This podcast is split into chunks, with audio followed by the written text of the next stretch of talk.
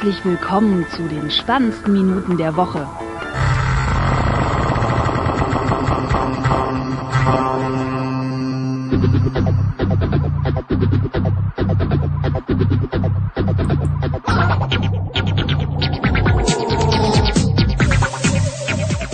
Willkommen zur nächtlichen Day of the Podcast Nerd Edition Folge und ja, ähm, als äh, Gast der Buddler und äh, die Gäste vom vorherigen äh, ja, Cast äh, Session, ähm, nämlich der Christoph und der Frank vom Countdown Podcast.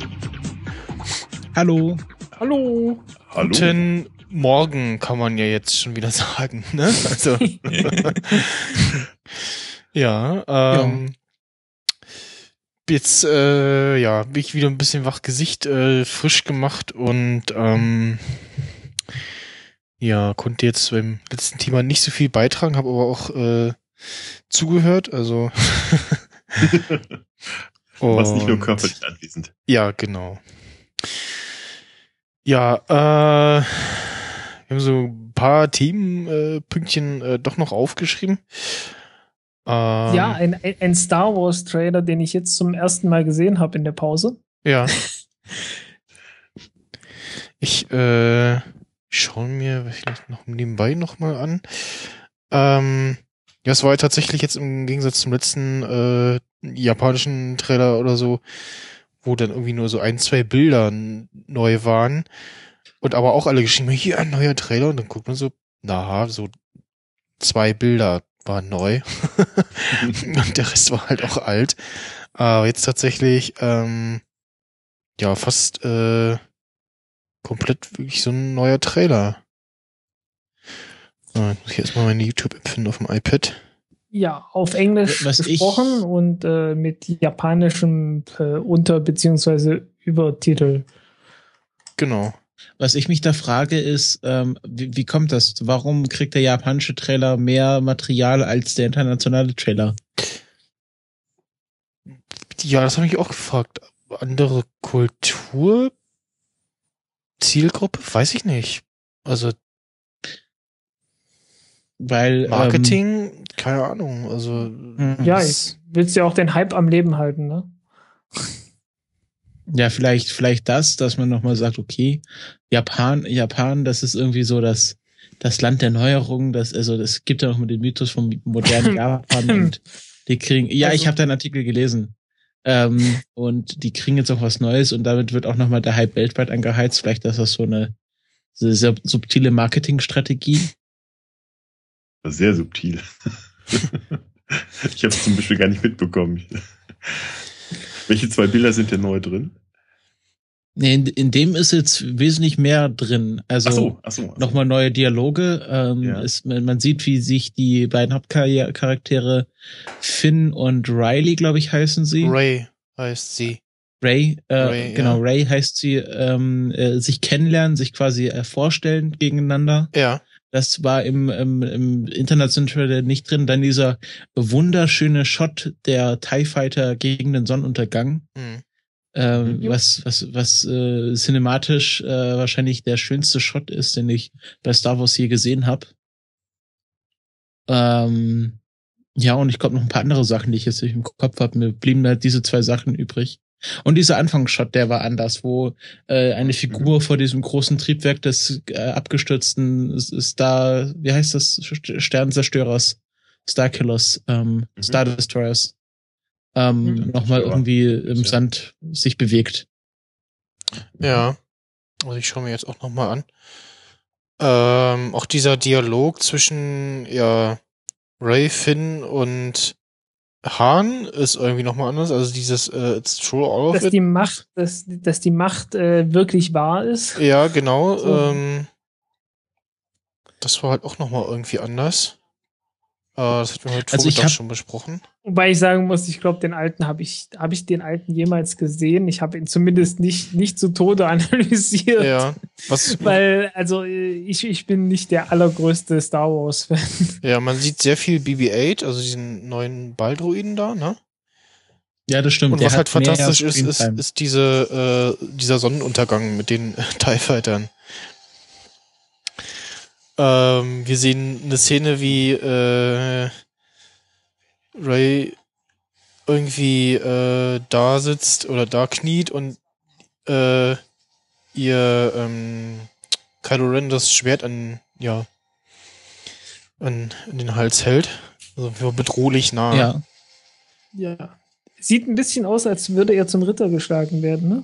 So mit dem herkömmlichen ja. Schwert macht man das ja auch ab und ja. an. Oder hat man das ja, aber getan? dann von vorne. Und nicht von ja, ja, genau. ja, eher von vorne als von und Mit dem Laserschwert ist das nicht so nett, glaube ich.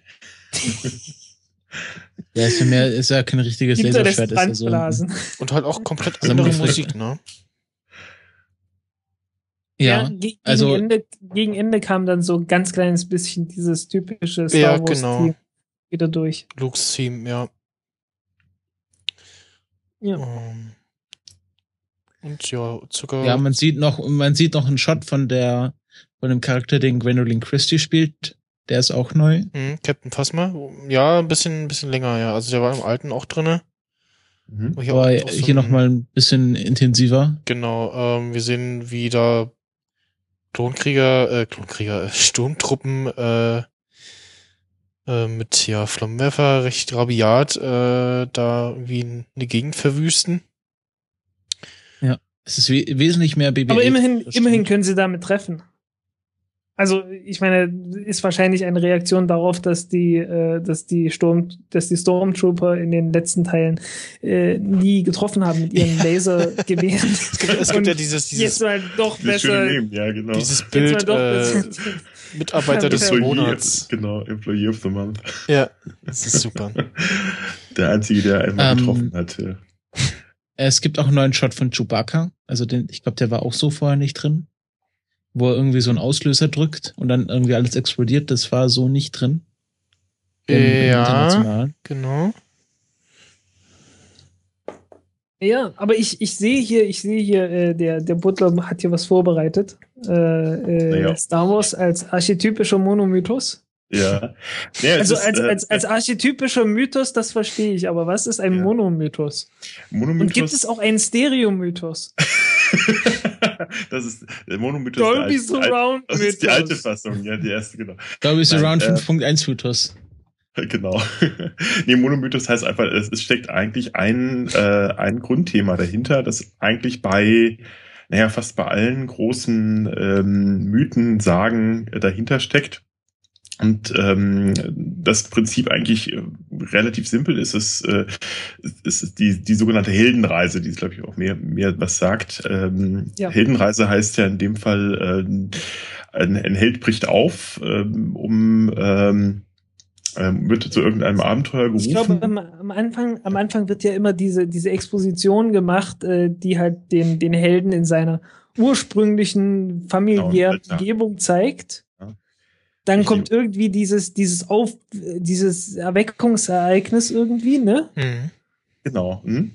Und erstmal eine Weigerung, das ist ganz typisch. Ja, und die Weigerung, genau. Die, die Weigerung, dem, dem Ruf des Schicksals zu folgen. Ganz genau, das, äh, das ist ja quasi auch schon in allen äh, alten äh, Eben angelegt. Man schaut sich zum Beispiel die Ilias an. Äh, Odysseus will nicht aufbrechen zum Trojanischen Krieg, sondern äh, stellt sich auch noch als äh, verrückt dar, indem er dann irgendwie ganz wild sein, über sein Feld flügt, im wahrsten Sinne des Wortes.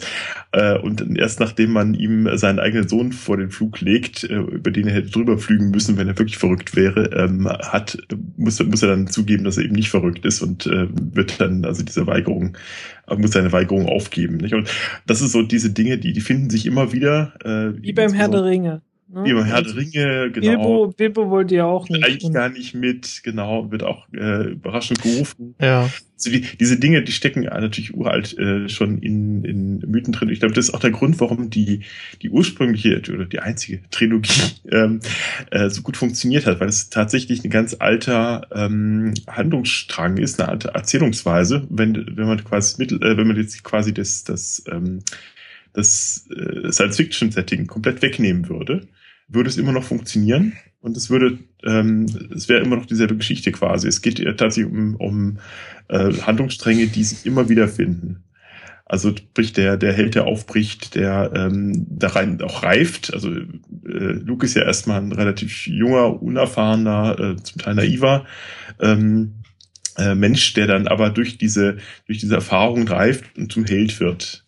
Und ähm, dann äh, sozusagen Prüfungen unterliegt, oder eben Abenteuer bestehen muss, die ihn aber reifer machen und die ihn wie Herkules nur das ja, wie Herkules, nur, nur Herkules ja. nur Herkules der der war ja von Anfang an so der der hat ja nie den hat ja nie den Ruf der Ruf des Schicksals sozusagen ereilt ja, doch auch. Doch, natürlich. Also es, ja, es gibt ja diese, diese Entscheidung des Herkules, der ganz am Anfang ähm, wird er an den, an den Scheidepfahl, äh, kommt er an eine Weggabelung und da wird dann äh, quasi vor die Wahl gestellt, ob er jetzt ein, ein äh, langweiliges, aber ähm, normales Leben führen will oder eben ob er sein, sein äh, ob er ein, ein, ein Gott werden will. Nicht? Und, ähm, Verdammt, dann muss ich nochmal nachlesen, okay. Äh, es, gibt ja, gut, es, es gibt ja nicht so die kodifizierte äh, griechische Sage schlechthin, sondern das sind natürlich immer sehr, sehr regional abweichende Geschichten. Aber es gibt immer so ein paar Versatzstücke, die immer wieder auftauchen äh, und okay. die, die dann ganz klassisch dann auch ähm, sich dann immer wiederholen später. Also im Prinzip ähm, eigentlich alles schon in der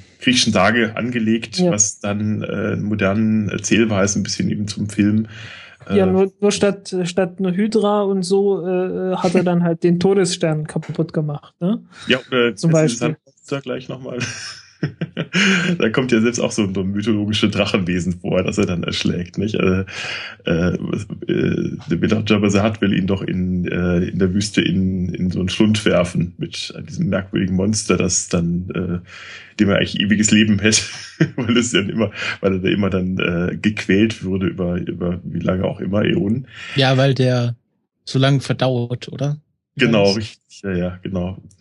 Ähm, also im Prinzip auch äh, ein, ein schrecklicher Tod, der aber so einem Helden dann auch angemessen ist. Ähm, und im Prinzip, äh, ja, äh, kämpft er ja gegen dieses Wesen und äh, ich glaube, tötet er es nicht auch gleich, ne? Irgendwie, irgendwas gibt's da doch. Ja, ja. Ähm, und ähm, also eigentlich auch die klassische Drachentöter-Sage, was da drin steckt, nicht? Und äh, Siegfried ähm, beim, beim Drachentöten unbesiegbar, äh, Luke wird dann nachher eigentlich zum fast unbesiegbaren Helden.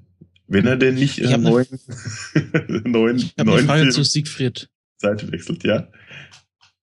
Ähm, hat er sich auch am Anfang geweigert, sein Schicksal anzunehmen? Also, ich bin nicht ganz zu vertraut mit der Nebelungensage, aber. Siegfried weiß ich jetzt auch gar nicht ganz. Er geht ja dann erst in die Lehre zu diesem Schmied. Ja, ja, genau. Er will ja eigentlich auch bei diesem, diese, ähm, äh, nachdem er den Drachen erschlagen hat, nee, ich glaube, der, der weigert sich nicht, den Drachen schlägt, schlägt er selber, der, der will er hinterher.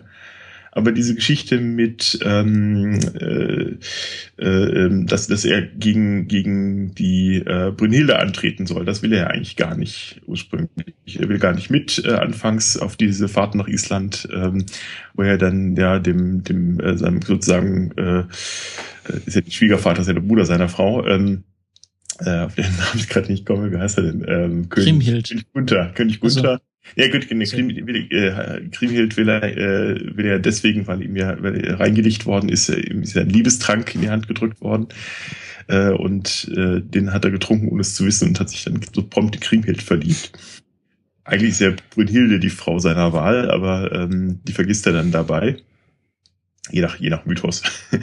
ähm, und dann will er eigentlich gar nicht mit, aber er muss mit, weil er ja Kriemhilde haben will. Und das äh, setzt Gunther als Voraussetzung äh, voraus, dass, dass ähm, äh, weil er ja Brünnhilde gerne ha haben möchte, äh, äh, weil sie ihm natürlich entsprechend äh, passende Ehefrau zu erscheinen erscheint.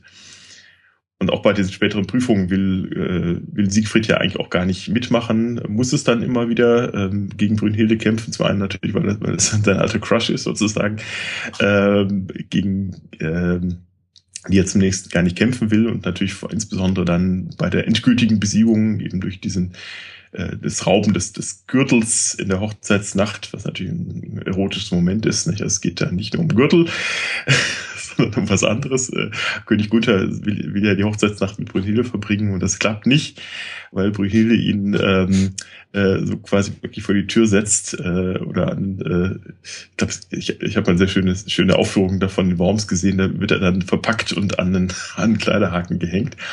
Ähm, und das ist natürlich die, die Schmach schlechthin für einen mittelalterlichen König, äh, von seiner Frau besiegt zu werden. Das geht gar nicht. Äh, aber er ist dann eben kein, kein großer Held und muss Siegfried selbst zu Hilfe rufen. Und Siegfried ähm, hat die, äh, die Tarnkappe von den Nibelungen erbeutet und kann deswegen ähm, auch jede Gestalt annehmen, nimmt dann die Gestalt von Gunther an und ähm, besiegt dann Brünnhilde in der Hochzeitsnacht, indem er ihr den, den Gürtel raubt, der ihre Kraft ausmacht. Äh, auch interessant, dass das eigentlich im mittelalterlichen Mythos sonst der Gürtel eigentlich ein, ein, ein äh, Zauberinstrument des, des Mannes ist, äh, gar nicht so sehr der, der Frau. Also äh, Gürtel braucht man, um sich zum Beispiel in Werwölfe zu verwandeln. Aber also das zeigt, dass das Brünnhilde eigentlich mehr, mehr so ein Männer-Mann-Vibe ist. Nicht? Gibt's, gibt's eigentlich ja, irgendein, irgendein Kleidungs- und Schmuckteil, das nicht irgendwie magisch belastet wäre? Ach, ich glaube, da gibt's wenig, ne? Stimmt allerdings. Schlüpfer. Dinge, Dinge, Schlüpfer, der magische Schlüpfer, ja. Das ist, ich, das wäre noch neu im mittelalterlichen Mythos, glaube ich. Mit Unterwäsche hatten die es eh nicht so im Mittelalter. ja. Die will man ja auch nicht unbedingt quasi erbeuten oder so.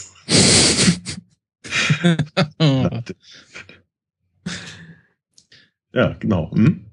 Also wenn, es ist eigentlich sehr spannend, dass das ähm, bei Star Wars eben auch diese uralten äh, Geschichten sind. Und das ist gar nicht so abwegig, äh, wie das vielleicht so klingen mag, denn äh, dieser Erfinder oder dieser, dieser der erste, der es quasi diesen Monomythos auch ähm, ähm, ja geprägt hat, äh, auch diesen, glaube ich, den Begriff Monomythos geprägt hat, ist ja Joseph Campbell, ähm, Philosoph und ähm, äh, Sagenforscher, der sich dann gerade auch mit so mit diesen, diesen Märchen und Sagenstoffen be beschäftigt hat und der äh, ganz engen Kontakt auch zu, zu äh, George Lucas hatte.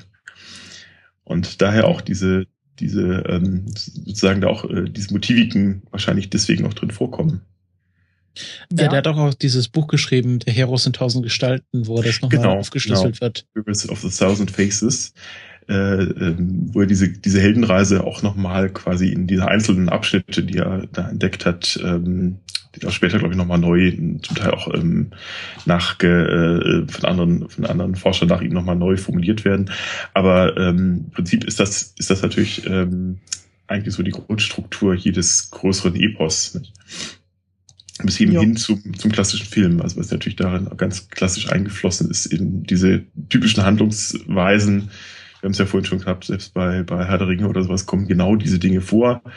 Der, der Heros, Heros verlässt den Alltag, zieht aus, um Prüfung zu erleben, um dem größeren Ziel hinterherzugehen und ähm, kehrt dann am Schluss wieder in den sozusagen Alltag zurück. Er hatte, glaube ich, äh, heute Mittag mal, den, den, heute Mittag ist gut, oder gestern Mittag, äh, also mal ganz kurz, äh, als ihr mal zwischendurch mal wieder das Star Wars Thema hattet, auch mhm. diese Idee gehabt, dass, ähm, dass diese Feiern am Schluss immer stehen, nicht? Und das so ein bisschen merkwürdig ist, dass da immer am Schluss irgendwie so eine Party ist. Aber das ist tatsächlich wieder, das ist diese Rückkehr. Ja, das ist diese Rückkehr wieder in ja. die, äh, in den Alltag oder in das Normale. Alles der, der Witz, ist, ist vorher, der Witz ist jetzt, äh, vor mir steht hier ein Buch äh, namens Anathem. Das kommt von Neil Stevenson. Ja. Und äh, die Story, äh, ich will sie jetzt nicht spoilern, aber äh, ja, doch, doch. Die hält ja. sich sehr gut daran. ja, Und das, deswegen, das Ganze. Ja. Das kann man ja auch in, in nicht epischen Filmen äh, irgendwie ablesen. Also ich, mir fällt jetzt gerade Casablanca ein mhm. wo wir auch diese klassische Weigerung des Helden haben, seinem Schicksal ja. anzunehmen. Also er weigert sich ja erst, dem Pärchen zu helfen, äh, aus Casablanca zu fliehen. Und am, am Schluss haben wir auch diese klassische Rückkehr in den Alltag, wo er dann äh, in den Nebel geht und sagt, das ist der Beginn einer wunderbaren Freundschaft. Also da mhm. haben wir auch diese klassischen Motive einer Heldenreise in einem jetzt nicht äh, Film, der sowas anbietet, wie so Herr der Ringe oder äh, Star Wars. Ja, ja, ja. Deswegen, ich sag ja, es ist äh, durchaus ähm, in, in viele, viele Filme eingeflossen. Das gehört natürlich auch ganz klar zu unserem, unserer Erwartungshaltung, auch wenn wir so viele Filme sehen. Bin mal gespannt, bin mal gespannt, ob es, Filme gibt, die quasi die, diesen Monomythos kennen und dann auch klassisch durchbrechen. Also es ja, gibt natürlich auch Filme, die, die, natürlich auch anders enden und äh, die eben nicht zum Beispiel in den Alltag zurückkehren oder mit dem Tod der Protagonisten enden oder ähnliches. Ja, es nicht. ist ja fast schon das, das Happy Aber, End ist ja sowas, ist ja sowas wie Rückkehr ja. in den Alltag, in genau. einen neuen Alltag meistens. Ja. Ne? Mhm. Eigentlich bricht der Ödipus schon mit der Geschichte. Weil Ödipus hat ja auch eine gewisse Heldenreise, ja. aber quasi umgekehrt. Also genau. er, er weigert sich ja doch, äh, versucht sich ja auch seinem Schicksal zu verweigern. Ähm, was aber dann nicht irgendwie ja. zu, zu, seinem, zu seinem Triumph führt, sondern zu seinem Niedergang. Genau, genau. Das ist dann die Klasse, äh, das ist eigentlich das, das klassische Drama, also dass am Schluss ähm, eben nicht der helfende Gott einschreitet, was sonst bei der beim ähm, ja beim beim äh, Deus Ex Machina, da kommt Deus Ex Machina, genau richtig, der dann quasi das Ganze rettet, sondern wenn er nicht kommt, dann wird das Ganze zum Drama, dann scheitert der Mensch weil der Mensch eben nicht äh, einer der Götter ist. Das äh, ein ganz wichtiger, ganz wichtiger Lerneffekt beim, beim griechischen Drama, dass man immer Wobei, Zeit, wobei Goethe wollte nicht, ne? Goethe, Goethe, wollte irgendwie nicht so ja. richtig. Der hat ja, der hat ja den Faust geschrieben und am Ende, ja. da greift ja der Gott ja dann trotzdem noch ein. Und das, obwohl das, obwohl das eine Tragödie genannt hat, ja ja. äh, wird ja der Faust gerettet, ne? Aber nur im Urfaust, ne? Ähm, also im Urfaust, also die, das Gretchen, ne? Im äh, Urfaust, erster Teil ist ja so, da ist, ist äh, sie ist gerichtet. Hm? Und erst, im, erst in der, der, der endgültigen Fassung schreibt er dann rein, sie ist gerettet, Stimme von oben, von oben, nicht? Ähm, und dann im zweiten Teil ist er dann, äh, ist richtig, dann äh, will er ihn eigentlich nicht retten, aber er wird ja trotzdem gerettet, wenn ich es richtig im Kopf habe. Im zweiten Teil ist ein bisschen länger her, dass ich den gelesen ja, habe. Ja, ja, habe ich auch. Also ich hatte es irgendwie so bloß, ich glaube, ja. es kann sogar sein, dass ich dem das irgendwie überspr übersprungen habe und dann bloß mhm. das Ende gelesen habe oder so. Äh, ja. Aber äh, wurde irgendwie gerettet jedenfalls. Genau. Was ja eigentlich dem klassischen Fauststoff äh, hier widerspricht, der ja der sagt, es ist ja am Schluss vom, vom Teufel geholt worden. Der Tragödie erster Teil, ne? Naja, der, der Tragödie erste Teil ist ja noch offen. Da ist ja noch, äh, ja, ja. Äh, findet ja Faust mit, ähm, nachdem er Gretchen völlig im Stich gelassen hat, ähm, ja. sie geschwängert hat und äh, ja, ihre noch ihr, zum, zum Tod ihrer, ihrer Mutter beigetragen hat, macht er sich aus dem Staub.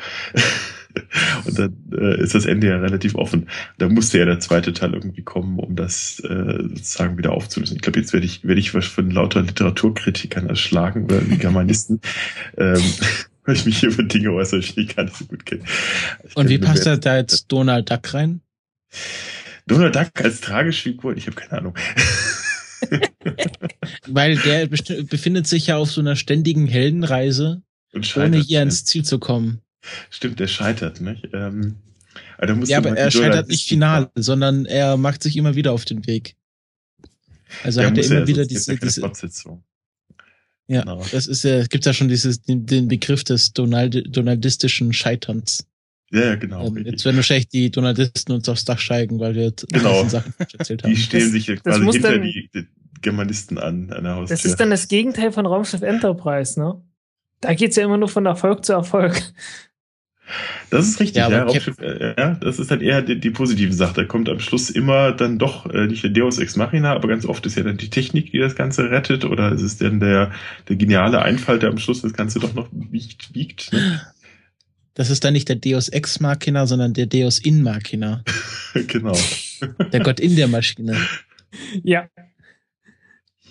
Ja, Jetzt Mensch fragen sich die ganzen Nerd-Emissionen-Hörer, was ist mit meinem Technik-Podcast passiert? Die reden da über Goethe und, und, ja. äh, äh, Aber das ist halt auch Olympus, Nerd, griechisches ne? Tra Tragödie. Genau. Ja, das ist Nerding ja, auf ja. ganz anderen Emissionsebene. Wir, wir, wir, sind wieder zu Star Trek gekommen. Hey, komm, das, das passt schon. Ja. Passt immer, oder? Full Circle. Ja, das da, da ist er dann. Ähm, Sadismus, muss man auch dazu äh, sagen. Ja, ähm, und da ist er dann Deep Space Nine äh, so eigentlich andersherum, weil das driftet ja dann in so einen Krieg ab. Der, ich weiß nicht, ja. ob der dann aufgelöst wird von Ende von Deep Space Nine, aber äh, hier Cisco wird ja dann zu so einem Kriegsfürsten, oder? Ähm, Jetzt mal ganz überspitzt. Wie, wie wurde das? Das wurde aufgelöst naja, eigentlich ging es ja zum Ende nur noch um die, um die religiöse Dramatik der Tatsache, dass es diese religiösen Geister ja tatsächlich gab. Und äh, es, es gab ja einmal diese Tempelwächter und dann gab es die Paargeister, die da irgendwie dagegen sind als Gegenspieler und äh, die wurden am Ende aus dem Himmelstempel, was ja das Wurmloch ist von Deep Space Nine, äh, vertrieben. In der aller, aller, allerletzten Folge. Ja, so weit habe ich nie geguckt. Ich glaube, ich habe auch irgendwann aufgegeben, als zwischendurch. Äh, äh, ja, irgendwie, ich glaube, die, die fünfte und sechste Staffel war doch äh, eher zum Gähnen. Äh, die allerletzte dann, die allerletzte dann wurde dann wieder besser. Äh, ja, das, das war halt irgendwie, irgendwie, nachdem die Jetsia Decks rausgehauen haben, war es nicht mehr so. Da war irgendwie die Luft raus. Da fehlte die Spannung zwischen den Charakteren. Ja, ist immer schlecht, wenn man die, die äh, optisch ansprechenden Darsteller rausnimmt. Ja, äh, wo wir es gerade haben, was erwarten wir denn von einer neuen Star Trek-Serie? ähm, ja, also ich, Heldenreisen. ja, aber vielleicht, vielleicht brechen sie ja gerade damit. Das wäre ja, das wäre ja mal was Neues. Also ich ne? finde es mal schön, ja. äh, oder ich habe das, ich, ich glaube das, aber ich habe so ein bisschen Erwartungen schon gelesen und die haben mich interessiert gemacht, dass wir hier nicht wieder so eine Militärromantik haben. Also offiziell ist ja die Enterprise ein Forschungsschiff, aber sie ist doch immer mehr, es ist, ja. es ist immer mehr Militär als Forschung.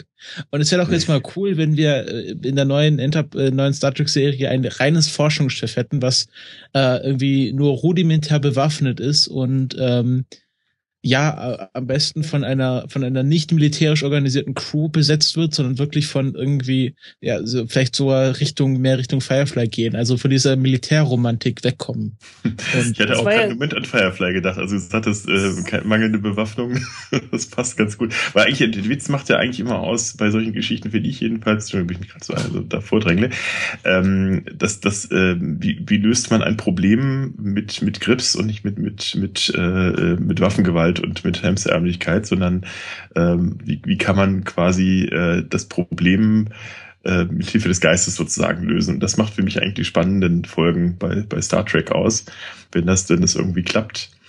Äh, ja. Ich hatte ja riesengroße Hoffnung damals gehabt, als, als Enterprise rauskam.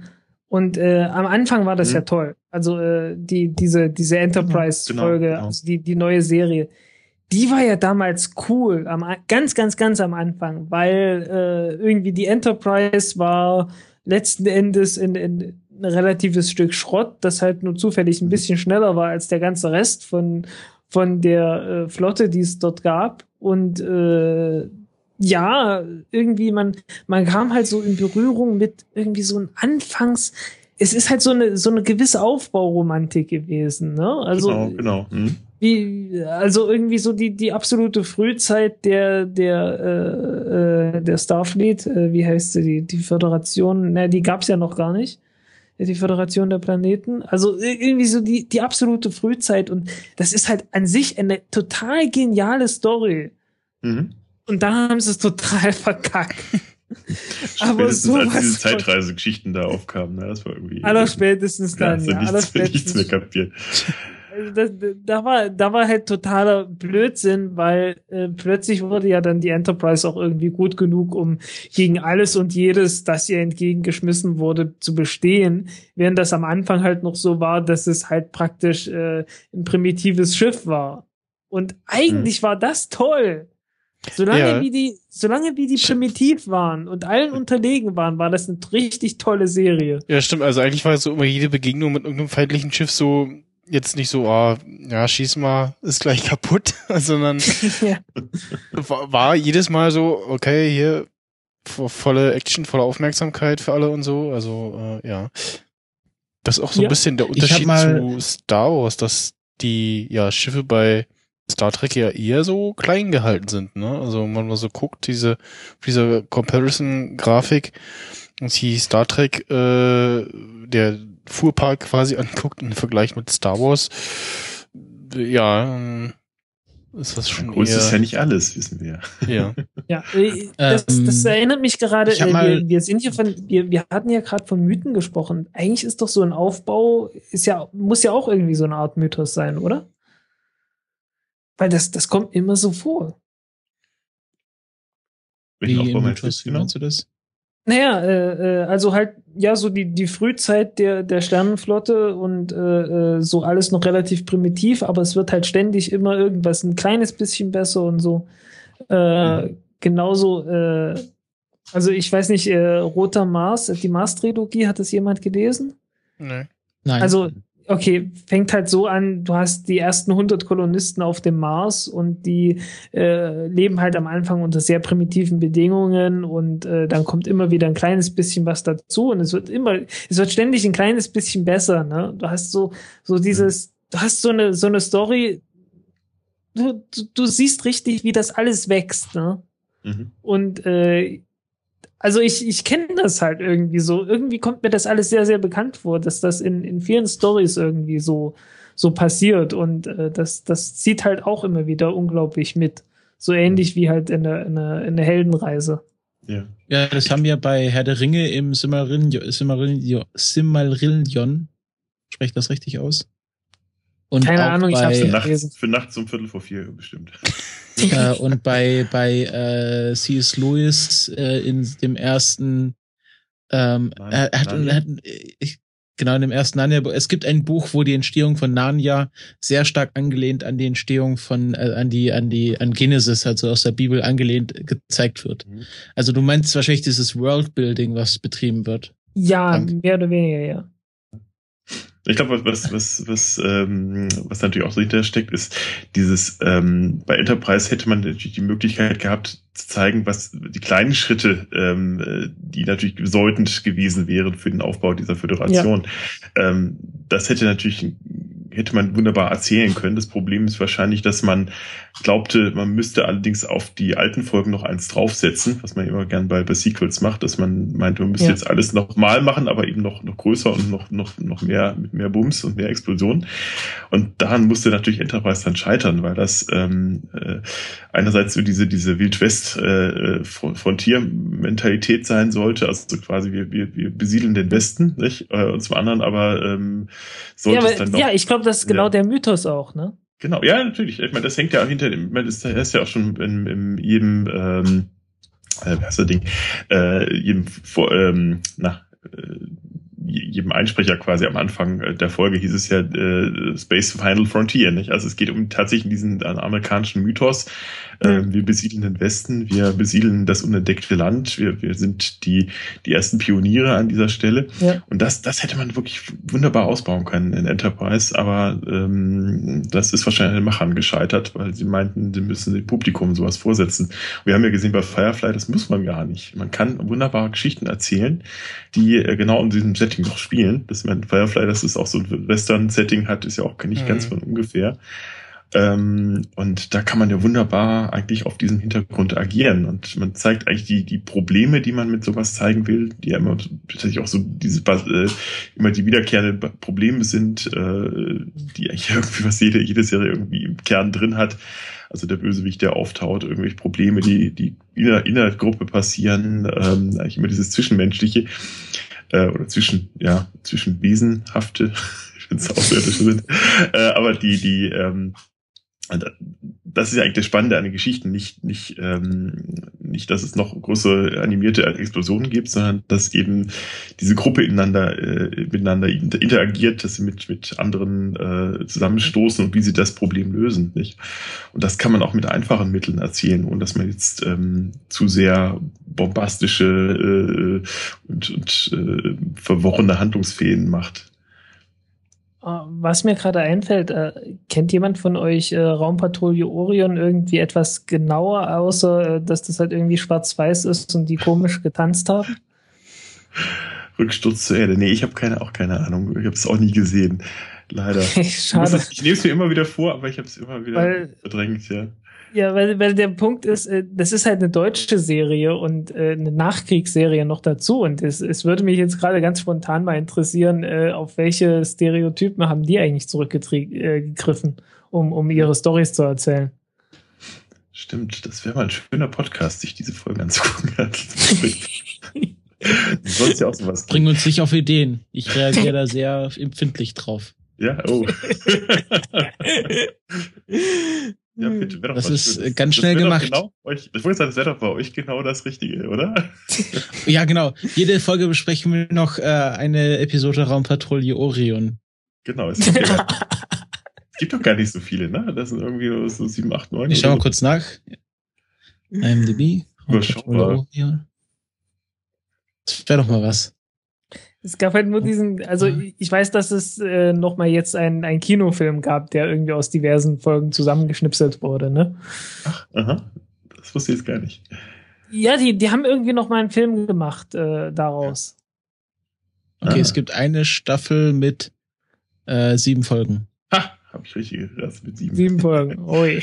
Genau. Und äh, kann man sogar, glaube ich, auf Amazon Prime schauen. Ah, okay, ah. habe ich wieder alles nicht. Okay. Ah, ah genau, genau. Amazon Prime Instant ja, kann man alle sieben hm. Folgen anschauen. Mhm. Wir haben übrigens gerade einen neuen Mitstreiter bekommen. Ja, äh, der Andreas ist jetzt gerade mit. Hallo? Da. Hallo. Wir hören dich. Hallo. Ist, ist der Andreas der äh, Wookie? Fett Wookie, ja. Genau. Ah, genau, gut. Ein, äh, ein Kabelnaut. Audiotechnik. Du, du bist noch ein bisschen leise. Kannst du dich noch lauter machen oder? Ja, verschaff dir mal ähm, Gehör. Genau. Das ist jetzt mal normale Sprech. Ding und ich, ah, äh, ich habe mir, noch so ein, Dings zum Drehen, ja. Das ist ein bisschen, bisschen grüsselig im Hintergrund. Irgendwie ja. ist der Ausschnitt noch. Das ist jetzt das Super Not, das Not-Headset. Das ist besser. Inklusive ich höre euch ja nur auf einem Ohr, weil auf dem anderen Ohr ein Lautsprecher kaputt. Okay. Also. Hast du, okay. hast du okay. irgendwo noch einen, einen, einen Lautstärkeregler, ein Gain-Dingens oder was in die Richtung, dass du noch ein Stück hochsetzen kannst? Das wäre toll. Ja. Redet mal weiter, ich werde mal so Soundchecks machen. jo, okay. okay. Ja. Ähm, aber eine Folge geht 58 Minuten, das ist schon ziemlich lang. Oh ja. Na gut, die kann man ja aufteilen. Auf dann hat man zweimal, ja. zweimal sieben. Also muss man mal, muss man, ich, ich muss mal schauen, ob ich irgendwie rankomme. Okay, ich habe gerade keinen. Ich kann dir, ich kann dir darüber helfen. Das ist nicht das, das ist nicht das Problem. Daran soll es nicht scheitern. Äh, genau. Nicht scheitern. Okay. Das kriegen wir glaube ich hin, ja. Okay, wenn wir das hinkriegen, dann, äh, dann, dann könnten wir das tatsächlich mal machen. Lustig finde ich. Das wäre insofern lustig, weil es, glaube ich, keiner von uns gesehen hat. Und wenn man sowas zum ersten Mal auch zusammen gucken kann, hat ja. das, glaube ich, auch einen gewissen Reiz. Ist das eigentlich eine deutsche Serie oder eine englische? Das ist eine, eine deutsche. deutsche. Ja. Halt, wie gesagt, also das Jahr die, 3000. Der, der Hintergrund die Orion ist halt bereit fremde, bereist fremde Planeten. Das klingt schon sehr interessant. Hm. Also, also weiter als Star Trek. Ja, der, der Witz ist halt, dass die, äh, dass die, der gesellschaftliche Hintergrund halt ein völlig anderer ist, ne? Ich das ist halt wirklich so absolutes. Äh, meinen einen Couchgast noch äh, entlassen. Hab, ähm, ist er schon eingeschlafen auf der Couch, oder? Nee, nee, äh, er möchte gerade gehen. Jetzt muss ich mal gucken, ob äh, alle, alle Türen noch äh, auf sind, sozusagen. Bin gleich wieder da. okay. ähm, ich darf Jetzt können wir den Podcast feindlich übernehmen. Ja, ich darf auch nicht mehr so laut sprechen. Er hat gerade an der Wand geklopft. Ui, oh Hoppla. Podcaster-Probleme. Ähm, First World Podcaster Problems, oder wie heißt das? Ja. Ähm, ja, das ist, ich ich mache mich einfach mal so ein bisschen lauter und, und, und äh, mach meine Stimme etwas leiser. Das Wo wir gerade bei Raumpatrouille klingt doch geheimnisvoller, wenn du so machst, ja. Äh, es geht gerade durch Twitter durch, dass ähm, in Kalifornien komische Lichter im Himmel zu sehen waren. Mit einem blauen Streifen dahinter. Das kann kein Zufall sein. Ähm, und äh, ja, jetzt sofort Aliens vermutet werden.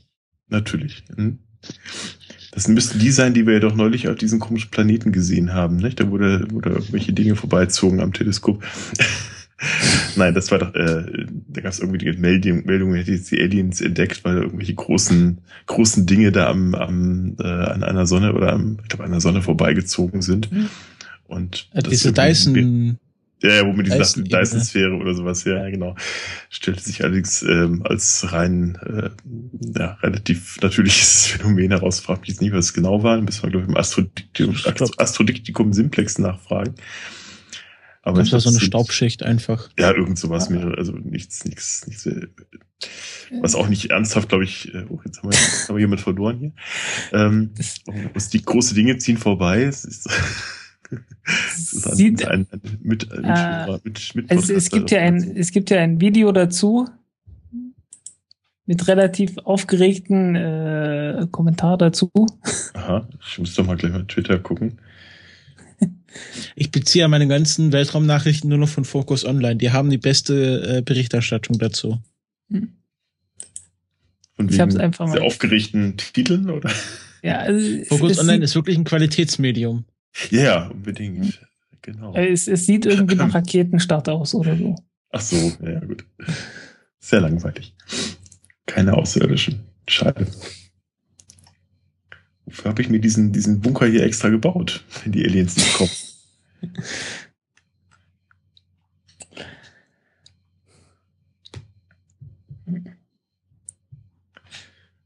Jo, es kann auch sein, dass da irgendwo was, äh, äh, irgendwas Größeres mit einem Treibstofftank einfach einget wieder eingetreten ist und äh, relativ große Wolke verursacht hat, wer weiß.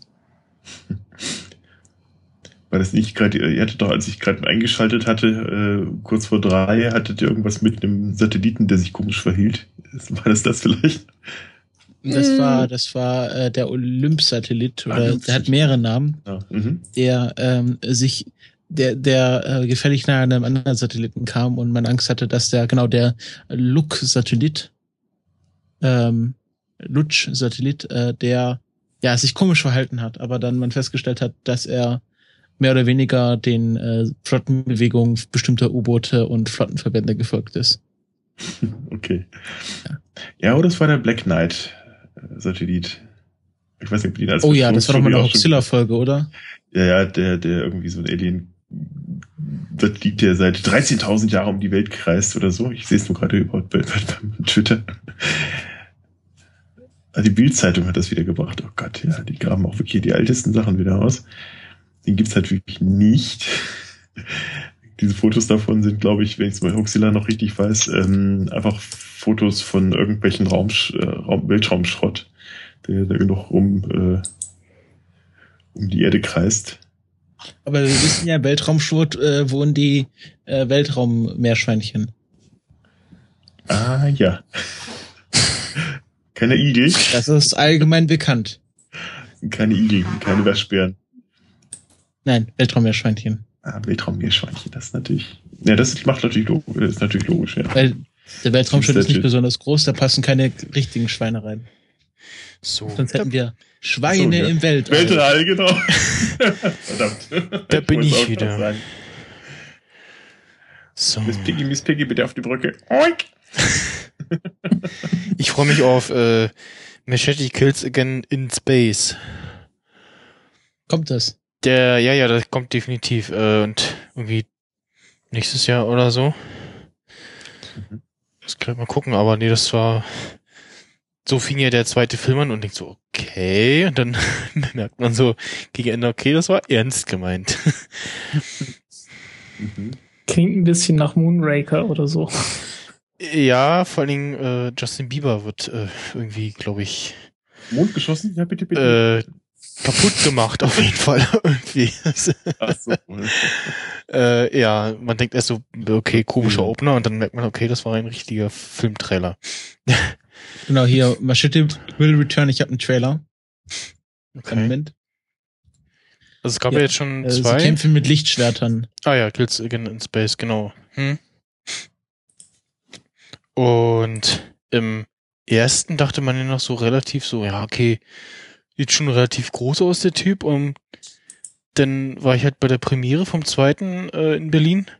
Und da war halt, war halt auch da mit Autogrammstunde und dann guckst du so, ey, der ist ja auch nur irgendwie nur so 1,70 oder so.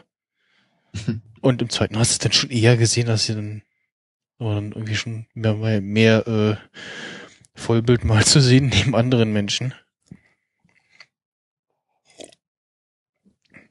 Aber ja, gucken, ob ich das Bild mal bei Instagram rausgekramt bekomme. Hat denn jemand schon den Trailer für den Warcraft-Film gesehen? Ich habe mir vorhin angeguckt, ja. Und ich habe auch mal so ein bisschen Warcraft gespielt vor ein paar Jahren und habe zumindest so ein paar Gegenden äh, wiedererkannt in dem Trailer. Da bin ich ja völlig raus, muss ich gestehen. Und eine Schauspielerin habe ich auch schon erkannt. Ansonsten. Wer? War nur so, ah, kenne ich, aber jetzt ohne Name. So. Also das ähm, denke ich nochmal, wie vielleicht so ein IMDb-Eintrag, ich weiß es nicht. Bestimmt, warte, ich schaue es nach. Ja. Jetzt spannend zu gucken, ob der Monomythos auch im Warcraft-Film vorkommt. der kommt garantiert im Warcraft, also so wie der Trailer aussieht, kommt der tausendprozentig im, im Trailer vor, äh, im Film vor. Ähm, ich guck mal. Also es war eine Frau. Paula Patton. Warte mal, ähm. Ja, die einzige Frau, die mitspielt anscheinend. Das sind nur, nur Orks. Ähm, bum, bum, bum. Na, komm, äh, nee. Aber man merkt, dass das äh, eine diese diese Computerspiel-Ästhetik komplett äh, übernommen hat. Ruth Neger oder wie man ihren Nachnamen ausspricht. Ruth Neger. Ja. Aus. Aha, World War Z, Samaritan, Breakfast and Pluto. Ah, ah Marvel's Shield. Agents of Shield. Ja, genau. Hat sie Rainer. Ah, das, ah, okay, da äh, hier uh, The Girl with the Flower Dress. Ja, da, das da fand ich sie gut, hat mir gefallen. Ja, genau. Ähm, ja, also der, der Monomythos wird in Warcraft so sicher vorkommen wie das Arm in der Kirche. Also wenn man sich den Trailer anschaut, dann ist das total klar, was, was die Geschichte dieses Films sein wird. Ich gucke mir ja, mal an. Kann man so sagen. Die Frage ist, äh, ist, hat James Bond auch einen Monomythos? Äh, ist ja immer ein, ein, der ist ja tatsächlich nicht nur ein Mono, sondern der taucht immer wieder auf. Ähm, gute Frage. Hat er, hat er nicht? Ähm, eigentlich ja, also gibt zumindest also die Weigerung des Helden, ne? Also das, das, ja, also, also mindestens, mindestens ganz am Anfang zeigt man ja immer den Alltag. So heißen die letzten ja. Fall. Irgendeine Action-Szene. Ja, Alltag, das halt Alltag, ja, genau. Alltag 007 hat. Befinden. Äh, okay, dann. Naja, äh, mindestens kommt immer irgendein Hindernis dazwischen. Äh, naja, vor dem neuen Auftrag. Ja, also die Heldenreise gibt's ja auf jeden Fall. Ich meine, ständig ja. irgendwelche schönen neuen auch immer Orte zu sehen. Die Feier, die wird halt nur mit Frauen gefeiert statt mit Menschen. Ja. Stimmt. Ja, das ist der, der Alltag wieder. Ja, ja genau. wenn man das so nennen kann. Ja, aber es ist tatsächlich so von der, von der Aufbau der Handlung ist es wieder ähnlich. Also es gibt dann wieder ähm, Prüfungen, einzelne Abschnitte, die gemacht werden müssen, um dann das große Ziel wieder zu erreichen. Sprich meistens am Schluss dann so den finalen Moment, in dem sich das ganze ähm, Drama wieder auflöst oder eben, äh, eben nicht zum Drama wird. In dem die Welt nicht untergeht, weil der Bösewicht den, den Knopf, roten Knopf gedrückt hat und äh, er dann am Schluss noch eingreift, meistens dann eben doch mit irgendeinem Gimmick, das er dann noch in der Tasche hat, versehentlich. also quasi eingreifen wieder des Deus ist Machina oder in Machina. Ja. ja, doch, doch, das steht, wenn man genau hinguckt, taucht das immer wieder auf. Ja. Es gibt ja irgendwie auch so, ein, so eine Formel für den perfekten Film. Ich weiß ja, ob ihr das mal verfolgt habt. Das gibt ja irgendwie so, gab, hat sich irgendjemand mal sämtliche ähm, Hollywood-Schinken angeguckt und die analysiert, an welcher Stelle welche Versatzstücke auftauchen. Unter anderem, äh, irgendwo muss immer ein kleines, kleiner Hinweis auf die Sterblichkeit rein, selbst wenn es nur irgendwie eine amerikanische ähm, Teenie-Komödie ist. Dann wird kurz sinniert, dass die Mutter nicht mehr da ist oder sowas, ne? Also die Sterblichkeit ganz kurz.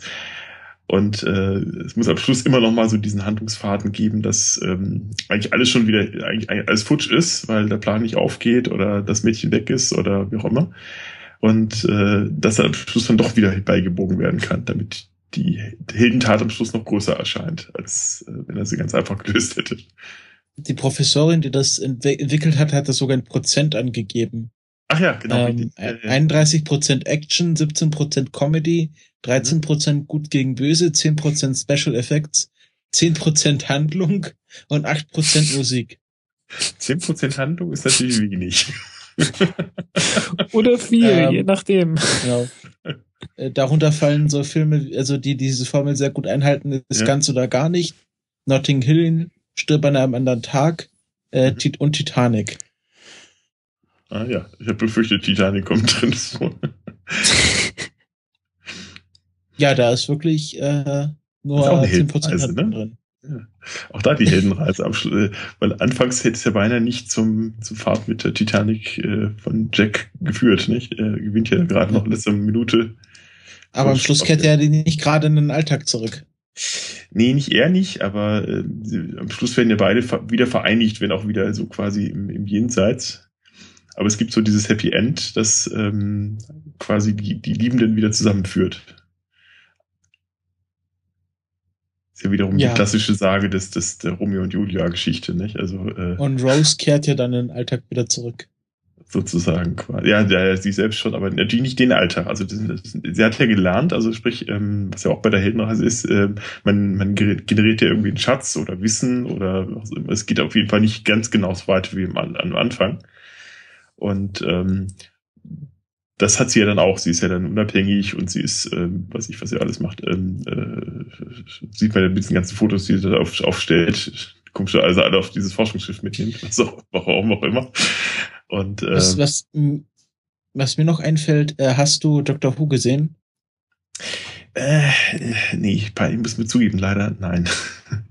Weil da gibt es eine Einhandlungsarg mit einer, mit einem Companion, die sich auch erst weigert, mit dem Doktor, es wird un unfreiwillig irgendwie zum Doktor gebracht und weigert sich dann mhm. auch erst mit ihm mitzugehen und hat dann auch diese Heldenreise und geht dann auch reformiert äh, aus dieser Heldenreise hervor. Also sie sagt, okay, mhm. sie ist im, im Leben in der Sackgasse und möchte jetzt die Welt bereisen und entdecken. Mhm. Und dann äh, kehrt sie halt in den Alltag zurück, aber auch mit dieser, mit dieser Entwicklung. Und dann treffen ja. wir sie noch mal wieder, wo auch gezeigt wird, dass diese Entwicklung dann wirklich nicht lange angehalten hat. Also, dass sie dann irgendwie mal nur eine Pauschalreise nach Ägypten gemacht hat, aber wirklich immer noch in ihrem alten Leben feststeckt. Also mhm. dass diese Heldenreise auch versagen kann. Das fand ich einen sehr schönen Kniff. Jetzt ah, also, dass, dass man Jetzt will ich gerade, von wem, von wem sprichst du? Äh, von Donner. Ah, ja. Ägypten. Also die erste Begegnung von Donner versus der dann, wo sie dann wirklich ja. länger mit dem Doktor mitgeht. Das war denn mhm. in Ägypten? Das erzählt sie am Anfang der, der zweiten Begegnung. Und okay. äh, ich nehme auch an, dass halt ganz viel gutes, äh, gutes Kino da mitgemacht wird. Ja. Dass äh, solche Muster auch gebrochen werden. Also dass also Regeln mhm. sind ja auch dazu mhm. da, gebrochen zu werden. Ja, also genau. also sie ist mhm. ja halt auch im äh, Vergleich dann mit den anderen nicht die junge, hübsche, attraktive. Mhm. Ähm, ja, sie ist ja, glaube ich, bisher also, der älteste Companion. Jetzt nicht unattraktiv, aber äh, nicht die jüngste, mhm. sagen wir es mal so. Mhm. Ähm, mhm. Und ja, so ein bisschen so, ja, stoisch, ne, zu Anfang und sagt ihm auch ganz. Ja, sie ist halt, sie ist halt eine der wenigen Companions, die sich erst wirklich stringent weigert, mit dem Doktor mitzugehen, wohingegen andere Companions immer sofort sich quasi die, ihrer hellen Reise ergeben haben, sozusagen. Mhm. Interessant wäre es natürlich mal zu wissen, wie das in, äh, wie Geschichten in anderen Kulturen dann äh, ja letzten Endes äh, erzählt werden. Weil ich kann mir gut vorstellen, ich, ich muss mal ernsthaft chinesische Geschichten mal äh, durchlesen, äh, dass die anders erzählt werden. Stimmt, das ist, glaube ich, eine sehr europäische Sicht mit diesem Monomythos, nicht? weil das natürlich gerade insbesondere durch ja. die Antike geprägt ist und äh, darauf bauen wir ja bis heute noch in unserem äh, mhm. in unserer ganzen ganzen äh, hinter, äh, ja Kultur, kulturellen Hintergrund. Mhm. Aber das wäre natürlich spannend zu schauen, wie ist es eigentlich in anderen Kulturbereichen, gerade wie du sagst, in China ja, ich, oder Indien. Mich, Indien wäre es natürlich so erinnern, ganz äh, anders, ja ich kann mich so erinnern an einen Professor, der hat eine Vorlesung gehalten, der meinte halt, äh, der ist Science-Fiction-Fan und der hat halt irgendwann eine, eine chinesische Serie gelesen und er meinte, äh, es ist total langweilig, aber es ist definitiv anders. okay. äh, ja, also in, in, in dem Sinn, dass äh, eine, ja, es wird halt eine, eine epische Geschichte von einer Stadt erzählt, die halt einfach existiert. Mhm. Ne? Wo es auf und ab geht und so über, über lange, lange Zeit. ja, und, und ich glaube, sowas ähnliches ist ja auch äh, die, der Traum der Roten Kammer und äh, so alte, äh, die Tale of the Genji, äh, so der allererste Roman von Japan äh, und wahrscheinlich ein, einer der allerersten Romane überhaupt in der Welt. Mhm. Äh, wo es halt genau darum auch ging, dass man einfach irgendwie letztens eine, äh, eine Familie irgendwie begleitet, wie das mhm. halt so hochgeht. Mhm. So, so ein bisschen wie, wie Buddenbrooks oder so. Aber äh, wobei ich sagen muss, dass, dass ich Buddenbrooks auch nicht gelesen habe. Ja, das ist ja eher dann so die tragische Entwicklung des Ganzen, nicht? Die, die immer quasi diese Ja, aber das, das ist halt, ja. da ist halt einfach so eine, so eine Kontinuität einfach ja. drin. Wie das halt so in, in, in China halt, ja, es ist sehr oft, es, es läuft halt in China sehr vieles auf Kontinuität hinaus. Mhm. Ist halt irgendwie eine, ist halt auch eine richtig alte Kultur, ne? so, so, so völlig im Gegensatz zu, zu dem, was wir in der, in der europäischen äh, Geschichte halt so haben. Ne? Und in der europäischen genau, Geschichte genau. ist ja alles mhm. äh, immer sehr zerstückelt. Mhm. Man, man hat irgendwas und dann, dann verschwindet das halt wieder.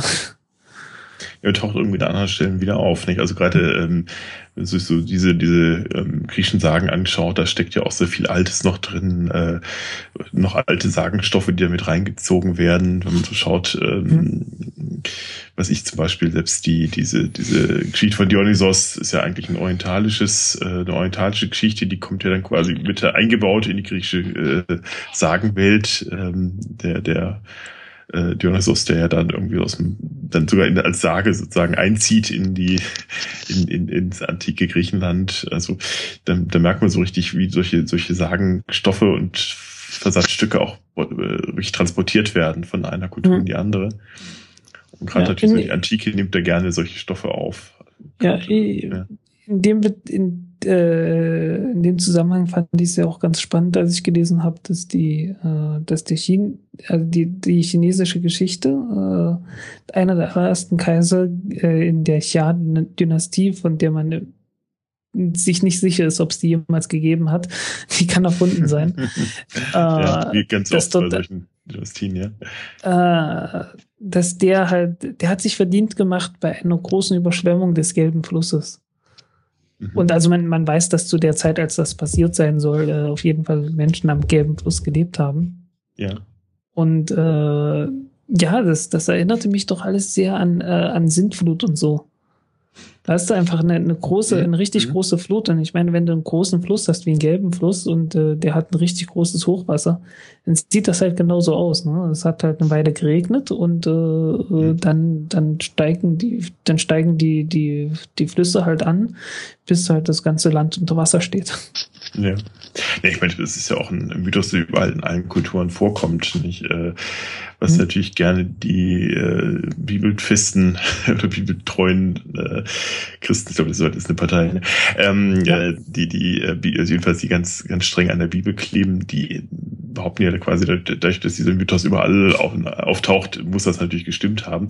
Aber ist natürlich so, dass das eine Erfahrung ist, die, die man in äh, deiner eigenen Zivilisation nach ein paar hundert Jahren immer wieder mal erlebt. Ich meine, wir haben es ja selber in unserer Vergangenheit, jetzt die Elbe Hochwasser und ähnliches, äh, die mhm. sehr dramatisch sind, dann für die, die direkt dort sind, wo man sich dann durchaus vorstellen kann, dass, dass man so einen Gedanken dann weiterspinnt, wenn das jetzt quasi für uns schon so schlimm war, wie mag es vielleicht in der Vorzeit gewesen sein, äh, also in der ja. Vorzeit, da müsste es ja, da müsste es ja noch größere Umfluten gegeben haben, vielleicht war die ganze Welt mal verschluckt und wie hat das dann Ganze dann, wie haben die Leute das dann über, überlebt, sie mussten dann sich irgendwie, hat nur der überlebt, der sich obwohl hier eigentlich alles trocken hat ist. Ja, äh, es hat ja gereicht, es hat ja gereicht, wenn es die, wenn es ja. die bekannte Welt war und äh, ich sag mal Richtig. Mesopotamien, ne, ja. zwischen Euphrat und Tigris. Ich glaube, da kann, da können sehr große Gebiete letztendlich vollkommen überflutet sein, so dass es halt wirklich so aussieht, mhm. wie die ganze Welt ist unter Wasser.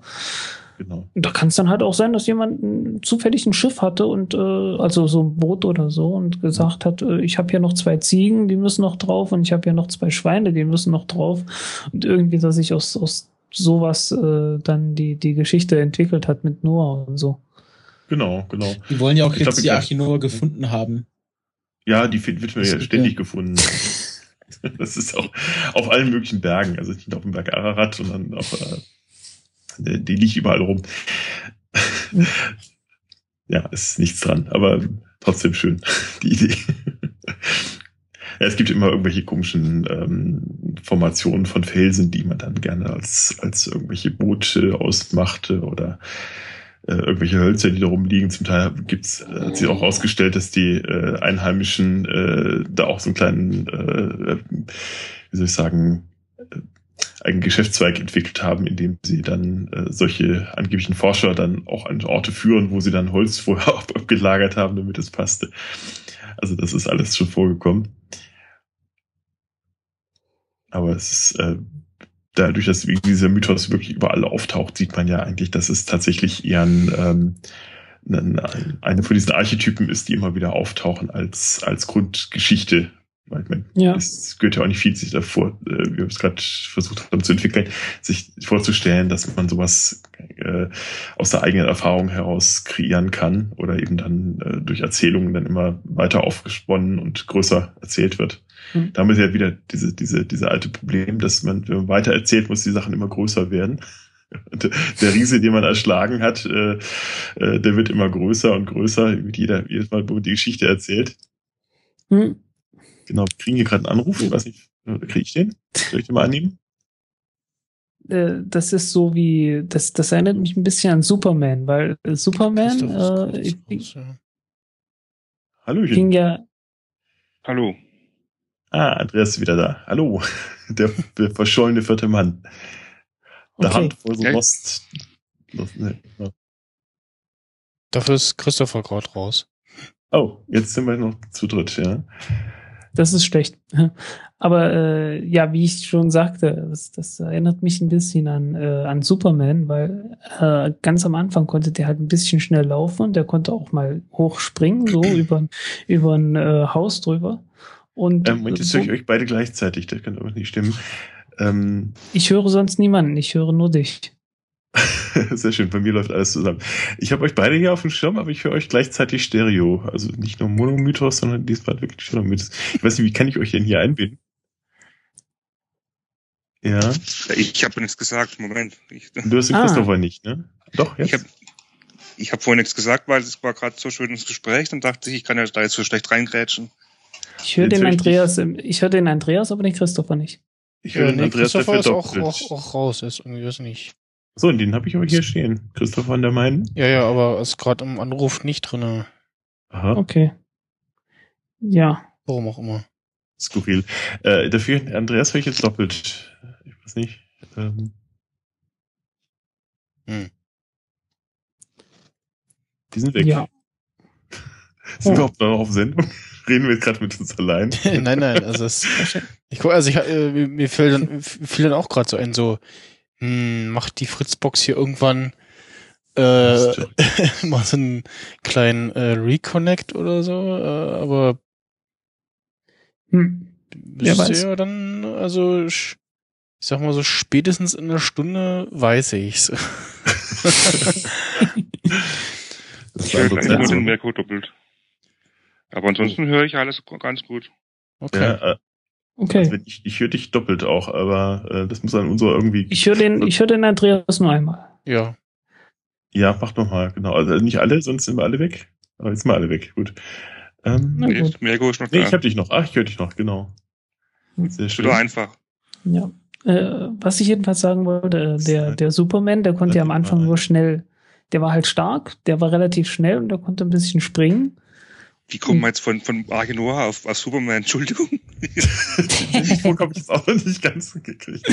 Äh, nein, nein, weil du, so, du jetzt von, du das weggeschnitten. Wenn du von Geschichten sprachst, bei denen irgendwie immer alles größer wird.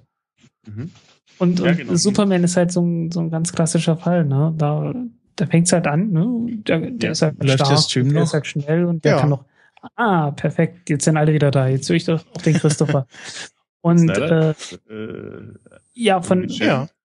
von von Spring von Spring äh, kam es dann zum Fliegen. Dann hatte der plötzlich diesen komischen Hitzeblick und und und äh, so im Laufe der Zeit hatte der halt alles an konnte der halt alles machen, was er wollte, mhm. was er gerade brauchte, um die um die Story, die gerade gab, äh, aufzulösen. Oh, äh, oder? Warte mal, ich, ich höre den Stream nicht. Oh, habe ich den ausgemacht aus Versehen? Doch, nee, er ist noch da. Du hörst den Stream nicht. Hört uns überhaupt jemand zu? Oder sich Gib noch mal einen neuen Link rein. Fensterchen ist noch da. Ähm, noch mal den Link. Moment. Äh, Also ich, also bei mir, bei mir ist der Stream durchaus zu hören. Ah ja, schön. Das ist beruhigend. Läuft die Aufnahme noch? Das ist doch viel wichtiger als das ja, die läuft noch. Ich liebe äh, Alfred und dieses Powerpack, äh, diese App am Mac, wo man dann diese äh, Clipboard History hat. Brauchst nur eine Taste, Taste drücken auf deiner Tastatur und dann so, ah, ich habe das so für Copy Paste. Okay, Oh. äh, wenn, ihr, wenn ihr mich die nächste Minute nicht hört, das liegt daran, dass ich weg bin, okay? Wer atmet, denn da, wer atmet denn da so ins Mikrofon? Irgendwer redet hier. Irgendwer hat gerade Ich werde mich schuldig. in sein Mikro gepustet. Ich glaube, es ist der Andreas. So. Nee, Aufnahme läuft auch noch. Besser? Alles gut? Ja. Ja, ja. Irgendwas macht aber immer noch komische Geräusche. Ja, jetzt irgendwas. Äh, Jetzt sind wir raus. Jetzt ist die, der Flow gebrochen. Oh, ja. Wir waren gerade bei Superman und genau, die, äh, Der also, Arche. wenn wenn wir raus sind, heißt, also der Flow gebrochen ist, nicht aus dem Stream raus. Ich dachte schon. Sorry, ja. Jetzt habe ich nochmal kaputt gemacht. Die, die, die, genau, der äh, Ja. Superman, der immer, immer stärker wird. Was ja, glaube ich, generell auch äh, momentan ein Problem mit, Super, mit Super, diesen, diesen, diesen äh, Figuren ist, nicht? Ähm, diese Marvel, Marvel-Figuren, die immer stärker und immer äh, übermenschlicher werden. hm, Äh, und daran verliert so ein bisschen Aber- die Zuschauerschaft die Lust, oder? also ich, weiß ich, nicht, ich fand den, den letzten Iron Man ganz schön. Äh, also zum einen war das mal ein Film, der Trailer hatte, der nichts von der Handlung äh, äh, erzählt Verraten hat, verraten Ja. hat, genau.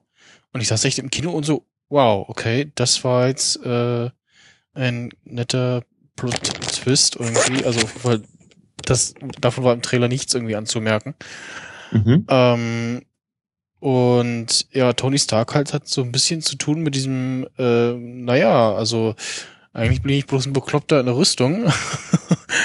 und äh, hat halt auch knabbert an dieser Geschichte aus dem ersten Avengers-Film, ne, wo er da ähm, mal eben mit einer Atomrakete äh, ins All geflogen ist und in der riesigen Alien-Armee äh, ins Auge geblickt hat und dann gerade so noch wieder zurück äh, in Richtung Erde gekommen ist.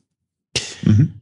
Und das halt auch auf dem letzten äh, pfeifenden Loch sozusagen in seiner Rüstung da. Ich habe ihn übrigens mal im, äh, wann war denn das? Ach genau, im, letztes Jahr im Rahmen zum äh, Guardians of the Galaxy Mhm. ähm, war ein Event erst ähm, den ersten Avengers nochmal auf ähm, ähm, IMAX-Kino, also auf großer Leinwand. Diese, wirklich diese riesigen Leinwand. Ähm, und dann äh, 17 Minuten Preview äh, von Guardians of the Galaxy und halt beides äh, im O-Ton mit Untertitel. Ich weiß gar nicht, Guardians of the Galaxy mit Untertitel. Und stellt dann fest, bei Avengers gucken, hm, irgendwie die deutsche Stimme von Tony Stark äh, und die deutsche Stimme von Jarvis gefallen mir irgendwie besser. ähm, ansonsten, ja, äh, hat Spaß gemacht. So, Mhm. jetzt wollte ich auch nochmal beim Stream Mhm. Probe hören. Ähm, übrigens, äh, wir hatten uns ja vorhin über so ein Licht da unterhalten, das in Kalifornien erschienen ist. Das wurde jetzt bestätigt als äh, eine Rakete von der Ach. Edwards Air Force Base. Ah, keine Aliens, ja. Ja, Bis blöd, auf die ne? nächsten. Schon wieder kein Weltuntergang, keine Aliens. Äh, Stream läuft. Gut. Ja. Interessanter, äh, äh, kurzer, kurze Latenz zum Streamen, auch schön. Ja. Ja, das liegt an der Uhrzeit. Nee, Genau, auch generell so er tagsüber. Ja. Heute früh kurz mal getestet, ähm, da ging das auch. Aha. Ja. Habt ihr eigentlich dann auch diesen, ähm, diesen Ant-Man-Geschichte angeguckt? Ich finde eigentlich ganz interessant, dass Marvel gerade wieder ganz, ganz alte Charaktere rausholt. Also Ant-Man ist ja einer aus den 60ern. äh, der eigentlich schon fast vergessen war, Hank Pym. Äh, und jetzt kommt mit Dr. Strange demnächst auch eine Neuverfilmung von einem mhm. Charakter, der eigentlich schon abgeschrieben war. Ja, Guardians of the Galaxy waren ja von dem Film auch weitestgehend unbekannt. Ja. Die waren ja auch eher so in den 60ern mal, äh, mal unterwegs und dann wurden sie erst im Vorfeld zu dem Film wieder reaktiviert sozusagen. Ja. Ach so, ich dachte, das wäre eine komplette Neuschöpfung. Nee, nee, das gibt's. Nein, nein, die, die gab's schon, ja. aber also man kann es als Neuschöpfung insofern betrachten, dass sie eher wenig mit der, mit der wirklich Vorlage aus den 60ern zu tun haben. Also da hatte man äh, schon größere Freiheit, als man bei Iron Man oder Ant-Man hatte. Wobei man die Geschichte von Ant-Man jetzt auch verändert hat. Okay, ich meine, für mich ist natürlich so jemand wie Deadpool auch schon eine Neuerfindung, weil da ist der in den 90er erfunden worden. ja. ja, aber war ja auch, auch äh, eine Ahnung, kam auch als 1900 zu Bane, das ist aber DC. DC, mit DC Comics habe ich es ehrlich gesagt nicht ganz so, war immer bei Marvel fest. Äh, aber He-Man ist ja seit letztem Jahr irgendwie offiziell DC Universe. Und deswegen würde ich jetzt eigentlich gerade wieder DC ganz gut finden. Das ist aber ja. jetzt kein Film in der Mache, oder? He-Man. Ja. Bestimmt, so, ist bestimmt irgendwas über drei Stunden der Realfilm von, von im Himalischen Quartett äh, tun, machen sie sich seit drei Jahren lustig, dass es Ankündigungen gibt für einen Realfilm und alle zwei Monate gibt's neue Ankündigungen von irgendwelchen neuen Drehbuchautoren, neuen Produzenten und es kommt halt nichts. okay. Das war ja beim Warcraft-Film lange auch so, dass der, der immer wieder verschoben wurde. Ja, ich denke, dass das wird bei den meisten Filmen so sein, über die man spricht, weil mhm. äh, die Filme, über die man äh, über die man nicht spricht, äh, das sind die, die umgesetzt wurden. Folglich bleiben immer nur die übrig, äh, die man halt, äh, die halt noch nicht umgesetzt wurden. Deswegen ja. wird man über die am längsten sprechen. Und das machen dann die aus, über die man insgesamt am meisten spricht. Das hat mich ja so gewundert, dass es bei Martian jetzt so schnell ging. Also da kam letztes Jahr das Buch raus, sofort Filmrechte verkauft, sofort mhm. der Film gemacht und zack, ein Jahr später kam der schon raus. Also das ging mhm. ja da wirklich Schlag auf Schlag. Na, ich mhm. glaube, wenn, wenn die, wenn die von vornherein ähm, Finanzierung, Drehbuch und sowas abgesegnet haben äh, und die richtigen Leute zusammengekommen sind, ich glaube, diese, diese, dass zwischendurch sich immer die, diese, diese Firmen wieder melden, dass da irgendwas sich getan hat, hat natürlich auch den Grund, dass man wahrscheinlich gerade genau die Leute nochmal sucht oder äh, man aufmerksam machen möchte, huch, wir brauchen neue Geldgeber und wir brauchen irgendwie äh, das und das und äh, ähm, das, deswegen treten wir in die Öffentlichkeit, sonst würden sie es ja nicht machen, ne? Weil eigentlich brauchen sie es ja dann erst in der Öffentlichkeit treten, wenn das, wenn das Ding fertig ist. Und äh, dann den Hype naja, starten. Kaufen ja auch viele, äh, viele Filmstudios Buchrechte einfach auf Vorrat. Also ja. Äh, es gibt viele, also gerade von John Scalzi, äh, die das Universum, was er da geschaffen hat, da hat sich, glaube ich, Paramount schon die Rechte dran gesichert, aber haben halt doch keinen Film in Arbeit. Die haben mal die Rechte gekauft, damit sie halt kein, einfach kein anderer kauft. Mhm. Hm. Es geht auch umgekehrt, ne? Game of Thrones ist ja noch nicht mal geschrieben und war schon abgefilmt. Das äh, läuft jetzt, glaube ich, gerade offenbar der, der Film auf die Bücher auf und äh, das wird wahrscheinlich dafür sorgen, dass, dass die nächsten Staffeln dann doch recht lange brauchen, bis die dann fertig sind. Ja, oder so. Nee, ich glaube, die haben da einfach. Oder sie schreiben äh, einfach spontan neu. Das, das, kann auch sein, ja, genau. Also die aktuelle, aktuelle Staffel hat sich ja schon sehr weit von den Büchern entfernt. Mhm. Und ah, ja. ähm, ich glaube, die haben das sich jetzt einfach dazu entschieden, dass äh, Josh R. Martin sein Ding macht und die Serie ihr eigenes Ding dreht jetzt. Ja. Ach so, auch nicht schlecht, ja. Ja, übrigens äh, sind jetzt noch etwas mehr Informationen über diese Rakete rausgekommen. Das war wohl eine Trident 2 Rakete. Also ich habe auch gerade was äh, gefunden. Hm? Eine, eine ballistische, eine ballistische Rakete, äh, die bis zu 14 äh, Atombomben tragen kann. äh. Ich sag mal, ich sage mal immer, äh, würde sowas Nordkorea machen, die Welt würde in Angst da starren, aber es ist ja nur die USA und das, die sind ja, ja die Guten, ne? Genau, die machen ja nichts. Ich habe mal den Link, den ich, den ich gerade gefunden habe beim Googlen in Irk gepostet. Ähm, ist es das? Irgendwie. Ah. Das war, das war aber eine Atlas 5, das war ja schon am letzten Samstag. Ja. Beziehungsweise der Artikel ah, ist vom 8. Oktober. Ja, ja, ach Gott. 8. Oktober. Ja, ja, aber das ist öfters so, dass, dass das National Reconnaissance Office, also die Agentur, also die, die, das, die Behörde der USA, die sich um die ganzen Spionagesatelliten kümmert, die haben dann immer eine Payload und das ist immer eine Top Secret. Ja. Also man kann den Raketenstart sehen, aber sie verraten nichts, was diese Rakete trägt. Du hast gerade eine Rakete gestartet. Nein, aber, aber nein. ja, das, das geht halt schlecht. Ja, die Chinesen sagen immer, ja, das sind keine Spionagesatelliten, das ist zur Erntebestimmung. Genau, das ist Forschung. Die Chinesen bestimmen ständig ihre Ernte. Das ist ja auch Spionage eigentlich, also halt, ne? ja, Spionage am eigenen Spionage. Genau, Biospionage lese gerade, es ist offenbar von einer US, ähm, äh, von einem US Navy äh, Unterseeboot abgeschossen worden. Ja, ja Ohio Class Sub. Also das sind diese, ja. das sind diese, diese Atom-U-Boote, die äh, ja, Jagd auf Rote Oktober. Mit Raketen. Ja, ja. Man, äh, hm? äh, der, der Witz bei Jagd auf Rote Oktober sind ja auch die Alpha, die Alpha-U-Boote dahinter. Die gab es tatsächlich und die hatten witzigerweise äh, Kernreaktoren, die bleigekühlt waren. Äh, also letzten Endes äh, ja sowas wie einen schnellen Brüter. Mhm. Also könnte man dafür benutzen und äh, hat man jetzt auch vor. Äh, der Witz ist halt, dass damit äh, tatsächlich U-Boote äh, betrieben wurden.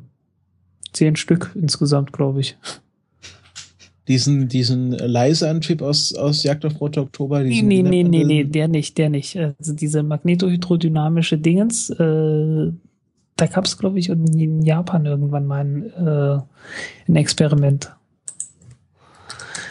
Und äh, die, die russischen U-Bahn-Kapitäne haben die auch alle mit schottischem Akzent gesprochen? Natürlich. Äh, Was die, die wenigsten wissen, dass die Schotten ja eigentlich Russen sind. Äh, ich ich, äh, ich pack mal den. Ich habe mal im, im IRC dieses magnetohydrodynamische Dingens da äh, verlinkt. Äh, die Yamato 1 in Kobe war der erste Prototyp. Ja, also das, das Ding ist echt. Vom Prinzip her. Mhm. Ah, okay, die, die Nautilus von Captain Nemo wird auch so angetrieben. Ja, äh, und Nautilus war ja auch der Name des allerersten äh, Atom-U-Boots von, äh, von den USA auch.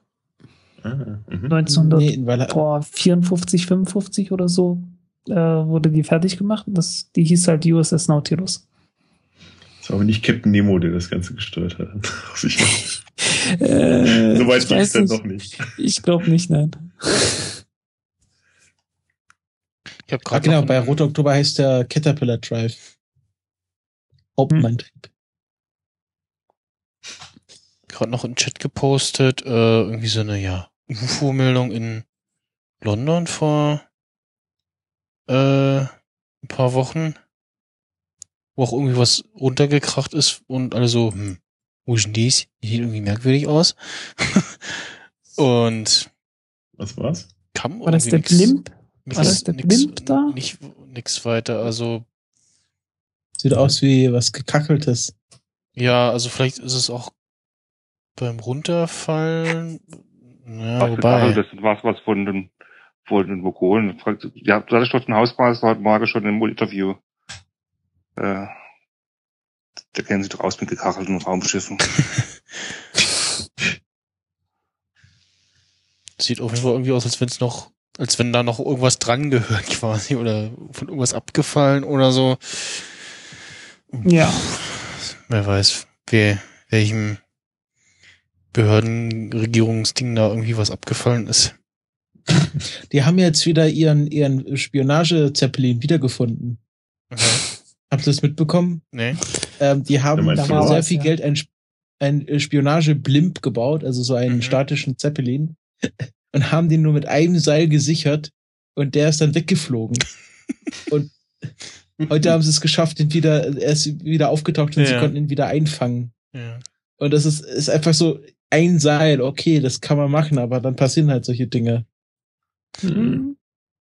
Und das war halt, das war halt das, besonders, weil es ein Spionage-Zeppelin war.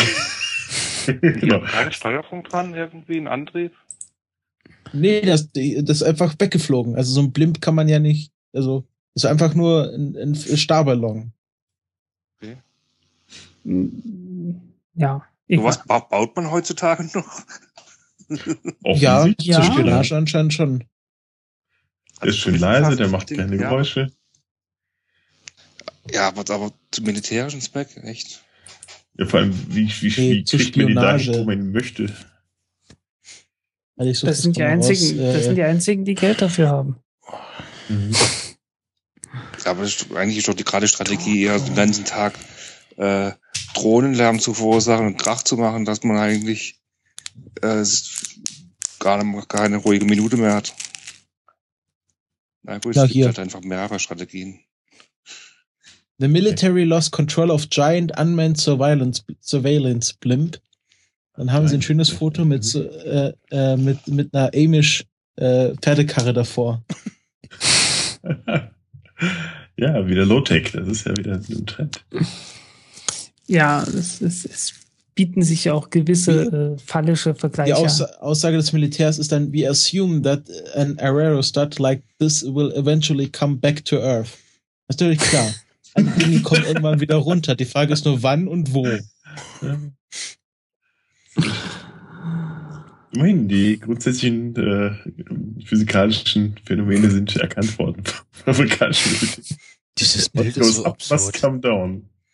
Und äh, das ist bekannt geworden, weil Edward Snowden dazu gepostet hat. Ähm, Remember the 2.7 billion giant surveillance blimp, something went wrong and it's on the loose. Ich sehe nur gerade dieses Bild, da hängt das Ding, glaube ich, irgendwie gerade in, in, in Strommasten. Oder schwebt drüber, aber auch so einen ganz merkwürdigen Winkel da drüber. Also das Besondere ist anscheinend, dass der 2,7 Milliarden Dollar gekostet hat zu entwickeln. Ach, wir haben es so Gunshot untergeholt, lese ich gerade. NBC Nightly News. Gunshot helps deflate runaway military blimp. Wir haben es genauso gemacht, wie wir Sie haben ihn von seinem Leiden erlöst. Genau. Wir haben ihn, wir haben ihn, er ist nur leicht beschädigt. Die Hexe ist tot, die Hexe ist tot. Ding dong, the witch is dead. They've killed this menacing fly witchcraft. Das, das war ja auch, das war ja auch der Witz, als äh, Margaret Thatcher gestorben ist und äh, Ding Dong the Witch ja, is ja, Dead genau. äh, in, in, den Charts ganz nach oben kam. ja, aber auch fies. Aber es, ist, äh, es passt, glaube ich, zu dieser Frau. Die mag irgendwie keiner. Und keiner will sie gewählt haben. Das ist ganz seltsam. Das kommt immer wieder vor. Hm. Es fällt mir jetzt gerade ein bei auf, auf, äh, auf Zeppeline schießen, wo bei Independence Day im Fernsehen gesagt wird, bitte schießen Sie nicht auf die UFOs, Sie können einen interplanetaren Zwischenfall auslösen. ja, genau.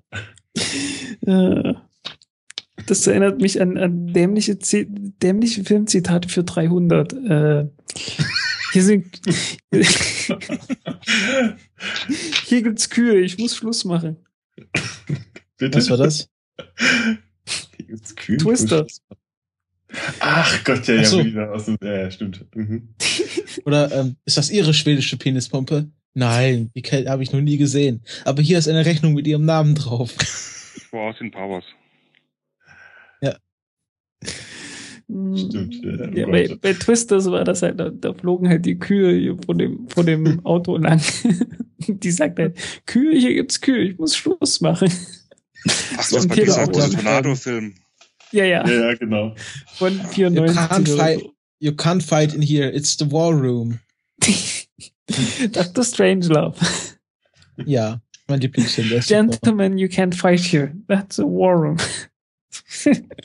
Irgend sowas, ja. Ja. Ähm. Aus, aus, was war es denn? Voyager gibt so ein schönes Zitat, äh, fällt mir gerade so ein wir können auf diesem Planeten nicht landen, es ist gerade Nacht. Finde ich auch schön. Oder? oder there's coffee in this nebula. Ja. Ah ja, genau, das ist natürlich klassisch, ja. Ähm, habt, habt ihr gesehen, was ich in den Skype-Chat gepostet habe? Äh, dieser Artikel, äh, wünsch, unsere Wünsche für den, für den neuen Star Trek. Ähm, Äh, gesehen, ah, aber noch nicht Ist Ja. etwas weiter oben. Was weiter oben? Da haben, da haben sie mal äh, Schauspielerinnen gesammelt, die demnächst äh, vielleicht den Captain bei der neuen Star Trek-Serie spielen könnten, sofern es einen Okay. Captain gibt. ich tendiere Also äh, zu der Dame rechts. Wobei, also, ja, ich weiß nicht, also links Elizabeth Mitchell, ähm, Es geht ja weiter. Es gibt ja hier Ja. Robin Wright, äh, Julia Louis Dreyfus, Freema Eggman, ja, Julian Moore. Robin Ähm, Wright. mh, Die nehmen doch jetzt bestimmt wieder ein, ein POC. People of Color. Ja, ja. also ich denke, oh, oh, es war doch immer dieser Running Gag, dass dann Weiß jetzt er nicht. irgendwie ein, ein, ein farbiger bei Ja, Cisco, Cis Cis, Ashley, Cisco war Ashley doch schwarz, oder? Oder war doch Ja. Captain ja, Ja, ja, ja. ja. Oh, oder hm. Station Äh, Commander? Der Und- Witz ist hier, äh, Ashley, Ashley Judd, die hat mal, die hatte mal in einer Folge mitgespielt, als äh, auf der auf der Enterprise die die Computerspielsucht ausgebrochen ist. Äh, erinnert Lucy? Lawless, das wär's natürlich. Stimmt. Lucy Lawless als Föderationskapitän. Sophie Okunedo. Hm. Ihr war bei, ähm, bei, äh, bei der einen Doctor Who-Folge, die Ja. Queen. Ja, ja. Hm? D Oder das fand ich eine Julian- schöne Folge, ja, aber hm, Die war die super Beast Below. ja. Ähm, wen ich gut finde, ist äh, auch noch Gillian Anderson. Die wäre auch super dafür. ja, aber die macht jetzt erstmal Der X-Files ist ja auch nur sechs Folgen, das ist auch schon alles ja, abgedreht. stimmt. Aber Die wäre super, Ja. die wäre. Und Robin Wright wäre halt so ein zweiter Captain Janeway. hm, Xena, also Xena als als Captain, ja.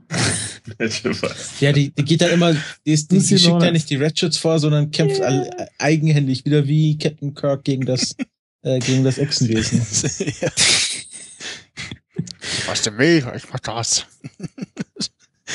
Es werden hier sehr viele Frauen gewünscht, ne? Ist es mehr Frauen? Oder? Ja, ich glaube, die haben wir jetzt bewusst wirklich nur Frauen so, genommen Frauen, für den. Ja. Es, Ja. gibt, es steht hier auch noch Teil 1, also wahrscheinlich wird es einen Teil 2 geben, wo es dann Männer gibt. Hm. Aber ich, ich fand es mal schön, dass man erstmal nur Frauen in Betracht zieht. Ja. Ähm, also ich finde Robin Wright eine, eine interessante Wahl, weil sie hat in, in, äh, in, in House of Cards ihre Führungskräfte unter Beweis gestellt. Ähm, aber wer, ich mein, sie, sie hat eine sie hat eine Rolle bekommen, die äh, dazu passte. ja.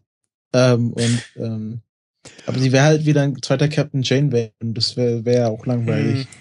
Ich finde es interessant, wenn sie Julia Louis Dreyfus nehmen, weil die macht ja bisher nur Comedy. Und die Ja. mal in einer mehr oder weniger ernsten Rolle zu sehen, das wäre auch interessant. Sarah Silverman, ja, als Captain. Ja, als, als Vice Captain, als, genau, sie ist ein erster Offizier. Äh, Weiß man Hm. eigentlich, wann die Serie angesiedelt sein soll im Vergleich zu anderen Serien? Ist also Ich glaube, darüber ist noch gar nichts technisch- bekannt. Nee, haben sie noch gar nichts Wann, gesagt, wann soll ne? die kommen? 2017, oder? Ja. 2008? Also Ja, bis dahin schön, wird ja. wahrscheinlich. Also wir haben ja noch über ein Jahr Zeit, uns zu entscheiden, wann die Serie angesiedelt sein soll. Ich glaube, das wissen die selber noch nicht. Ja. Ach, im Zweifel geht's über einen temporalen Krieg eh in jeder Zeit. Kommt, kommt noch irgendein Ja. Star Trek-Film wieder demnächst? Ich glaube irgendwie Ja, ja, es kommt ja ein neuer. Also Star Trek ohne ohne Zeitreisen wäre auch irgendwie mal toll. Wenn sie einfach diesen einfach diesen Zeitreise-Scheiße weglassen, weil das, das Vielleicht machen sie ja ein, ein ganze Nie Star Trek-Serie nur in Cyber, nur in der fünften Dimension. Alles digital. Eine ganze Star Trek-Serie, die nur auf dem Holodeck spielt. Das würde funktionieren. Ja, vor allem wäre es billig, weil man bräuchte keine, keine Raumschiffe basteln. Oder eine Serie, die nur äh, den Kobayashi Maru-Test zeigt. Immer und immer wieder. Jede Folge ein neuer Versuch. Jede Folge neue, neue Besetzung. Komplett. Die Zeitreisegeschichte ist natürlich, hat den Vorteil, dass man immer wieder die Handlungsstränge verändern kann und sagen kann, ah, es hat sich halt auch durch die Zeitreise ja. alles wieder neu. Genau, Zeitreise ja. macht alles scheiße. Ja. Ihr wisst ja auch, warum, warum die Enterprise immer wieder zerstört worden ist, ne? Staffeln. Das hat einen ganz äh, einfachen weil, Grund, weil die, ähm, äh, die haben die nach jeder Staffel mehr oder weniger die erst, also nach den ersten Staffeln haben sie die ganze ähm, äh, Bühnenarchitektur zerstört, weil man die nicht lange aufheben wollte. Und das, mhm. deswegen wurden die immer wieder neu gebaut. Und deswegen sahen die immer ein bisschen anders aus. Dann hat man das erklärt dadurch, dass das Ding irgendwann zerstört worden ist. Welche Enterprise äh, war, hatte nur eine sehr kurze Lebensdauer, die Enterprise B? Äh, die C. Genau. Die C, ja, ich glaube, die, ja, die C, die war, die war ganz schnell weg. Die, die ist dann in irgendeiner Folge aufgetaucht, plötzlich mal.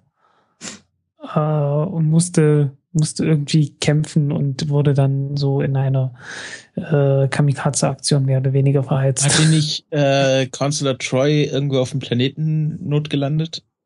Ach, das war das. Warte mal, das, das, war, das war, warte mal, das, das war irgend so ein, Nee, nee, das ist die Enterprise D gewesen. Äh, so, warte mal, die, die C, die C, da wurde, da kam sogar äh, Tascha Ja wieder zurück und die ist dann oh. auf, die ist dann wieder zurück, die ist dann auf die, auf die Enterprise C wieder gegangen und hat dann zu Ende gekämpft sozusagen, damit sie auch, damit ist es dann auch wieder aus der Zeitlinie verschwunden. Wie haben sie die denn wieder belebt? Ah, Zeitreise. Irgend so Paralleluniversum oder sowas. Das überrascht. Das ist ja mal ein ganz neues Element. Ja, ja. ja, aber äh, äh die, die Schauspielerin, die Schauspielerin von die, die Schauspielerin von Natascha, ja, die, äh, die hat das ja auch dann irgendwann bereut, dass sie, dass sie rausgegangen ist. Und deswegen ist oh, die ja, auch immer wieder aufgetaucht. Deswegen ist die auch äh, immer wieder aufgetaucht. Äh, ah, einmal, ah, einmal so als sich selbst und äh, auch ein paar Mal als Romulanerin. Aber dafür haben wir ja Worf bekommen, oder? War es nicht so? Äh, nee, nee, da war auch, die, die waren auch schon zusammen da. Aber der, der ist danach, äh, danach ist die Rolle etwas größer geworden von Worf. Ja. Sehr viel größer und äh, muss man ja auch sagen, ist äh, sehr gut geworden, was er aus, den, aus der ganzen Klingonen-Story gemacht haben. Ja, die haben sie ja wirklich gerettet, also im Gegensatz zur Originalserie. Ja.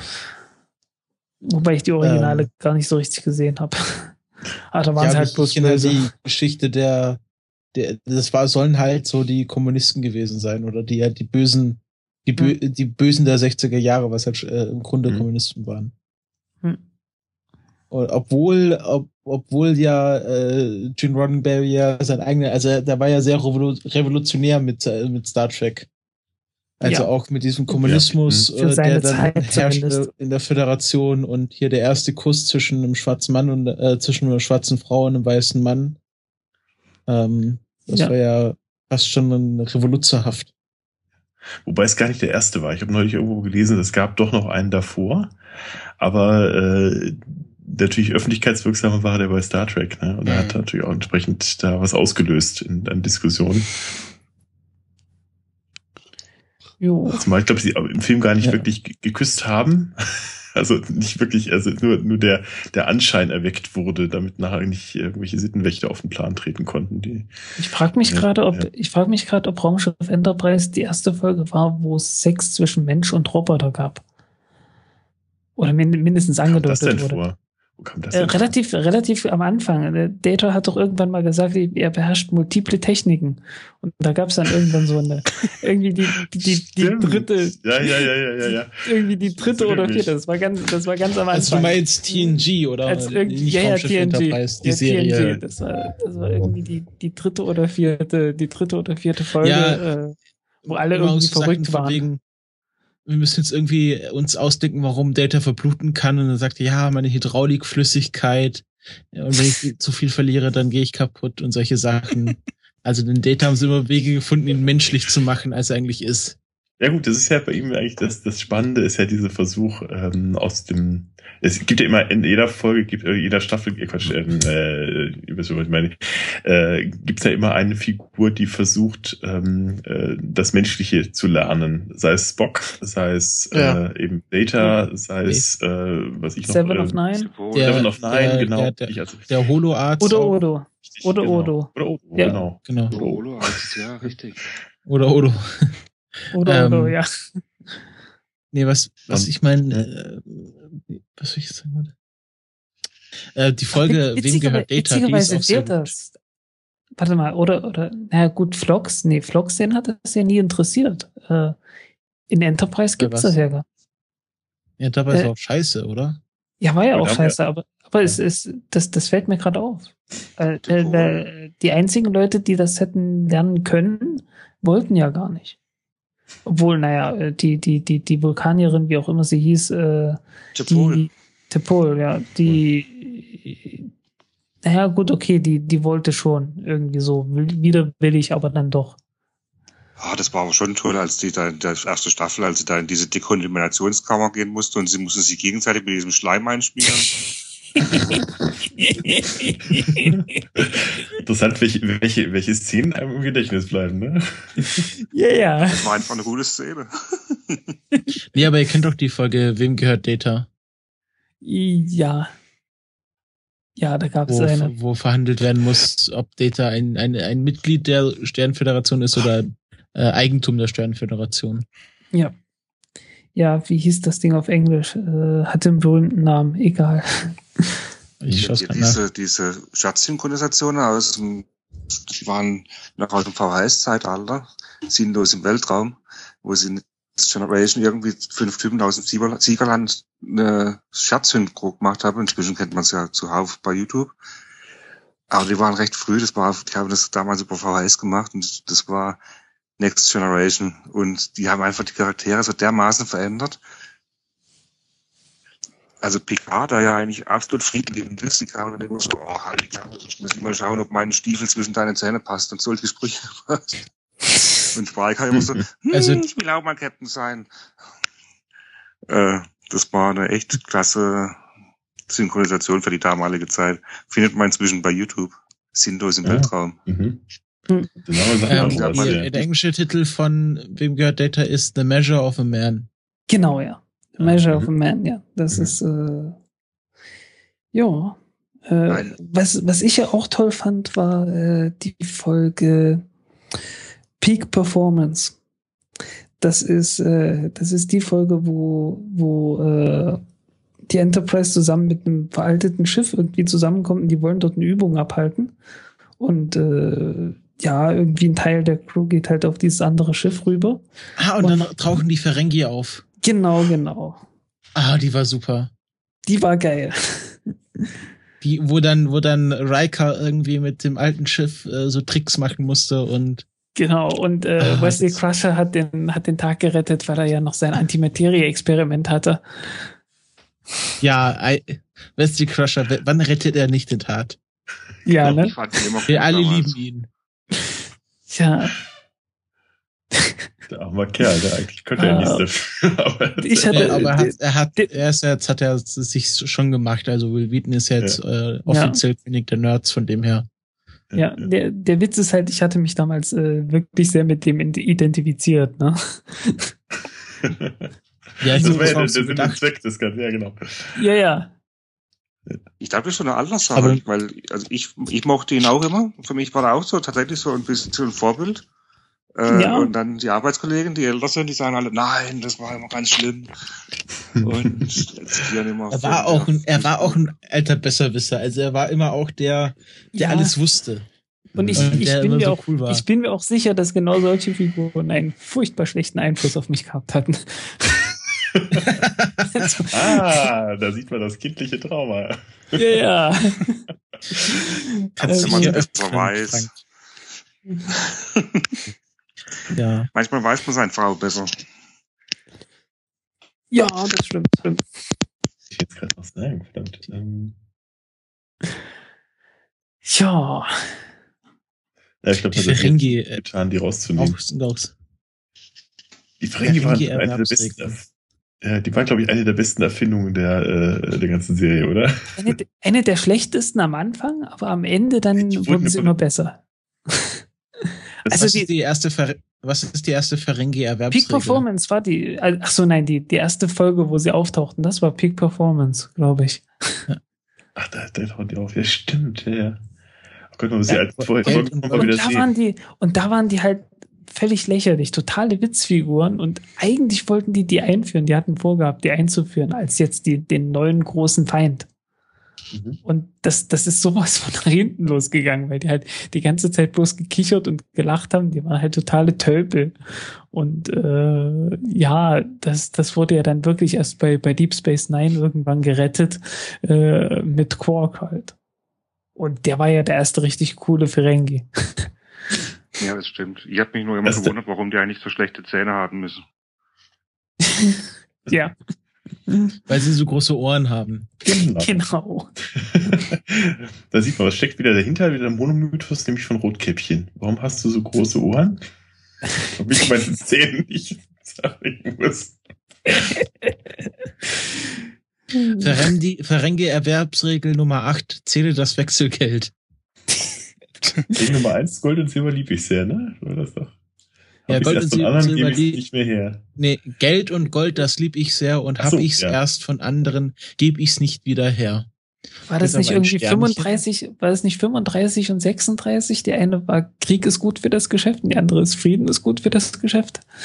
Regel 34, Krieg nee, ist gut ja, für genau. Geschäft. Krieg ist gut für den Profit. 34 und 35, okay, ne, ich war nah dran. Ja. Regel 45, wer, wer nicht expandiert, ist tot. Nee, Regel 45 ist Profit hat Grenzen, Verlust keine. Da habe ich ein anderes Wiki auf hier, offensichtlich. Ich habe hier das kernelweb.com. Regel ja. 67, genug ist niemals genug.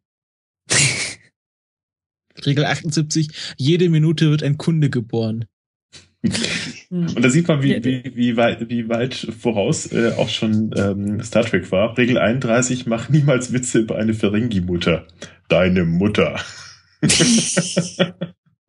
da kommt der Mutterwitz her. Jetzt haben wir es. Äh. Kennt ihr diese Twitter-Accounts irgendwie Riker Google oder Worf E-Mail to Riker? Nee, das klingt nee. lustig. Gibt das nicht. Ich, ich kenne durch die, die äh, PK-Management oder was auch wenn man das waren, diese Tipps da von PK. Die kenne ich. Warte kurz. Ähm, hier, Riker Googling. Äh, kleinen Moment. Starship won't start. Castle Run. ähm, hm. Is Holodeck Candy Crush dangerous? Ähm, was? Phaser das Pumpkin Carving. Das Holodeck hat mich jetzt gerade an Professor Moriarty erinnert. Der war ja auch cool. Bei Star Trek. Bo Borg Assimilation Opt-out. Das, das, das war der, der im, äh, auf dem Holodeck entstanden ist und dann äh, eigenes Bewusstsein kriegte, ne? Oder ja, das? ja, das ist ja der, das ist ja der, der Gegenspieler zu Sherlock Holmes in ja, dem genau. Roman. Ja, zumindest in einigen davon. Und ja, der entstand ja dort. TED Talk. Oh, am besten war doch Q, oder? Q, Q auf jeden Fall. Ja, ah, so gut. Der ist ja auch sehr gut in My Little Pony. Da spielt er ja Discord. Der ist, Aha, okay. der, der Witz ist ja, der, der ist ja gefühlt mindestens 50 Mal aufgetaucht, aber es waren irgendwie bloß fünf Folgen oder so. Genau. Aber mhm. der hat halt so einen Eindruck hinterlassen. Der war ja, geil. Ja. Weil er, weil er das komplette Konzept auch durcheinander geworfen hat. Das war immer sehr schön. Ja. Und er war vor allem gleich Riker, dabei. Dabei Riker äh, Do Vulcans masturbate.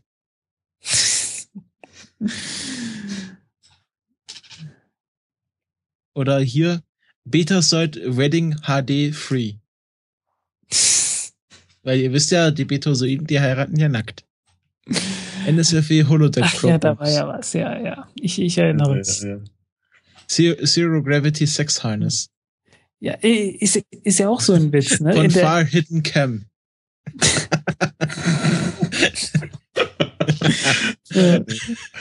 Ich, ich erinnere mich gerade bei, bei Encounter at Farpoint, das hatte ich damals als Hörspiel gehabt, als Hörspielkassette sogar. Äh, da konnte Riker noch die, noch die Gedanken von Diana Troy lesen. Warum? Ah, weil er das konnte. Die, der, die wurde so vorgestellt. Ach, der, der, äh, das der ist die Folge, wo er vorgestellt wird. Beide, der hat ja noch keinen Bart, das sah so weird aus. Ja, ja. Ja, nee, nee, beide, beide wurden vorgestellt. Also Diana Troy wurde irgendwie so vorgestellt und äh, äh, ich glaube, die Worte waren, erinnerst du dich noch im Sadi, kannst du noch immer meine Gedanken lesen? Und im Sadi ist halt so Liebhaber oder sowas. ja, das, was, so das ist ja ambivalent ist schon gar nicht klar, ob das jetzt wirklich die Eigenschaft gemeint ist oder dieses Übertragende. Kannst du mir mein, meine Wünsche von den Augen ablesen? Nee, nee, nee, nee, das war doch, das war noch richtig äh, Gedankenlesen, richtig echtes. Die, die, die Eigenschaften, also wurden ja auch immer, das, das wurde ja auch immer schlechter mit der, ne? Also am Anfang hat die ja noch ständig irgendwas gefühlt und so und irgendwann oh ja, hat man eingesehen. Ne? Irgendwann hat man dann eingesehen, okay, äh, eigentlich sagt die immer bloß das ganz Offensichtliche, was soll der Scheiß? Ja, ist, passt aber sehr schön. Ist verängstigt. Ja. Ist aber genauso wie bei diesem Cold Reading, ne? Also ist ja genau so, was diese, diese angeblichen äh, Mentalisten auch alle können, nämlich dann das Offensichtliche erkennen. Ja. Würde ja auch ja, aber, aber vergesst nicht, da ist eine Brücke voll Nerds. Und Nerds haben ja Probleme mit Körpersprache und so. Also von dem her ist das eigentlich schon ein ganz gutes Konzept. Ich habe da einen äh, PK-Management-Tipp für euch. If you have a psychic on the stuff, think unsexy thoughts. Auch schön, ja. Oder bei dem PK, ja, ja, weil, vor allem das, das Outfit, das Outfit von Diana Troy war ja das einzige, das keine, das kein, also lange Zeit am Anfang war das ja keine Uniform. Und äh, die, die meinte ja dann noch irgendwann, oh, zum Glück habe ich dann irgendwann so eine Uniform gekriegt. Endlich konnte ich normale Unterwäsche tragen. PK Getting Things Done Tipp. Make it so. Aber kennt ihr dieses schöne Weihnachtslied, das ja, glaube ich, jedes Jahr auch wieder irgendwie bei Twitter hochgejubelt wird? Make it so, make it so, make it so. Nee. Ah, das müssen wir dann mal bei, bei, die Show Notes packen. Äh, das ist großartig. Nee, äh, make it make it so. Äh, ich glaube, unter, unter Star Trek und Christmas äh, eingibt, dann kriegt er es sofort. Großartig. Mit Versatzstücken aus den äh, aus, aus Dialogen. Und dann wird äh, Song Make It So. Ja, let's, uh, auf Let It Snow sozusagen. Das, äh. Ah, aus der mit, mit der brasilianischen äh, Flöte von. Ja, ja, genau. Patrick Stewart war mal bei Sendung mit der, mit der, bei Sendung mit der Maus, nein. Äh, Sesamstraße war das, glaube ich. Nicht mal Muppet Show, sondern Sesamstraße und hat er auch mit, ah, mit, mit den Ziffern ja. gesagt, und dann war die Nummer eins da. Ja. Make it die, so number one. Diese, diese Flöte, die kam ja auch aus der Folge The Inner Light, was auch irgendwie öfters mal als eine der besten Folgen überhaupt äh, gewählt wurde als mhm. so eine, irgend so Raumsonde kommt halt zur, zur Enterprise und äh, wie das halt so ist, eine, eine, primitive Raumsonde ist sofort in der Lage, äh, die Schilde, die Hülle zu durchdringen und den, äh, den Captain irgendwie total lahmzulegen und ihm ein falsches äh, Erinnerungsstück äh, einzuimplantieren, ja, ja, ja. Mhm. wo er dann äh, halt äh, das, das Leben auf dem Planeten äh, von dem die Sonde kommt, nachlebt. Mhm. So die letzten Jahre, wo der immer weiter austrocknet und so. Stimmt, stimmt. Äh, okay, äh, der, der Hintergrund war bescheuert, aber äh, die Geschichte an sich, so wie sie erzählt wird, die ist schon sehr genial. Ja. Ich glaube, das taucht auch zwischendurch mal wieder auf, ne? War das nicht irgendwie so ein Versatzstück mal wieder, wieder drin, in so späteren Folgen? Die Flöte, die Flöte taucht da noch mal auf. Zum Beispiel die Flöte, genau, richtig. Die, ja, die, ja, stimmt. Und äh, der, der hatte auch noch mal irgend so eine Liebelei gehabt mit einer, die, die kam auf die Enterprise und hat dort gespielt. So mit einem, mhm. mit einem ausrollbaren äh, Klavier. Was man so hat. Was man halt so hat. Ne? äh, ja, ist ja auch, ist ja auch typisch Star Trek. Äh, die, die äh, die Brückenmannschaft äh, verliebt sich ab und zu mal und äh, das funktioniert ja auch nie darf ja auch nicht. Ich meine, darf ja nicht, weil muss ja alles wieder an, ja, genau, am Ende der Folge muss ja alles so sein wie, wie beim, beim letzten Mal, nicht? Damit man als Zuschauer genau. wieder reinkommt, ja. Ja. Das ändert sich ja bei Serien gerade, nicht? Äh, ich habe das heute irgendwo mal gehört. Ähm, tatsächlich war es ja ursprünglich mal so, dass du jederzeit in jede, jede Serie reinschalten können müsstest, um ja. äh, nicht mhm. sehr viel von der Handlung äh, zu verpassen. Aber äh, das ändert sich ja gerade durch dieses Binge-Watching, äh, dass man. Ja, das, äh, das hat sich schon in den 90ern geändert. Also das, äh, die, das die erste langsam, richtig ne? große, die ja. erste, der erste richtig große war ja äh, Babylon 5 gewesen. Mhm. Das war ja wirklich angelegt. Mit ja? stehender Handlung, ja. Das, das war halt wirklich komplett angelegt, angelegt als eine, eine epische Handlung mit Rahmen und alles Mögliche. Also das war halt ja, ne, dieser, dieser Schattenkrieg, äh, den sie hatten und äh, mhm. die Rebellion auf der Erde und so. Und das musste halt irgendwie alles untergebracht werden. Mhm. Dummerweise war das auf, auf fünf Jahre angelegt und äh, irgendwie nach dem vierten hieß es, ja, wir werden es wahrscheinlich nicht weiter finanzieren können.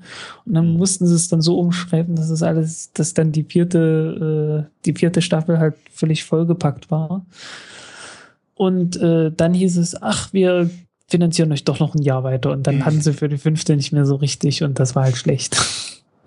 Ich finde, das ist aber eigentlich tatsächlich auch spannend, bei, bei Serien zu sehen, wo sich das im Laufe der Zeit einfach verändert. Also auch die, äh, bei South Park, also total, total andere Genre, ist mir das aufgefallen. Die ersten Staffeln bis Staffel 10 oder so hatte immer ganz massiv dieses, ja, am Anfang ist immer alles gleich. Dann Gut, kamen die irgendwann von der dritten in die vierte Klasse. Das war ja dann schon so eine richtige Sensation. Und die letzten die Simpsons beiden Staffeln, bei den Simpsons ist das ja nie passiert. Bei den Simpsons ist das ja nie passiert, ne? Ja. ja da machen sich zwischendurch ja immer Scherze drüber, ne? Dass sie irgendwie seit, seit fünf Jahren äh, zehn Jahre alt sind oder so. Ne? Ist ja, ist ja auch ganz witzig. Ich meine, es gibt eine ganze Reihe von japanischen Animes und mhm. da, da sieht, da sieht man dann wirklich, wie so ein Staffel für Staffel die Leute älter werden. Mhm. Also das, da, da merkst du das richtig. Ganz am Anfang ist das noch totales Kindchenschema und dann so mit der Zeit werden die immer erwachsener. Stimmt, ja, ich glaube, die wachsen dann. ein Teenager. Ja. Hm. Ja, die wachsen ja wahrscheinlich mit der, mit der Zielgruppe, ne? Also äh, der, der Witz ist wahrscheinlich, dass du der Zielgruppe einfach dann folgst, weil vielleicht auch die Geschichten dann anders werden. Ja. Ich weiß es nicht, ob die Geschichten auch anders oder? Ich glaube auch, ja. Ja. Wird passen, ne? Also.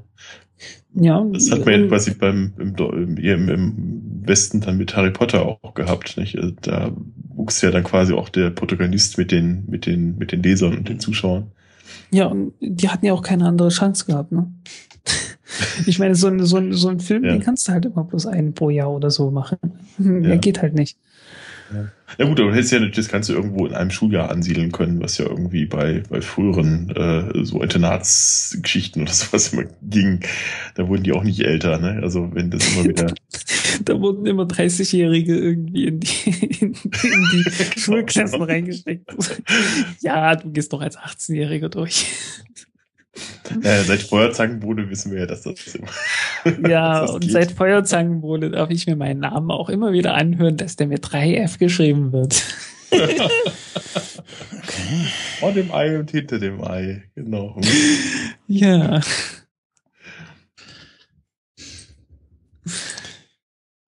Ja, es ist um fünf. Ja. Wer hätte es geglaubt?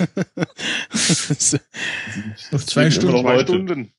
Genau, noch. Haben wir, noch Hörer oder haben wir schon wieder Hörer? Noch zwei Stunden. Ich schau mal rein bei Xenem. Wir hatten einen ganz absurden Peak äh, um zwischen 12 und 13 Uhr. Und dann, okay, da lief halt die, die, die vorproduzierte Mittags irgendwie, weiß nicht. Und danach so, ja, also laut Xenem äh, sind immer noch Menschen am Zuhören, ja.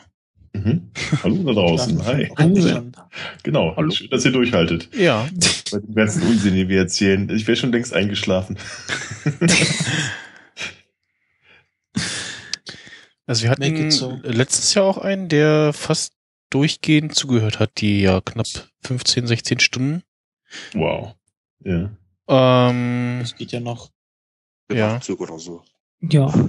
Aber Das ist 24 so- Stunden ist schon hart, ja. ja, also ich bin jetzt auch schon, also ich bin halt gestern um drei aufgestanden. Oh Gott. Und in elf Minuten bin ich gestern hier angekommen äh, bei Kiez FM.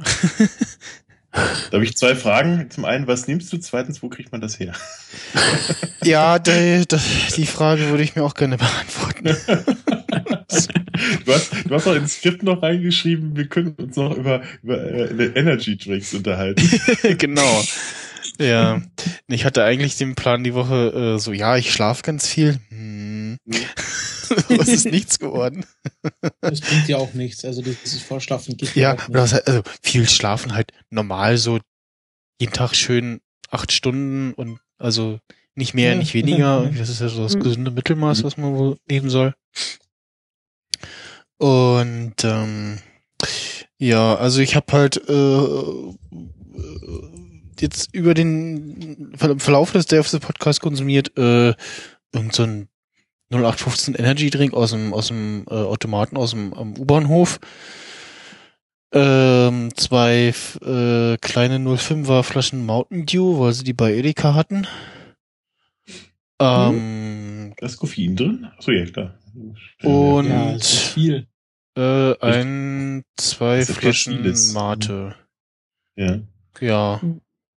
Ist ja, ist ja auch interessant, ne? Äh, Koffeinhaltige Pflanzen, das ist ja ein totaler Import, ne? Für, für Europa zumindest.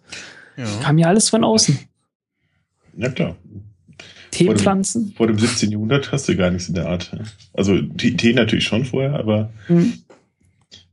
Ja, aber nicht in Mengen. was Nicht- ist von der Ziege entdeckt worden, ne? Kaffee. Laut Kaffee, Legende. äh, Kaffee, Äh, ja. Hm. Angeblich hat die Ziege ähm, dann ein, an einem Kaffeebaum gefressen und das fiel dem Hirten auf, dass alle Ziegen sonst schliefen, nur die eine sprang immer noch munter rum. Ja. Dann soll er das probiert haben und angewidert ins Feuer gespuckt.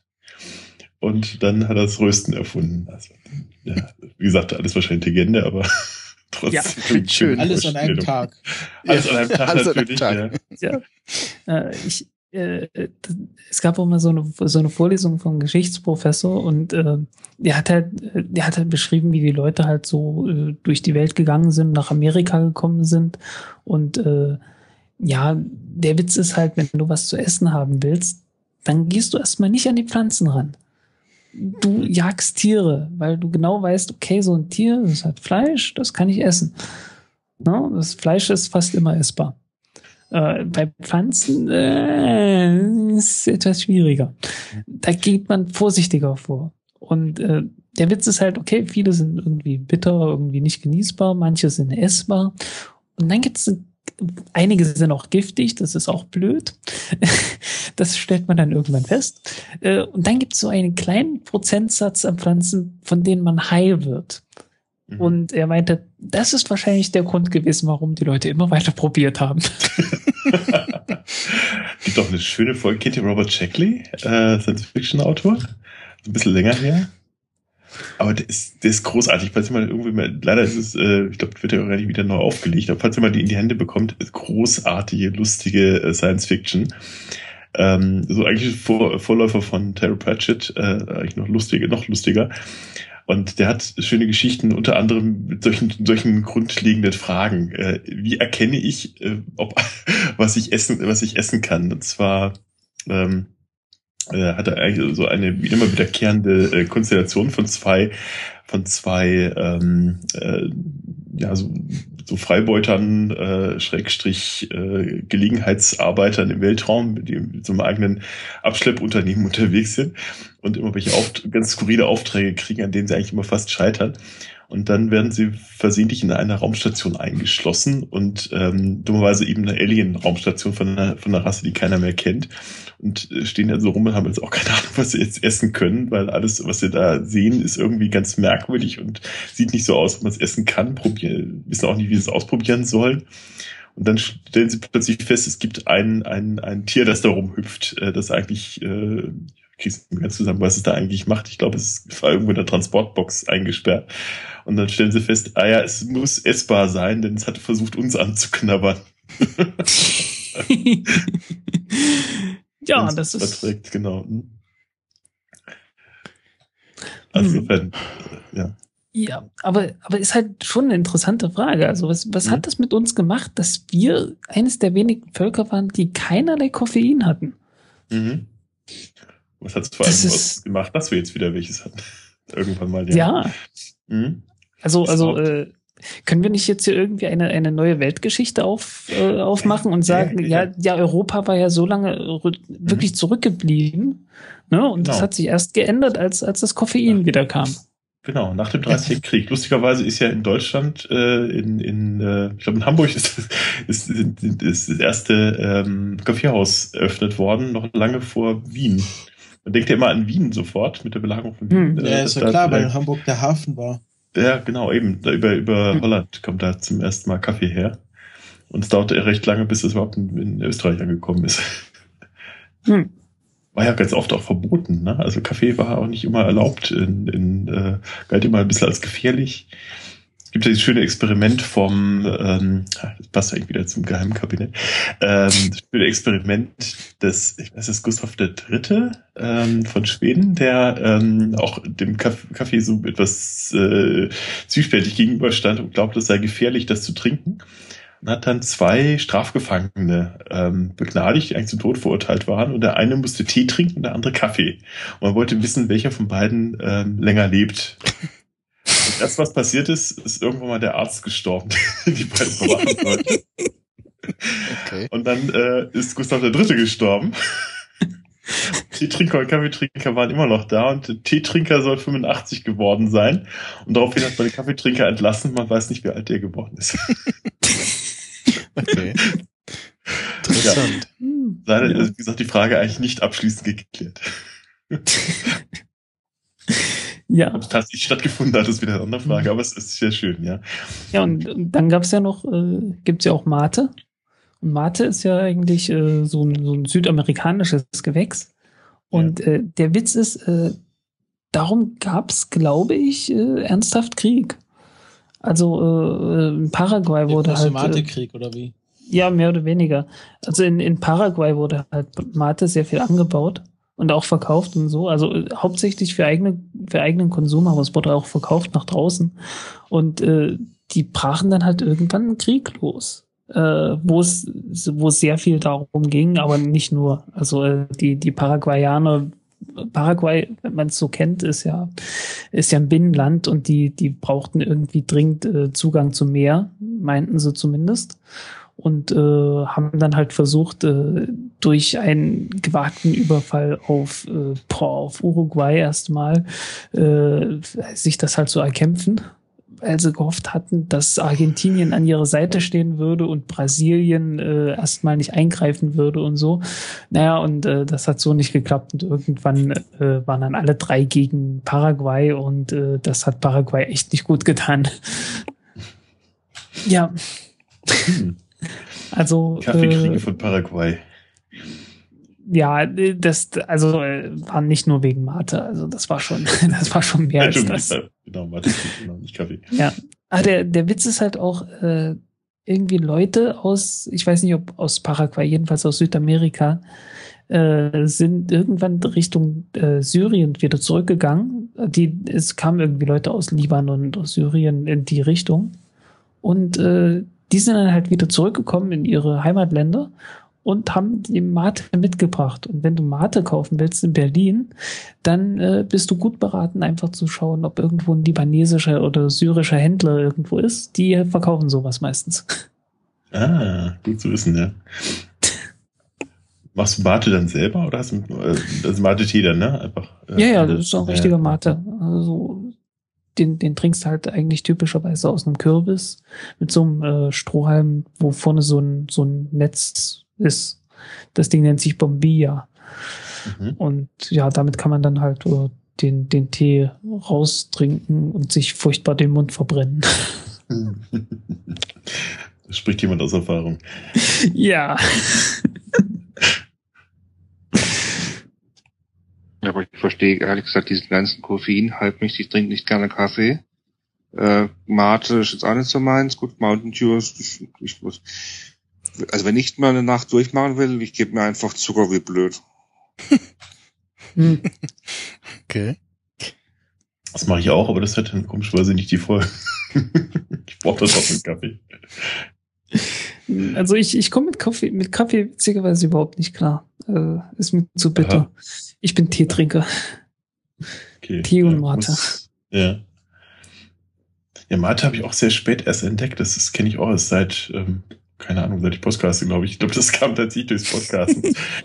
Äh, das ist die Einstiegsdroge für alles. Ich, ich habe es äh, durch die Seabase, äh, durch Knockerspace kennengelernt und habe auch den Anfänger ich hätte gern eine Clubmate. und der kam gleich so zurück, das heißt Clubmate, hier. so, okay. Clubmate ist das, was du auf der Disco aufreißt, oder? äh, ja, genau.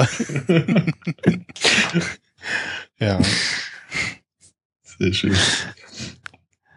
Ja, das Dumme ist, hier kriege ich, krieg ich keine Clubmate. Das ist, ähm, ja, es gibt ja dann noch die, hier, die, die, im Osten, wir haben ja nichts. Äh, die Flora Power, die irgendwie noch, noch mal mehr Koffein hat, ne? Und Flora Power. Mhm. Äh, mehr oder weniger süß?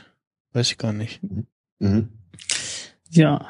Ähm, erinnert mich, erinnert mich jetzt gerade an die Coca-Cola und zwar an das, weniger an die Cola als wie man das Kokain. ja, ja, ja, ich sagte, da sind ja Verbindungen, man sieht's. Hm. Ja, aber das, das, das, das gibt's ja eigentlich auch als, äh, eigentlich ja auch als Tee. Hm? Ja. So, ja, vor allen Dingen gegen Höhenkrankheit und sowas soll das durchaus helfen. Was ja da unten oh. eigentlich ganz so falsch ist, wo es herkommt, ne? Also wo die Coca-Blätter wachsen, da hast du ja durchaus. Ja, überhaupt nicht. Ja. Ja das erinnert mich jetzt wieder daran, dass das ja von den Inkas kam. Also die, die Inkas haben ja auch äh, Entfernungen gemessen in äh, wie viel Mund voll Coca-Blätter man braucht, um den Weg zurückzulegen. Äh. ja, gibt schlimmere, schlimmere Messmethoden. ja. äh, und äh, das, das, erinnerte mich nun wieder daran, dass ich vor kurzem äh, so eine äh, Vorlesungsreihe US-Geschichte, also amerikanische Geschichte gesehen habe. Und der, der fing an und hat so angegeben, ja, und ich werde immer wieder auf die Indianer und auf die, äh, wir sind ja nicht nur USA hier, amerikanische Geschichte und so. Und naja, tatsächlich irgendwie ganz am Anfang wurde mal Inkas wurden mal erwähnt. Mhm. Und ansonsten äh, hörte Süden irgendwo eigentlich in der Karibik auf. Mhm. Und äh, das das einzige Mal, wo sonst noch mal Südamerika irgendwie eine Rolle spielt in der ganzen dem ganzen Ding, äh, okay bis 1877, äh, war in der Monroe Doktrin. Und ansonsten ansonsten wirklich brutal nur USA, obwohl er gesagt hat, ja, wir sind hier ganz toll. Äh, okay, Mexiko kam, kam mit vor, okay. Das muss man ja gut, zugeben. Da, da passiert auch ein bisschen was mit, mit der USA und Mexiko, ne? Ja. ja. Ja, aber südamerikanische Geschichte ist halt auch so ein Ding, was irgendwie komplett an allen Leuten vorbeigeht. Ja, also nicht die nur afrikanische Geschichte auch, ne? Äh, ja. Afrikanische Geschichte wird ja auch nicht wahrgenommen. Ich merke das bei den Archäologen, da, da wird natürlich auch sowas gerne ausgeblendet, äh, obwohl das eigentlich ganz spannend ist, was da unten auch passiert. Nicht? Das, äh, der ja. Kontinent wird ja auch ganz spät erst richtig besiedelt. Nicht? Also Südaf Süd, äh, Südafrika, äh, Südafrika sag ich schon, doch in Südafrika kommen da die, die äh, sozusagen ähm, sowohl die, die, die äh, Eroberer aus dem, aus dem, aus dem Europa und die, die ersten eingeborenen Stämme auch zum ersten Mal überhaupt zusammen. Die sind quasi gleichzeitig da angekommen. Ne? Also insofern ganz spannend. Ja, weil sie, weil sie gerade erobert haben, ja, ja. Hm, ja, also das ist irgendwie, ja, wird lange nicht besiedelt da unten. Ja, das ist mir immer ein bisschen peinlich, aber ganz gerade äh, diese Art von Geschichte habe ich mir selber übers Computerspielen wieder erschlossen. Hm. Äh, wenn man da so ein Simulation spielt, wo man auch die ganze Erdgeschichte nachspielen muss oder kann. Civilization letzten Endes, ne? Ja, in meinem Fall eher Europa Universalis, äh, wo man dann wirklich auch am Anfang eben nur Europa sieht. Äh, es sei denn, man startet als jemand anders. Man kann prinzipiell auch als hm. andere, als jede Nation spielen. Dann geht man erstmal um Afrika rum und dann kommen da äh, sind da Länder drauf, die man da gar nicht so richtig auf der, auf der Rechnung hat. Das ist schon äh, interessant. Und Mali war ja mal ein riesengroßes Ding. Königreich Unter Mansa Musa. Ja. Mhm. Unter Mansa mhm. Musa. Das ah. war ein, ein, flächentechnisch ein extrem Riesending. Ja, ich meine, Timbuktu kennen wir ja daher. deswegen, deswegen ist Timbuktu überhaupt irgend so ein Begriff. Und, und wegen des Limericks, aber den wiederhole ich jetzt nicht. Den kenne ich nicht. Kenne ich nicht? Okay. Was haben wir denn? 5.24 Uhr? Ne, das wird alles, alles andere gegen mich verwendet. Ich weiß nicht. Äh, wie heißt das nochmal? Ähm, äh, Tim, Tim and me to Brisbane went. We met two ladies in a tent. She, she looked, she, they looked at us with eyes so blue, so I booked one in Timbuktu. okay. Ja, gut. Okay, äh, aber Timbuktu ist auch noch für anderes bekannt. Ja, ja, durchaus. also das, aber es ist nicht nur Süd Südamerika, Afrika, genauso äh, der asiatische Bereich. Man kennt zwar diesen China und so, aber ich, ich, ich kenne seit einem Jahr im Grunde das wusste ich, dass es sowas gibt wie Dai Viet, wo und das Königreich Dai Viet und dann die Nebel dran, ja. die ich aussprechen kann, äh, wo jetzt heute Vietnam und alles liegt. Ja. Äh, und die, ich meine, ganz ehrlich, auch die Geschichte mit der Rote Khmer, also die, und, und die eigentlich noch sehr, sehr aktuell eigentlich. Äh, das ist ziemlich aktuell, ja. War, äh, hm. Ging an mir völlig vorbei. Wenn es da nur mal einen Podcast gäbe, der sich um diese Geschichten kümmern würde. ja, ja, wir, wir müssten uns dringend mal wieder verabreden. Ne? Dass, wir, das, wahr, dass, ja, wir genau. dass wir da mal zu Potte kommen. Aber ich, ich hatte zu viel Stress gehabt die letzten paar Wochen, ja, aber das, das geht jetzt. Das geht jetzt das, wieder. Das, äh, ja, mal gucken, wann es bei mir wieder geht. Aber, ja. Moment, Kriegen wir hin. Das ist ja offensichtlich. Für welchen Podcast redet ihr jetzt?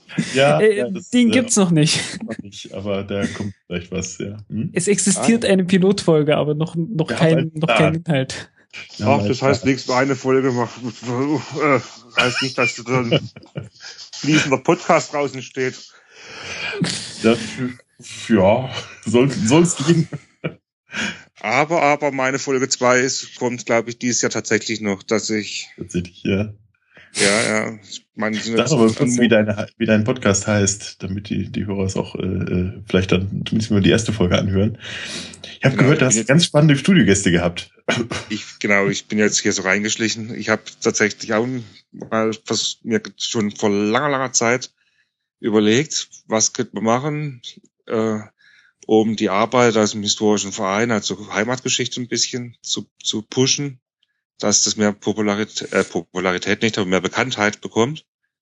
Und dann hatte ich verschiedenste Ideen und dann habe ich da irgendwann die Idee gehabt, einen Podcast zu machen, habe ich irgendwie zwei Jahre gebraucht und habe ich tatsächlich den Mirko eingeladen. er hat mir geholfen als als Startup. Äh, von dem her, also eigentlich könnte ich jetzt auch ein bisschen mit dem Mirko schimpfen, weil das so richtig gut, dass es nicht funktioniert als Podcast-Partner. Äh. Sorry ich glaube, es liegt auch daran, dass keine, keine weiteren Folgen kamen. Ja, das Problem bei mir war, war tatsächlich, äh, die, ich hatte zwei. Wunschkandidaten für Folge zwei und drei. Die haben mir beide abgesagt, da war ich etwas geknickt. Hm. Und dann ging's los, dass ich äh, privat äh, so dermaßen beschäftigt war, weil ich ein Haus gebaut habe, dass ich ja, jetzt, das dass das schlicht ja. einfach zeitlich neben dem Beruf auch nicht, nicht unter extremem Einsatz möglich gewesen wäre. Und diesen extremen Einsatz mhm. muss man danach gehen wollen, geben. Ja. Es macht nämlich schon ganz schön Arbeit. Mhm. Und wenn du dich jetzt überlegst, dass Michael jetzt dann 24 Stunden Podcast schneiden muss. Oh Gott, oh Gott, Arm, ja. ja das rein mechanisch machen, einfach so eine Stunde mal kappen und dann die Folge raushauen. Mitten im ja, Wort. Ja, genau. In kleine Teile schneiden und dann zu, zu Alphonic hochladen. Ne? Ja, guck mal, ich habe ja auch inzwischen den, den Desktop-Leveler mir gekauft. Weil ja. dann kannst du mhm. auch rumspielen und verbrätst kein Geld sozusagen. Mhm. Mhm.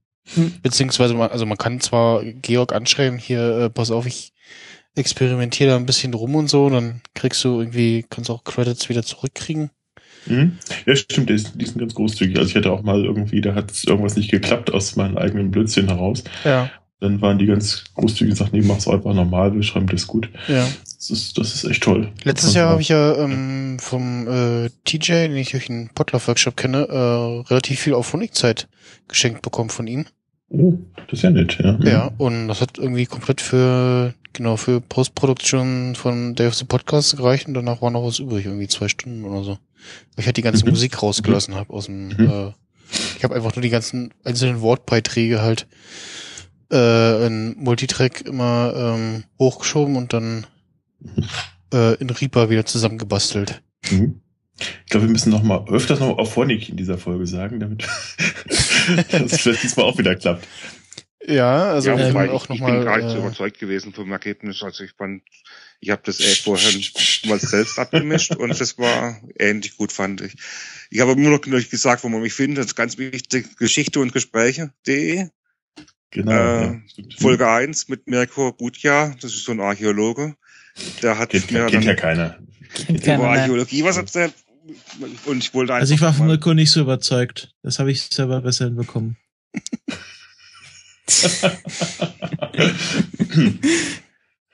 Ja, und ich, ich, ich, also die, die Idee war einfach mal rauszufinden, was überhaupt Archäologie ist, in Abgrenzung zu äh, den Dinosauriermenschen und zu den richtigen Historikern.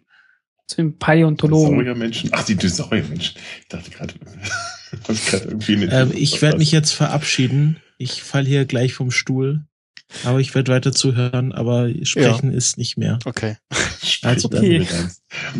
Na Wir dann. haben ja Ciao. uns auch nicht mehr. Also ich glaube, eine halbe Stunde lang hatte ich auch noch durch und dann geht's ja irgendwie in die, die, äh, die finale Phase, ne? Ja. Jo. Es sei denn, ihr habt irgendwie noch was anderes vor. Ich glaube, irgendwie steht aber nichts im Programm.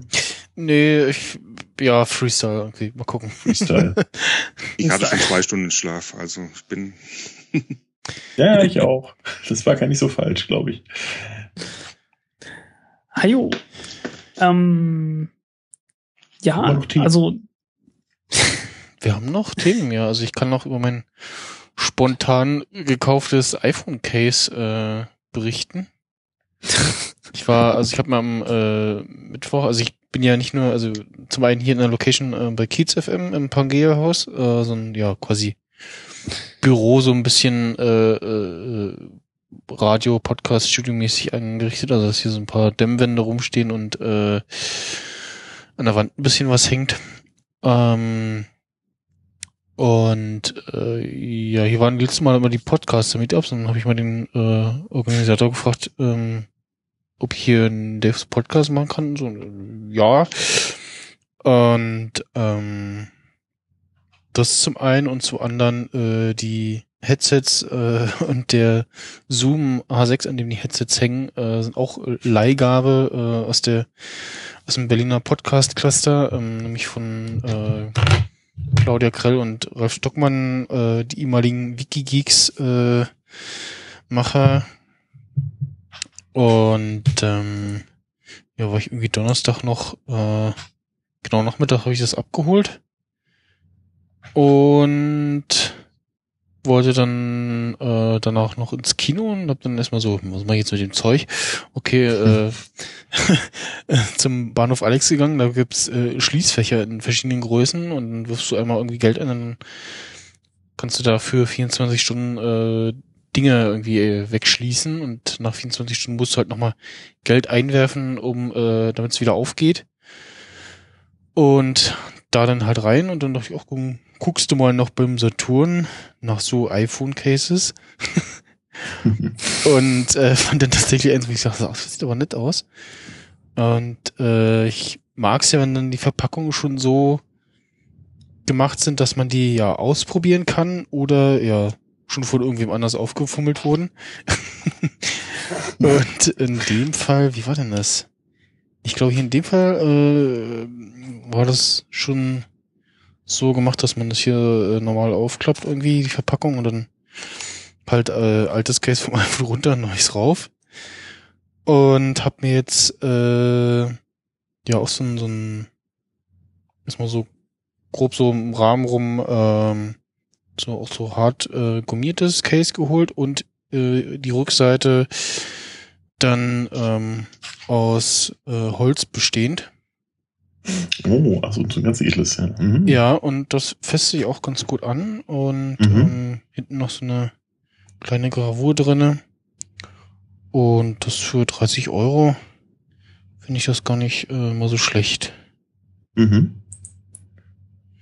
Ja.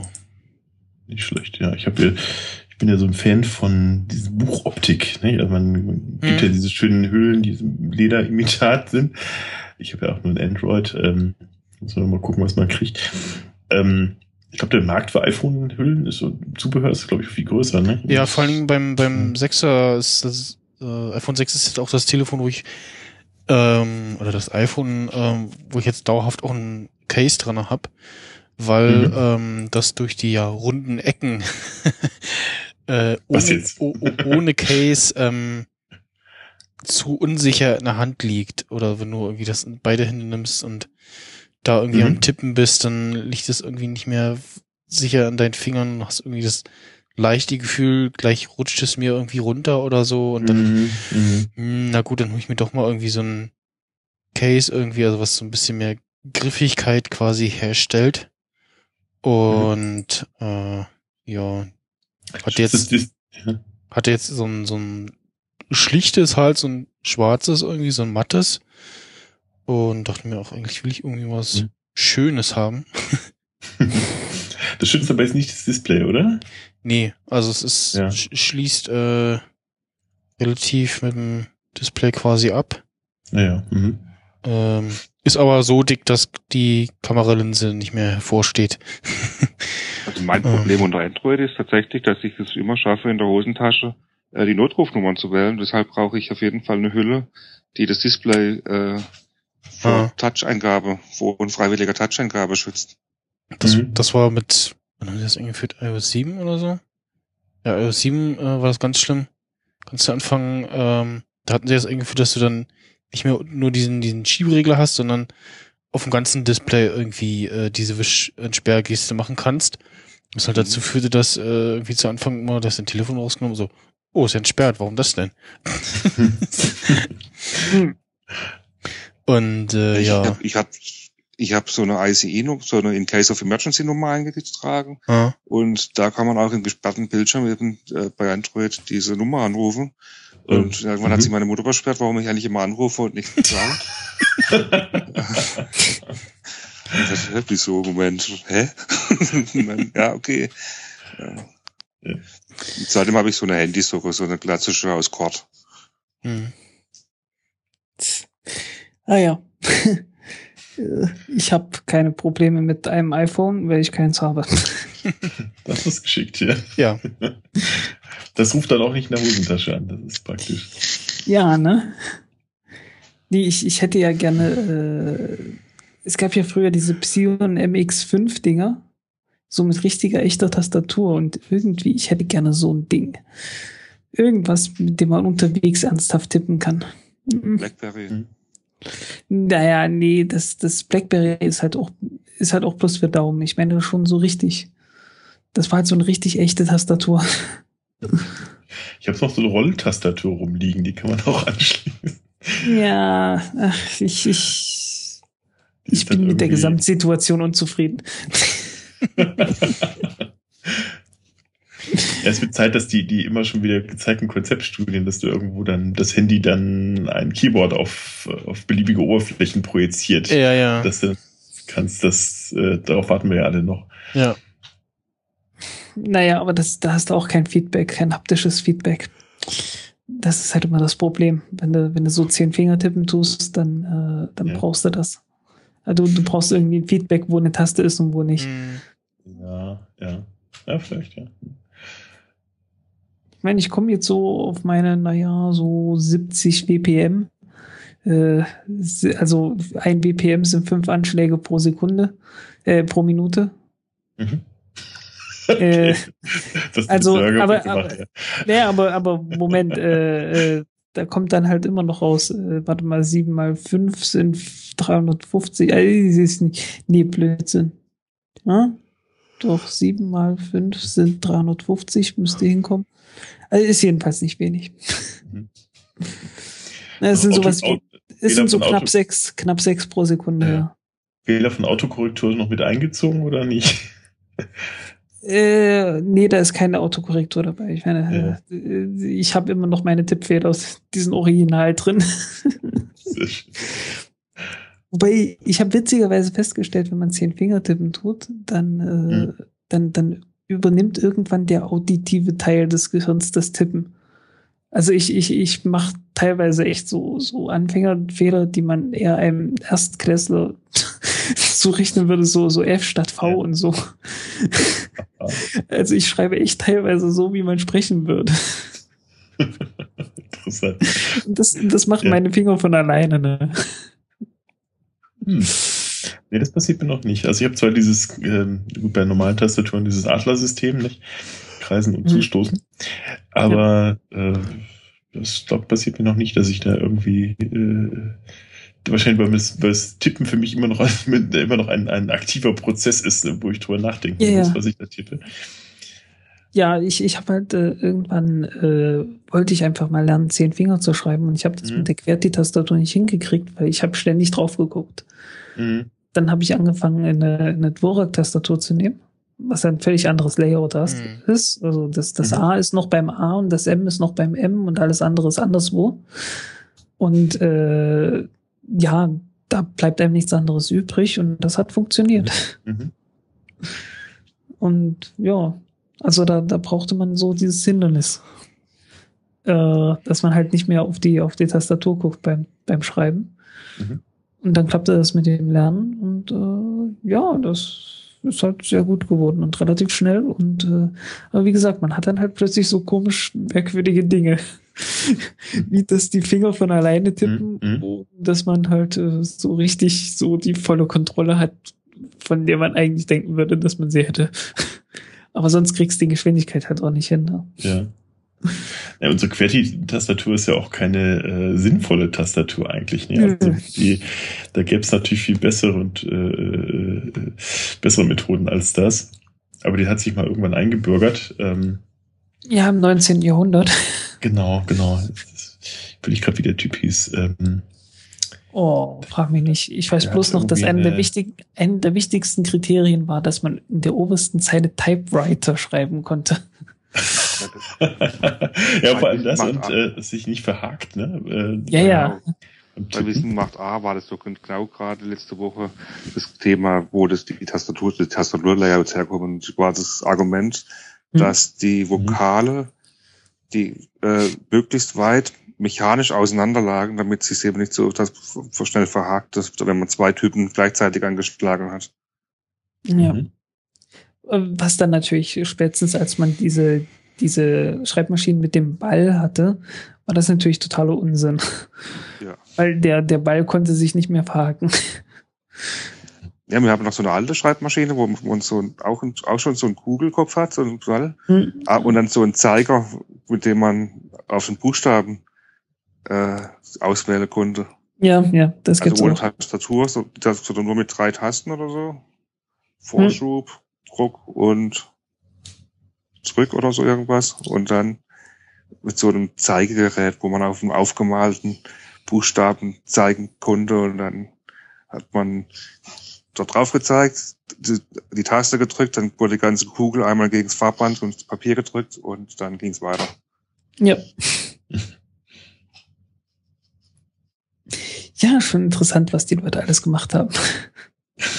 Was ich interessant finde als Softwareentwickler, äh, geht es mir inzwischen so, dass ich, ich, wir haben inzwischen so diese IDEs, diese Programmierumgebungen, die haben die Texteditoren fast alle Codevervollständigungen äh, und jetzt auf iOS und, und Android, wenn man vom Tablet irgendwas tippt, hat man ja auch gleich, ich tippe fünf Buchstaben, dann kommt das komplette Wort vorgeschlagen gerade bei, lang, bei längeren Wörtern, ich bin das nur noch gewohnt, die ersten fünf, vier, fünf Zeichen einzutippen und dann habe ich das lange Wort hängen direkt schon da. Und das ist ganz komisch, wenn man mal wieder lange Wörter ausschreiben muss. Also in, mhm. beim, in, beim Software-Schreiben ist es halt eine Tastenkombination äh, Steuerung Space oder irgendwas oder Steuerung Shift, je nachdem, was man nimmt. Hm. Und dann. Ich kenne es halt nur von der Linux-Konsole mit Tab. Ja, genau, so in die Richtung geht es. Ja. Das wird aber längerfristig dazu führen, dass wir bald keine, äh, keine Rechtschreibung mehr beherrschen, weil dann die Computer vorgeben, wie wir zu schreiben haben. Ja, es ist bei den Chinesen ja schon so. Also äh, ja. Da ist es halt auch so, die, die müssen halt teilweise auch ernsthaft überlegen, äh, wie wird dieses Zeichen jetzt nochmal geschrieben. Also mhm. lesen können sie es, aber äh, und, und schreiben auf der Tastatur geht halt auch, weil äh, das geht halt nach, nach, äh, nach Aussprache sozusagen und dann auswählen. Äh, aber so selber schreiben, ist es halt schwierig. Mhm. Weil, also äh, kann ich auch gut nachvollziehen, weil also ich, ich habe halt so Anfängerkurse ein bisschen gemacht, Chinesisch, und äh, ich hatte jetzt auch äh, zwei Jahre lang einen chinesischen Mitbewohner. Und ja, von daher kenne ich das halt. gut, wir haben ein bisschen mehr Buchstaben als, als wir. Beziehungsweise. Ja, so, äh, so furchtbar schlimm ist es nicht. Das sind so ja. 200, 200 Radikale oder so und aus denen sind halt alle, alle Zeichen aufgebaut. Mhm. Radikale, ah, ja, verstehe. Ja, also so ja, Wurzeln. Problem mit ne? Radikalen, ja, ja, ich verstehe. Ja, ja. ja, naja, gut, okay, die, die aktuelle Schreibweise, die hat sich auch erst herausgebildet, äh, so in den, in den 50er Jahren, ne, weil mhm. die, mhm. Äh, die Maoisten haben ja gesagt, ja, wir müssen die, wir müssen das alles vereinfachen. Mhm. Äh, und zu der Zeit hat sich auch die, dieses Pinyin, also die Umschrift, die wir heutzutage benutzen, die neue, äh, hat sich da auch herausgebildet. Und witzigerweise waren da auch ein paar Deutsche dabei aus der DDR, weil die, äh, naja, ja, kommunistisches, ja. kommunistisches Klar. Bruderland. Deswegen ist Pinyin eigentlich für Deutsche ziemlich gut zu erlernen. Ah, also es, es, hat ein, es hat ein paar Eigenheiten, so dieses ZH, die ganzen, die ganzen Zischlaute sind irgendwie komisch und äh, Q ist komisch und sowas. Mhm. Äh, aber, aber so im Großen und Ganzen ist es doch für Deutsche relativ gut auszusprechen, wenn man es so vor sich hat und ein bisschen gelernt mhm. hat. Also auch die Aussprache ist auch anders dann. Also, mhm. Ja, Ach, es ist, Pinjin ist dieses Pit, was wenn, wenn du Englisch ein Switch wird, ne? Oder? Ja, ja, nee, nee, nee, nee. Pigeon ist was ganz anderes, aber Pinion okay, ist. Ja, irgendwie zusammen. Es, es, es erinnert sich an das Wort, ja. Ja, ähm, ja aber äh, daher ist halt gekommen, dass man heutzutage gerne mal Beijing schreibt und nicht Peking, mhm. äh, was die Aussprache wiedergibt. Also äh, früher ja. haben die mhm. das durchaus Peking ausgesprochen, aber mhm. äh, naja, du hast halt eine, eine Sprache, die wird nicht schriftlich festgehalten, zumindest nicht der Aussprache, sondern nur die Zeichen. Mhm. Und äh, also die, die Idee des Wortes sozusagen, nicht die Aussprache. Und äh, ja, dadurch, dadurch gibt's halt mehr Veränderungen als hierzulande. Und da ist, da hat es halt einen gewissen Drift gegeben seit dem, seit der ersten Umschrift. Und äh, früher hieß, früher haben die Leute das alles noch noch Peking ausgesprochen, also sehr hart. Das mhm. ist halt weicher geworden. Jetzt heißt es halt Beijing. Das hast du ja ganz oft, ne? Also wenn die, wenn die, äh, dass die Schrift oder die Kodifizierung von Sprache über Schrift ähm, äh, weit genug verbreitet ist, dass sich das dann auch auf die Allgemeinsprache auswirkt. Das hast du ja im Deutschen auch mit, mit der Bibelübersetzung Luthers, das hast du mit ja. äh, Shakespeare im Englischen, mhm. äh, wo aus dann lokalen Dialekten dann plötzlich die Hochsprache wird. Ja, wenn, wenn irgendwie eine große Menge Leute irgendwie eine Hochsprache haben muss, dann muss das irgendwo mhm. mal ein, ein lokaler Dialekt gewesen sein. Oder ja. es bildet sich halt eine, eine Handelssprache heraus. Genau. Und das, das Persische soll sowas gewesen sein. Ne? Das mhm. Englische auch, ist es ja auch mehr oder weniger. Also diese, diese ganzen Sprachen und Chinesisch auch. Also die ganzen Sprachen, mhm. die irgendwie total einfach geworden sind. Ja. Wo halt die ganzen, die ganzen grammatischen Dinge dann halt weggefallen sind.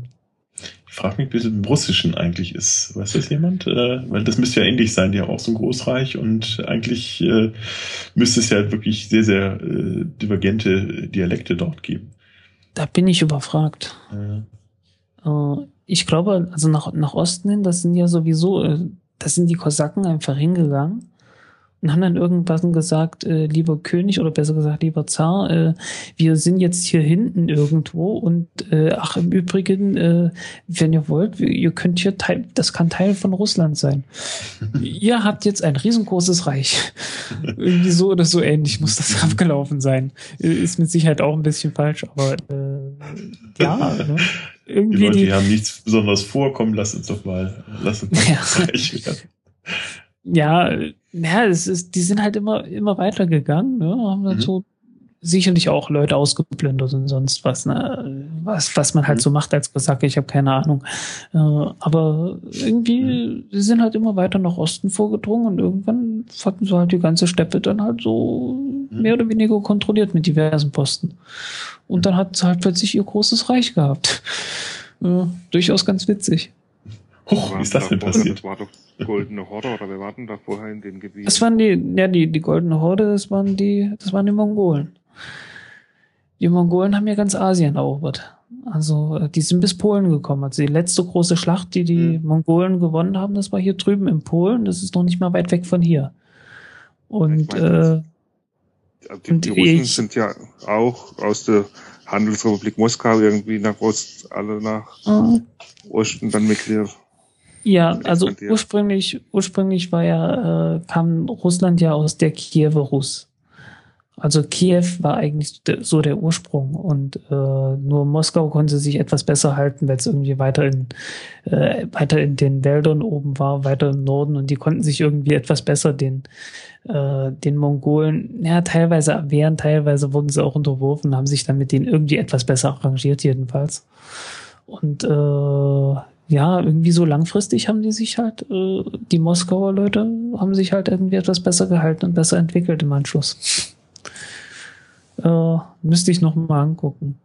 Mhm. Aber äh, also die, die, die Kiewer Seite, was jetzt die Ukraine ist, die haben sich halt schon als, als dann irgendwann später als was anderes wahrgenommen und äh, die die Russen irgendwie so als die ja die mehr von mongolischen von Mongolen beeinflussten und so, weil sie sich halt mehr arrangiert haben mit denen ne? Und äh, ja also äh, die die Nationalgeschichte von der Ukraine da gibt's irgendwie auch eine auch so eine epische Verfilmung und so äh, das ist halt schon ja, sehr stark nationalistisch. Also das ist äh, ja teilweise schon unangenehm. Ja, das ist auch so ein Punkt. Ich, ich habe eben gesehen, äh, durchaus auch ist, historisch einigermaßen fundiert, wie sich die Gebietsgrenzen da entwickelt haben, vom Mittelalter bis 1820. Äh, hm? Und wie aus, es gab eigentlich noch gar kein Russland und sondern noch irgendwie Handelsrepublik Moskau neben Obertranowrogod als eigenes ständiges ja, da gab's ja und, da gab's ja auch noch Trebizond das Königreich Trebizond irgendwann haben sind da zwei drei Dinge verschwunden und es war auf einmal der gleiche Name auf der Karte und dann ging es rasend nach Osten und irgendwann hm. war dieses Großrussland was man heute kennt ja. Äh, da oben in, in, auf, auf, der, auf der Weltkarte und wie das aber wirklich entstanden ist, da habe ich noch Fragezeichen. Ja, das ist mir auch alles noch nicht klar. Das sind halt so Dinge, das, das liest man immer mal wieder nach und so langsam setzt sich dann irgendwann das Bild zusammen. Wir sind ja auch zum Glück alle keine Historiker, wir dürfen das. Na, red mal für dich. Ich bin ja eigentlich einer.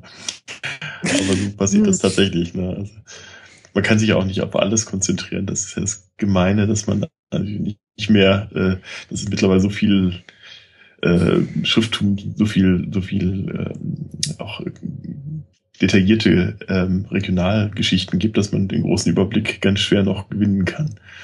Wenn ja, überhaupt. ist so weit weg. Und der Osten, ja, der, ja genau, das ist natürlich dann meistens andere Sprachen publiziert, weil sich dann natürlich hier hierzulande kaum jemand um diese besonderen äh, Regionalgeschichten kümmert. Also natürlich gibt es. Ich glaube eher der, ich glaube eher der, der große Überblick, das ist die Illusion gewesen, der man sich hingegeben hat. Sowieso, natürlich, das, das geht sowieso nicht, aber man möchte ja trotzdem möglichst nah rankommen. Ne? Ja. Aber das, das geht natürlich nicht, das ist klar. Man, man, kann, man kann halt echt nur diesen großen Überblick gewinnen, indem man halt wirklich sehr brutal simplifiziert und äh, ja. teilweise auch Dinge einfach falsch hat. Das ist also. Das ist das, der Krux, die Krux beim Simplifizieren sowieso. Du hast, du kannst hm. natürlich äh, manche Wahrheiten nicht auf einfache, auf einfache Sätze zusammen, äh, zusammenstreichen, sondern man muss natürlich da schon so das Detaillierte in die einzelnen Dinge reinschauen. Nicht?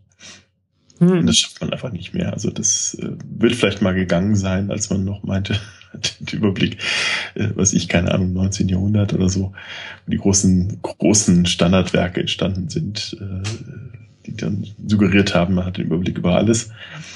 Aber das hat natürlich jetzt nach heutigem Wissensstand geht das gar nicht mehr deswegen geben wir auch schon diese großen äh, lexikalischen Werke, die haben wir auch der Reihe, nach, äh, der Reihe nach aufgegeben. Nicht nur deswegen, weil sie eben auch online verfügbar sind oder weil das Internet es mittlerweile besser kann, aber weil das Wissen sich auch viel, viel schneller ähm, ver verbreitert und vergrößert. Das hm. kriegst du einfach nicht mehr ja, in, in so ein Lexikon unter.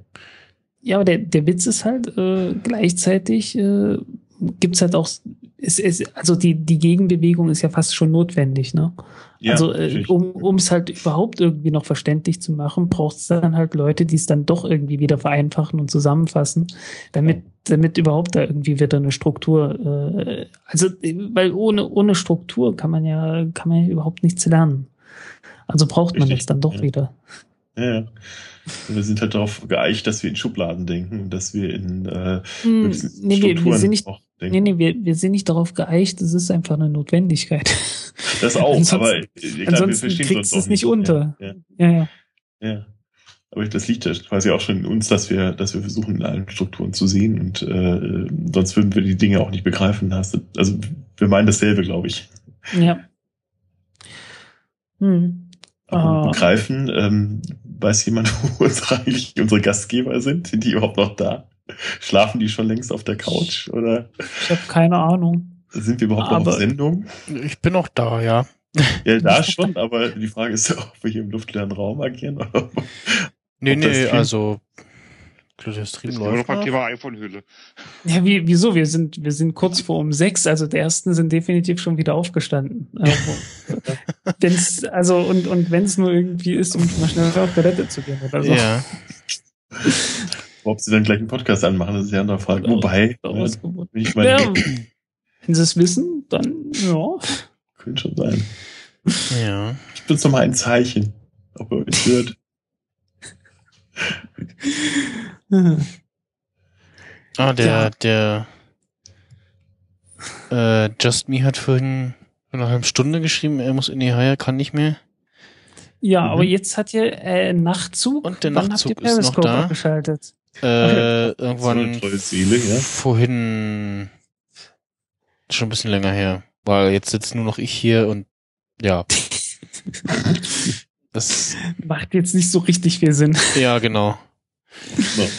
Ja. Dann können wir alles Zeit souverän nachhören, das geht ja. Genau. Äh, ja, zurück, zurück zur Geschichte. Also äh, eine wichtige Sache sind ja auch immer so diese, diese markanten und ikonischen Geschichten.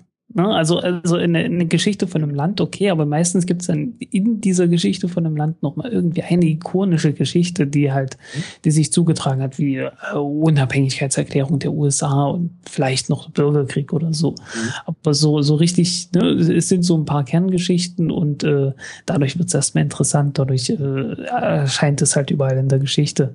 Und äh, also jetzt, ich hatte jetzt hier im, im Blog, mein neuestes Blogpost, äh, ist ja über den äh, koreanischen Admiral Yi. Und äh, das ist ein, äh, ist halt praktisch der Volksheld dort. Also so mit Statue in, in Seoul und so weiter. Äh, Seoul einfach nur. Äh, also äh, ja, weil es halt war halt ein ganz großer Admiral, der 23 Seeschlachten geschlagen hat, teilweise arg unterlegen gegen die japanischen Invasoren und äh, er hat, er war immer erfolgreich. Mhm. und äh, ja, war halt in einem Krieg, den Imjin, den Imjin-Krieg, äh, als die als die Japaner halt meinten, okay, wir haben hier gerade unseren Bürgerkrieg veranstaltet und äh, wäre es, wenn wir jetzt noch ein bisschen weiter erobern und äh, ja, haben dann gesagt, ja, da drüben ist noch China, gehen wir mal nach China, aber nach China kommt man von Japan aus eigentlich nur, wenn man äh, erstmal über Korea geht. Und dann sind sie halt nach Korea. Nach Genau. When man that's not simply go to China. China, genau. ja, dann geht man, ja, und dann haben sie halt äh, Korea erobert. Und äh, zu Lande, zu Lande haben sie halt meistens gewonnen, und aber äh, zur See hatten sie halt bloß einfache Transportschiffe letzten Endes und die Koreaner waren da etwas erfahrener. Und der Admiral Yi hat dort halt äh, eine Flotte nach der anderen zurückgeschlagen und äh, ist dadurch zum Held geworden. Also er hat wohl äh, sehr viel dazu beigetragen, dass die, dass die Japaner sich nicht in Korea letzten Endes festbeißen konnten. Mhm. Ja. Es gibt immer um, so diese, diese Gründungssagen oder Mythen, äh, diese, diese Mythen, die immer am Anfang stehen, nicht? Die, äh, ja. das, das ist ganz lustig, wenn man das so verfolgt, ist, äh, dass selbst, ja. äh, wir hatten sie vorhin über diesen erfundenen, ähm, erfundenen Dynastien, das findest du ja. überall, nicht? Also die, äh, äh, die Merowinger, die sich angeblich auf, entweder, je nachdem, wie man es liest, auf dem einem mythischen Gott, äh, obwohl sie eigentlich alle Christen sind, auf einem Gott, Gott zurückrufen, äh, äh, rufen, einem Meeresgott, ja. äh, und, oder eben äh, sogar von den Trojanern abstammen. Was auch ganz beliebt ist, also irgendwie sehr, sehr viele ja. mittelalterlichen europäischen Völker meinen, sie sind irgendwie aus Troja mal ausgewandert. Ja, äh, in, in Nordkorea hat man ja auch aufgehört äh, zu sagen, wir sind ein kommunistisches Land. Ja. Und daraufhin setzt natürlich sofort eine gewisse Sinnsuche ein. Irgendwoher muss ja das Land jetzt kommen. Und genau. äh, da ist man dann halt auf die, auf die alten Dinge halt, auf die, auf diese komischen neokonfuzianistischen äh, Kreuzungen der alten Sagen von Korea und dem, was dann die Chinesen dazu beigetragen haben, zurückgegangen. Ja, und deswegen äh, ist halt äh, Kim Jong-un äh, von den, äh, von der Spitze des äh, Baekdu-Vulkans heruntergekommen, wie eh und je. Ne? Also das ist halt ja. geht halt dann ein bisschen darauf zurück. und ja.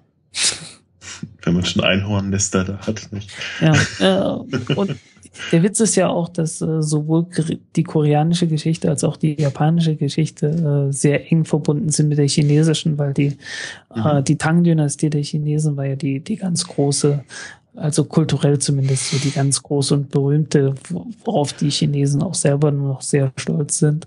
Und die hat halt ja. die, die Kultur sehr, äh, sehr verbreitet. Also äh, nach Korea, nach Japan, auch runter nach, äh, nach Vietnam, äh, was nicht nur die Kultur war, sondern die haben das auch erobert. äh, ja, und äh, der, der Witz ist ja, äh, die Tang-Dynastie hat den Konfuzianismus nach Korea gebracht. Und äh, als die Tang-Dynastie dann untergegangen ist, äh, kam dann irgendwann die, der Konfuzianismus von Korea wieder zurück nach China. Mhm. Das wurde dann der Neokonfuzianismus. Da, da wurden die, die Werke nochmal neu zusammengestellt. Ich glaube, es kam auch nochmal ein bisschen was Neues dazu und so. Und ja, also Korea hat, äh, es ist durchaus wichtig für die, für die chinesische Geschichte auch wenn die Sache mit dem Neokonfuzianismus irgendwie nicht allzu toll endete, weil kurz danach wurde China von den, von den Mongolen erobert. ja. Ja, und die, die Mongolen wiederum waren verantwortlich für die, äh, für den Gründungsmythos oder so, für den nationalen Mythos von Japan. Weil mhm. äh, die haben versucht, Japan zu erobern. Ne? Weil ja, was blieb den Mongolen noch anderes übrig? Ne? Die hatten ja schon ganz Asien, bis auf Indien. Und, äh, und dann war da, dann war da halt noch diese komische Insel vor der Küste. Und naja, muss man doch mal probieren, wenigstens. Haben sie auch zweimal gemacht. Äh, und beide Male, äh, die, die haben in, in, also überhastet letzten Endes diese äh, eine Flotte zusammengebaut aus Schiffen, die so gerade mal eben äh, seetüchtig waren. Und dann kamen sie in einen Sturm und sind halt zum großen Teil gleich gesunken. Das ist mhm. zweimal passiert und äh, ja, Äh, das, das, mhm. Da haben halt die, die Japaner haben dann halt ihren äh, Göttern gedankt oder haben darin den Geist der Götter gesehen, also des, des Windes. Also die haben ja so einen mhm. Geisterglauben gehabt, die Kamis. Ne? Ja. Also diese, also alles Mögliche hat dann halt sein eigenes Kami. Dazu auch der Wind. Wind heißt auf Japanisch Kase. Und jetzt kommen wir drauf. Kami, Kase. Daher kommt's. Ah, ja, ja, göttlicher Wind habe ich schon mal gehört, ja, ja. ja, daher, daher kommt's. Und äh, äh, die, also der, der Witz ist halt auch, äh, die ganze Kultur war halt chinesisch geprägt und jetzt haben die, jetzt kamen die Mongolen da rein, nach China. Und ja, Barbaren haben, haben den Kulturstifter erobert letzten Endes, ne? Mhm. Und äh, da kam es dann halt auch zu einer echten Abgrenzung davon. Und, Aber welches äh, Jahrhundert war denn das eigentlich? Ich meine, China äh, war doch auch. 13. 13. Okay, also die, also Temujin, den wir alle als äh, Genghis Khan kennen, äh, der wurde zum, der hat halt diese, die, die diversen Völker da vereinigt, ich glaube so 1221 oder so. Mhm. Und äh, China wurde komplett erobert so um 1260 herum. Das war dann aber Kublai Khan. Hm. Das heißt aber auch, das heißt aber auch, die Ming-Dynastie war später, die war doch erst. Die Ming-Dynastie fing, die waren direkt danach. Jahrhundert noch. Ja, ja, die, die Ming-Dynastie war die erste, die nach den Mongolen kam. Die Mongolen wurden hinterher noch äh, kanonisiert als die Yuan-Dynastie. Und äh, ich glaube 1368 wurde die halt dann, wurden sie halt vertrieben. Ja, und da hat sie dann plötzlich die neue Ming-Dynastie und ja, also wie gesagt, für die Japaner, die haben sich halt davon abgegrenzt und haben sich dann, äh, haben sich damit irgendwie eine, eine eigene Identität irgendwie zugelegt. Äh, haben auch die ganze Zeit Angst davor gehabt, dass die Mongolen zurückkommen. haben eine Armee, eine große Armee aufgestellt. Hm. Und irgendwann waren die Mongolen halt weg. Aber die, äh, die Armee war noch da. So was machen. Die, die hab, war das dann der, der Grund, warum die sich dann untereinander so sagt, sagt in wahrscheinlich, Ja. Wahrscheinlich, ja. Ja, ja, wahrscheinlich. Äh, also da kam es dann halt dann irgendwann zu einem großen Bürgerkrieg in Japan. Mhm. Und der ging dann halt wirklich äh, bis ja 1592, so also also wirklich in die, in die 1580er 90er Jahre rein. Mhm. Und äh, ja, dann war China, dann war Japan wieder vereinigt und dann ging, sind sie nach Korea rein. dann braucht man ja ein Ausland wieder. Mhm. Jo. Ja, aber die hatten doch dann, da war die dann nicht dann zu dem Zeitpunkt dann schon ihr Kaiserreich gegründet, weil sie gesagt haben, ich habe hier, ich bestehe aus 13 Königreiche oder so irgendwas? Äh, ja, ne, den, den Kaiser, den gab es ja davor schon. Aber das ist halt immer so eine Sache mit den Kaisern äh, in Asien besonders, äh, die, die Kaiserhäuser waren halt irgendwo auch so, so ähnlich wie der deutsche Kaiser. Ne, den gab's halt, aber die, die Fürsten haben dann so ihr eigenes Ding gemacht. Das, das ist ja auch der, der Gründungsmythos von China gewesen. Äh, also der erste Kaiser, Qin Shuangdi, hat ja, äh, habe ich jetzt falsch ausgesprochen, Qin Shuangdi, ach, falsche Uhrzeit. ich habe beide glaub, Male jeweils eine andere Silbe. Also Chin Shi Huangdi. So. Nee, ich habe eine jeweils verschluckt. Ach so. Das war der, der erste Kaiser von, äh, von China gewesen. Und, äh, Man gibt sich auch der Name ableitet, ne? China. Ja, genau. Chin Ha.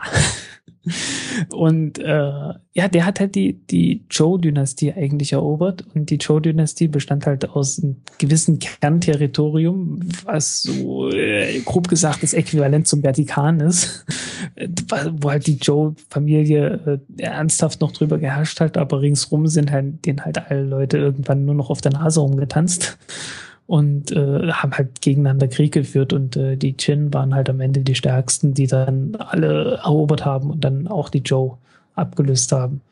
Die Joe wiederum äh, haben halt ihren Herrschaftsanspruch damit begründet, dass sie die Shang abgelöst haben. Und äh, die Shang haben halt gesagt, äh, ja, wir regieren, weil wir das Mandat des Himmels haben. Äh, Mandat des Himmels ist jetzt eine, eine fast schon demokratische Sache, weil woran erkennt man, dass man das Mandat des Himmels verloren hat? Äh, naja, die Leute äh, proben irgendwann den Aufstand. Ich meine, gut, es gibt dann so immer so, so himmlische Dinge, ne, so Dürren und Kometen, Sonnenfinsternisse und sowas, ne, halt so, so die bösen Omen, die halt so kommen, ne, wenn der Herrscher böse ist. Und äh, ja, irgendwann kommt es dann zu Aufständen und das ist halt das Zeichen dafür, dass der Herrscher irgendwie nicht mehr das Mandat des Himmels hat, weil es ja völlig klar, China kann nur beherrscht werden von Leuten, die von den Göttern im Himmel unterstützt werden. Ne? Mhm. Ja gut, das ist, gibt's ja überall, nicht? Also die, die, ja. himmlische Einfluss muss immer deutlich sein. Das, genau. Äh, das, äh, dass man von Gott irgendwie eingesetzt ist, legitimiert worden ist, also in grauer Vorzeit oder eben ja, sichtbar dem, dann durch in dem, Fall ist es halt, in dem Fall ist es halt so ein äh, ja.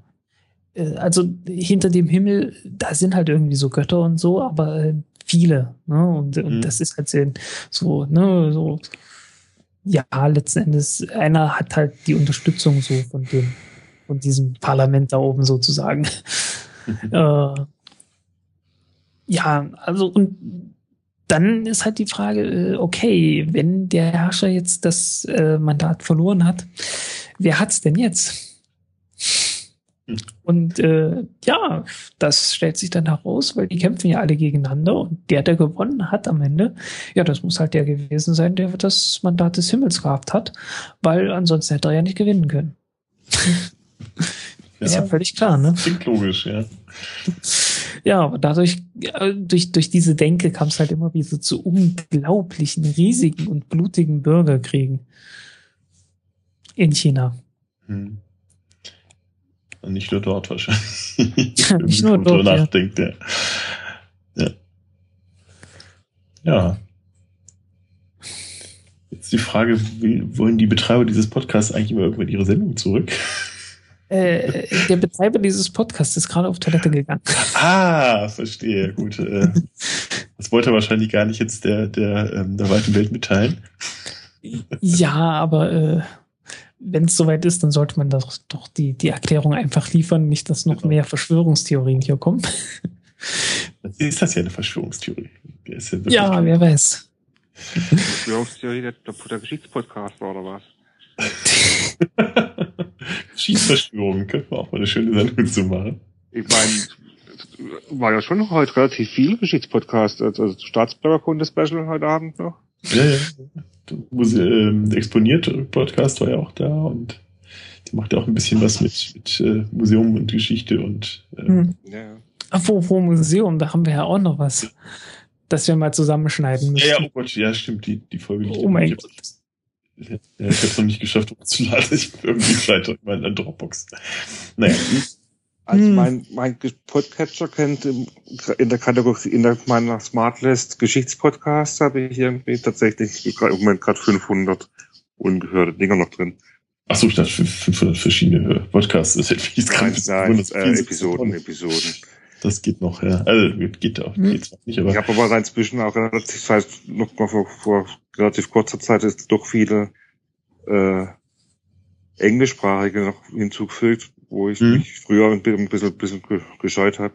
Und ich muss sagen, mit den amerikanischen komme ich nach wie vor nicht so richtig klar, aber die britischen kommen, finde ich ganz okay. Hardcore History ist ziemlich gut. Den mhm. Harlan. Ja. ja Bei dem tue ich mir schwer. okay. Äh, welche hast du genommen? Äh, alles, was rumfahrt. Also hier, ich, ich bin ja, ich, ich subscribe ja immer komplett von Folge 1. Ach so, äh, welche, welche Folge hast du denn angehört? Ach so, oh, äh, Moment, ich guck mal nach, ob ich das finde. Irgendwas am Anfang oder eher am Ende oder eher in der Mitte oder so? Das war irgendwas mittendrin. Irgendwas mittendrin. Rom? Aber da hat so die Art und Weise, wie er redet, so, so, so mit, mit so viel Pathos irgendwie, das hat mich, strengt mich an. Also das, das, das, das wird weniger. Das wird weniger mit okay. der Zeit. Also versuch mal so, äh, okay, also Pathos hat er immer noch, aber es ist deutlich äh, reduziert worden. Äh, hört dir mal die, die Erste Weltkriegsdingens an. Hm. Oder hört da mal rein. Ist so hier. Also nächstes Mal, jetzt sind, ja gucken, das sind jetzt die, die ich noch hören muss. Die ungehörten, die finde ich, Historie, wo ist denn? Habt ihr den Verbotcatcher gerade zwischendrin fragt? Hm. Also Blueprint for Armageddon, uh, das ist schon, das ist schon ziemlich gut. Ja, das ist relativ neu, ne? Das hat er, glaube ich, gerade beendet, wenn ich es nicht im Kopf habe. Er hat es beendet, ja. ja. Es, ist, es ist jetzt auch was Neues dabei. Ah, ja. Mhm. Ähm, und zwar, und zwar über den Mittleren Osten. Babylon und so. Äh, das scheint auch wieder. Ja, ist egal.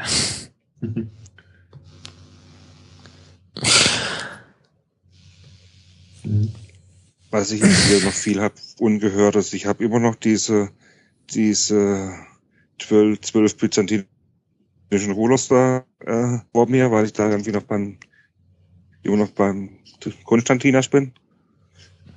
Äh, kennt er wahrscheinlich diesen, das war vor 2005 irgendwie so ein relativ bekannter Podcast, der immer noch umschwirrt. Vor okay. Ich kann wen. 12 Byzantinen Rulers, wo in 14 Episoden oder so geht's da über, über, hm. na, über Byzanz halt. Hm. Justinian am Anfang? Hm. Ich nenne den, wer es der einzige ist, den ich kenne. Justinian ist Folge 8. Echt? Ja. Ui. Das ist interessant. Diokletian, Konstantin, Julian, Zeno, Justitian, Heralikus, Irene, Basil, 1, 2, hm. Alexius, äh, Isaac und Konstantin der Elfte. Okay. Da noch das heißt, Basil erinnert mich an, an Russland. Da gab es Basil und Basil den Zweiten. Und äh, beide haben sich dann irgendwie die, der eine hat dem anderen die Augen ausgestochen und der andere hat dem anderen die Augen ausstechen lassen.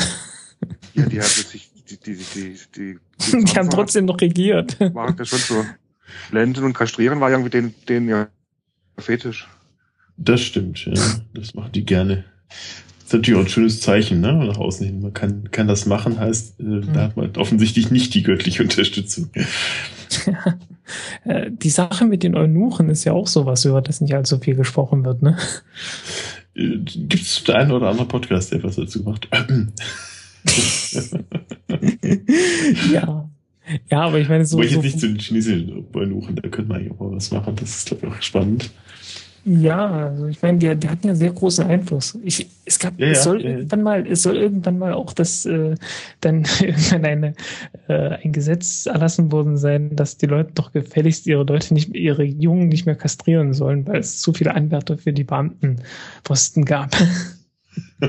auch schön, ja. ja Byzanz ist es ja auch so. Byzanz aber das, auch, das kann ähm, sein, das kann sein, ja. dass das irgendwie so falsch ist, aber es ja. ist so eine Geschichte, die ich jetzt so im Kopf habe.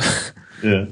Nee, es ist natürlich auch irgendwie erklärbar, dass ähm, man hat natürlich den, den Vorteil, die kriegen, die haben kein Nachkommen, nicht? Und haben dadurch äh, können die, sind ja. die nicht äh, in der Versuchung, das, ähm, das Amt für ihren Nachfolger zu, zu, ähm, zu sichern.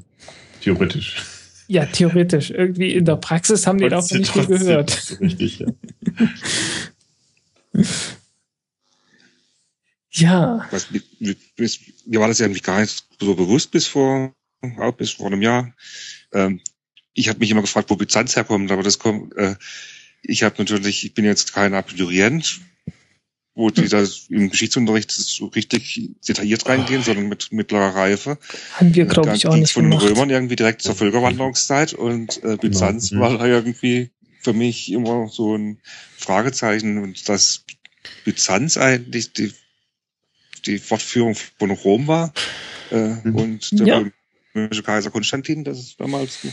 Dass das alles Griechen, dass das alles Griechen waren. Das ja, waren die Griechen, waren die ja sich Römer nannten. Das, ist, das wissen wir ja, aber. ja, stimmt. So, und dann gab's Russen, die äh, die griechische, die das Griechische weiterführten unter der Bezeichnung Cäsaren. das sind Schlüssel zu Zaren wurden, ne? dann gab es plötzlich ähm, wieder zwei Kaiser. Ne? Also man hat ja immer diese Dualität zwischen dem weströmischen und oströmischen Kaiser. Mhm. Äh, und das setzt sich dann ja lustigerweise in Russland wieder fort. Ne? Also die. Ja. Was ja eigentlich ja. irgendwie merkwürdig ist, weil es ja eigentlich immer nur einen Kaiser geben kann für, für die Christenheiten. Halt, ne? Theoretisch. Theoretisch, ja. Obwohl, also ich, ich weiß gar nicht, das Amt des Kaisers für die Christenheit, ich habe keine Ahnung. er ist der Verteidiger der Christenheit theoretisch, nicht? Also das ist ah, okay. Der, daher, äh, der Kaiser soll quasi, das sehe ich wahrscheinlich auch Blödsinn, aber der Kaiser soll quasi ja ähm, die, die höchste weltliche Instanz sein und die Christen halt verteidigen. Mhm. Also was wird es aber natürlich schwierig als ähm, als dann äh, Karl der Große das Ganze übernehmen sollte, äh, wollte. Er wollte ja auch äh, dann den Titel Kaiser führen und das musste mhm. erst mit den Byzantinern abstimmen. Äh, und das war nicht ganz einfach, aber es ging dadurch, dass wir gerade in Byzanz in der Zeit äh, um 800 äh, ohnehin gerade äh, äh, große Machtkämpfe äh, passierten und die sich nicht um dieses, diese, diese kleinen Germanen da äh, kümmern wollten, die wahrscheinlich ohnehin nichts Wichtiges darstellten. Ja. Aber also macht, macht mal. Das ist doch aber eigentlich total faszinierend, dass das Kaisertum das Verteidigung des Christentums war, äh, wobei der erste christliche Kaiser eben genau dieser Ole Konstanz war, äh, Konstantin war.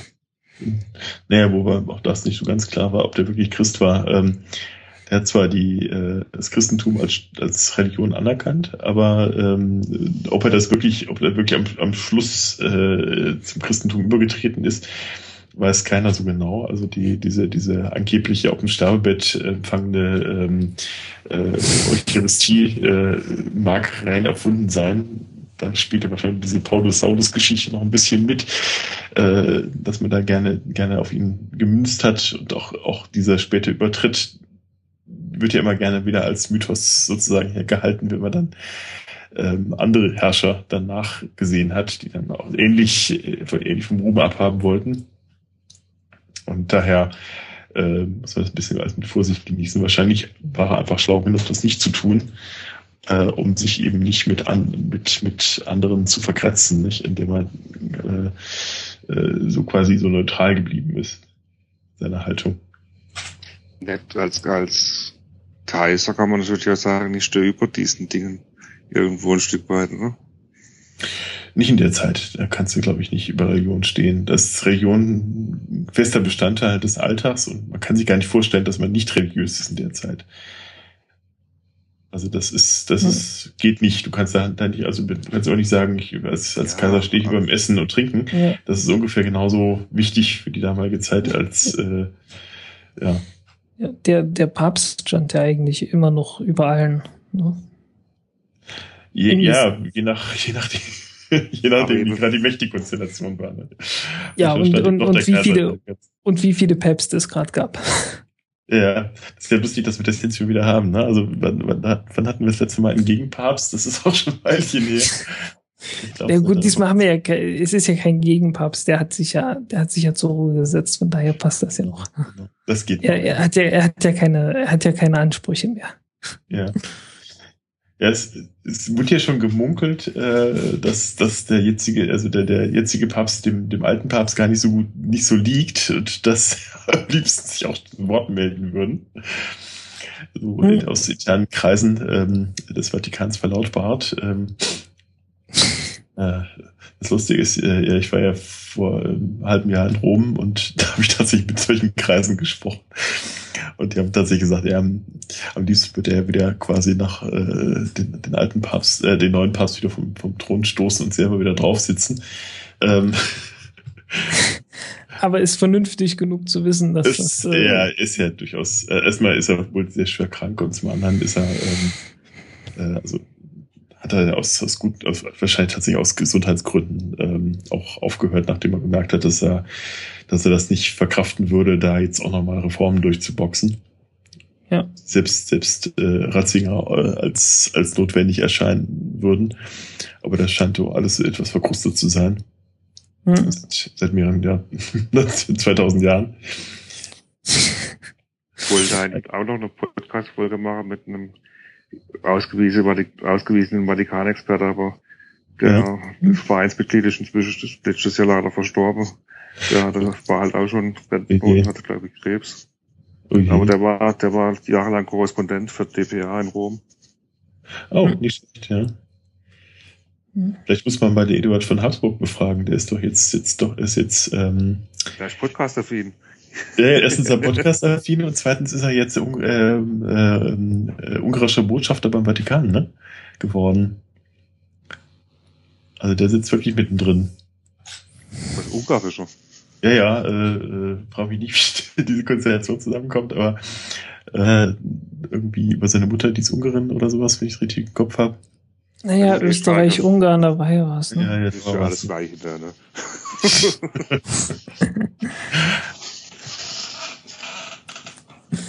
Und da heißt, er hat ja sogar Habsburg noch im Namen, also. Ja. Aber ich, hat er, ich hat muss ja.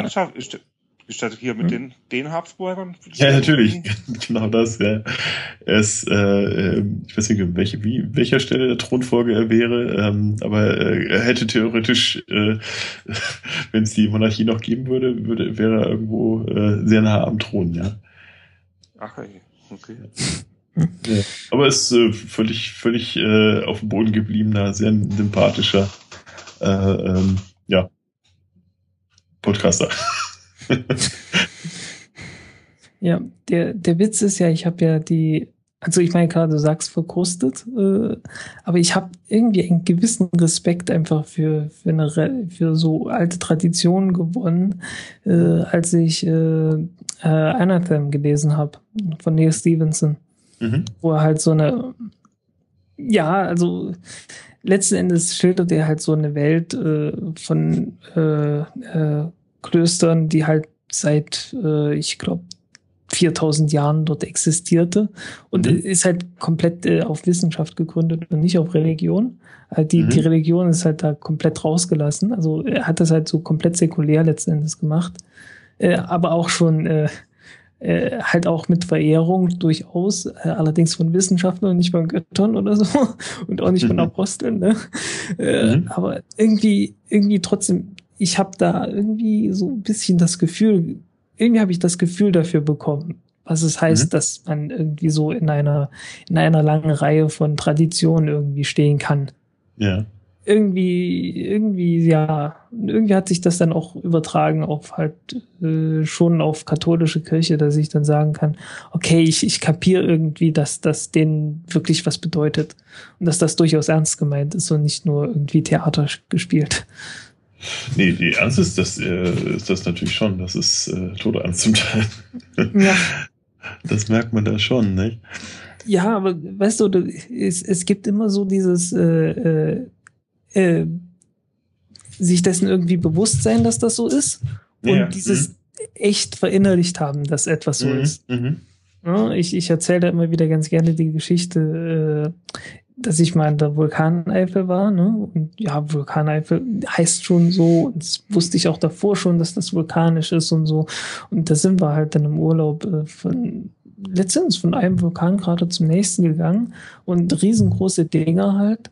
Und äh, irgendwann kurz vor Ende des Urlaubs sind wir zu einem Hügel gegangen und äh, auf diesem Hügel war halt nochmal so ein See und halt auch vulkanisch und dann sind wir halt den Hügel hochgegangen und ich guck mir, ich guck mir dort den See so an, guck ringsrum, denk mir, ja, wo wir hier drauf laufen, das ist halt, ja, das ist halt etwas höher als der Rest, deswegen läuft der See halt nicht aus. In dem Moment kam es mir so, irgendwie in, in dem Moment kam dieses Bild bei mir im Kopf, ja, ich bin hier oben auf dem Ringwall eines Vulkankegels verdammte mhm. Scheiße, das ist ein Vulkan. Das ist echt. irgendwie so, also ja. so irgendwie hat's, hat's, hat's Klick gemacht, weißt ja, du? Ja. Dieses, dieses einfach, äh, es war mir davor bewusst, aber in dem Moment habe ich es wirklich so verinnerlicht gehabt, mhm, dass das weiß, echt ernsthaft ja, Vulkan genau. ist. Man hat manchmal solche Momente im Leben, ne? dass man plötzlich denkt, Moment, das ist also kein ey, Film. War, das ist war jetzt nicht, war jetzt nicht ganz so dramatisch, aber einfach so irgendwie dem Moment ist mir halt wirklich bewusst geworden, mhm. okay, das ist, das ist das echte, das das echte Zeug. Auch wenn es in Deutschland ist. Das ist, das sind ja. keine Hosentaschenvulkane oder so. Das sind so richtige Dinge. Na gut, aber tut sich jetzt auch nicht mehr so viel. Äh, Würde ich so ja. nicht sagen. Also die werden, also in, zuletzt sind sie ungefähr alle 10.000 Jahre aktiv geworden und das letzte Mal vor 10.000 Jahren. Das ist geologisch nicht so lange her, das stimmt, ja. und das, das kann, Es kann wieder passieren, muss aber auch nicht. Also äh, es gab auch zwischendurch durchaus sehr viel längere Pausen. Und es kann sein, dass jetzt so eine neue Pause anfängt. Aber das weiß man halt nicht. Mhm. Na gut, da gibt's ja andere Stellen, die uns mehr Sorgen machen müssten. Nicht? So die, ja, wie heißen die Dinger, die, wie heißt das Ding in Italien, die so und so Felder, die äh, äh, Campi, Campi Flegri. Ja, genau, die pflegerischen, äh, Felder. Äh, das ist ja auch das aktiver. Und das rumst ja auch alle paar Jahre mal, äh, wenn es dann wieder, wieder das hebt sich äh, an heftige und Erdbeben gibt. Genau, ja, ja. Mhm. Und dann natürlich so Yosemite Park und sowas nicht. Äh, nee, Yosemite Park ist nicht. Das aber wird, ist auch so ein das wird noch sehr lange. Das wird sehr, sehr lange brauchen noch. Ja, ja, das, da gab es ja Da immer so du- Meldungen, wo dann hieß, ja, jetzt bewegt sich wieder was und stellt sich raus, ja gut, das, das hat überhaupt nichts mit vulkanischen Aktivitäten zu tun. Mhm. In dem Fall. Nee, du, merkt du brauchst drauf. einfach, du brauchst einen gewissen Anteil von flüssiger Lava und der ist einfach noch nicht da wieder. Ja. Mhm. So einfach. war doch aber auch wieder nur dieses Jahr irgendein Ausbruch mit Flugverbotszone, weil zu viel Rauch war. Ja, in Bali, wo jetzt vor ein paar Tagen. Ja. Nicht der Eier für Jöckel. Bei dem hat's mich Ey, ja, damals erwischt ja, in. Jöckel. Ja, Jöckel. saß ich in England im Urlaub und dann kam der blöde Vulkan. Da saß ich drei Tage ja? länger. Mhm. Oh. Hab's Mhm. dann aber geschafft, ein Ticket zu kriegen über, über äh, Eurotunnel Paris Aha. und dann äh, wieder nach Deutschland. Ja, das war etwas verrückt. Das war, das war War auch, war auch, über, war auch übertrieben. Äh, hat man ja dann hinterher, äh, hinterher hat man ja dann Grenzwerte endlich mal festgelegt, weil davor Mhm. hatte man keine. Ja, ja, klar, wenn du keine hast, dann. Die lagen dann irgendwo bei 2000 Mikrogramm pro Kubikmeter und äh, teilweise waren es so 200 oder 50 oder so, wo man noch, äh, wo man noch Flugverbot gegeben hatte. Also äh, teilweise, es gab eine Wolke, die einmal kurz drüber ging, die tatsächlich relativ hohe Konzentrationen hatte, wo man, ich glaube, nach den heutigen Grenzwerten auch noch hätte durchfliegen können, aber naja, Mhm. war so an der oberen Grenze halt. Aber äh, alles in allem, was sie da gemacht haben, das sind das den gesamten Luftraum bis runter zum Schwarzen Meer an der Ukraine Bisschen übertrieben. geschlossen haben. Ein, ein Ja. Hauch übertrieben.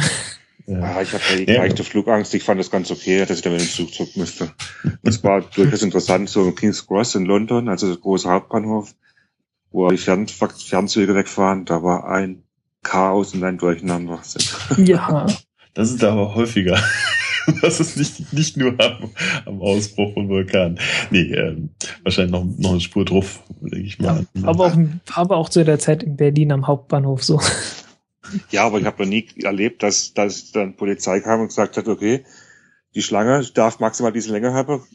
Ihr, ihr 50 Leute ab hier, ihr seid schon zu lang, ihr müsst jetzt alle haut nach, äh, weggehen. Die Schlange schließt hier. Und dann haben sie tatsächlich auch Leute, die in der Schlange schon standen, äh, auch wieder weggeschickt. Ah. Nee, gut, das habe ich noch nicht erlebt, das stimmt. Und die, äh, wenn man, da kamen ständig Durchsagen, wenn man innerländische Tickets will, soll man doch bitte an die Automaten gehen und also war, es war ein Durcheinander. Also da waren tatsächlich genau die, die zwei großen Schlangen, eine Riesenschlange von Leuten, die aus dem Bier England verlassen wollten. Und dann aber auch eine riesen, riesen Menge von Leuten, die irgendwie geschafft haben, nach London zu kommen und jetzt von London wieder in die Peripherie verteilt werden musste. Mhm. Ja, wobei der Witz bei den, bei den Vulkanausbrüchen ist ja auch, äh, dass da in letzter Zeit nicht mehr allzu viel passiert ist. Zumindest nichts Großes. Pinatubo war noch, ja, der war halbwegs ordentlich. Aber davor war ja lange nichts. Mhm. Und auch jetzt irgendwie sieht's noch nicht so richtig wieder danach aus. Äh, der Witz war ja so um die, um die letzte Jahrhundertwende, also äh, 19. bis 20. Jahrhundert hin. Mhm. Da waren ja drei in kurzer Folge, also der Kakatau, genau. dann äh, 1902 Santa Maria, der war genauso groß wie der Pinatubo jetzt, der Jetzt haben Ausbruch. wir alle, jetzt haben wir alle noch einen äh, Ohrwurm, ne?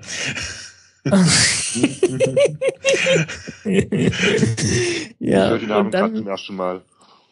und dann kam, ja, äh, war es in Mexiko oder, oder Guatemala, irgendwo so Zentralamerika, ne? Und äh, dann noch einer in Alaska. Der Mhm. Novarupta, also nannte sich dann Novarupta, äh, gehörte zum Katmai-Vulkan. Das war halt auch so ein riesengroßes Ding. Das war halt, ja, drei riesengroße Ausbrüche in 30 Jahren. Mhm. Äh, von denen es normalerweise, naja, die gibt's normalerweise nur so alle, alle 50 Jahre oder so. 50 bis 100 Jahre oder so. Mhm. Was in der Größenordnung. Dann halt drei davon in 30 Jahren, das war schon ziemlich heftig. Und wo waren die alle in Amerika? Oder? Ich hab die Mm, Namen nö, Zentralamer also Zentralamerika, äh, Alaska oben und äh, das andere ist Asien, ne? äh, äh, Krakatau, das ist äh, Indonesien, zwischen Indonesien Ja, und genau. Malaysia. Und dem haben wir ja äh, ähm, Frankenstein zu verdanken, ne? Nee, nee, nee, nee, das war der Nicht Tambora. Ach, Tambora Nee, war das. Okay, ja, ja. Tambora war Stimmt, 1900, äh, 1815. ja, ja. Hast recht. Frankenstein, Mary Shelley?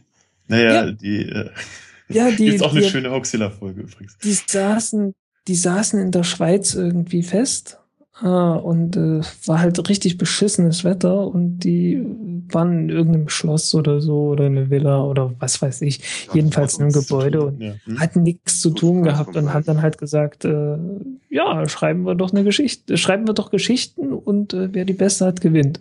Irgend sowas. Und da ist, da ist halt Frankenstein ge, äh, entstanden. Ach so, ich dachte jetzt, ja, okay. Äh, Nein, Frankenstein ist nicht schuld am Ausbruch. ja. Wohl? Wer weiß es.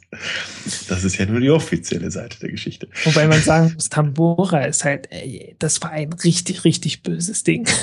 Mhm. Also, äh, muss man sich so vorstellen, hund- irgendwie, ich weiß nicht, 160 Kubikkilometer.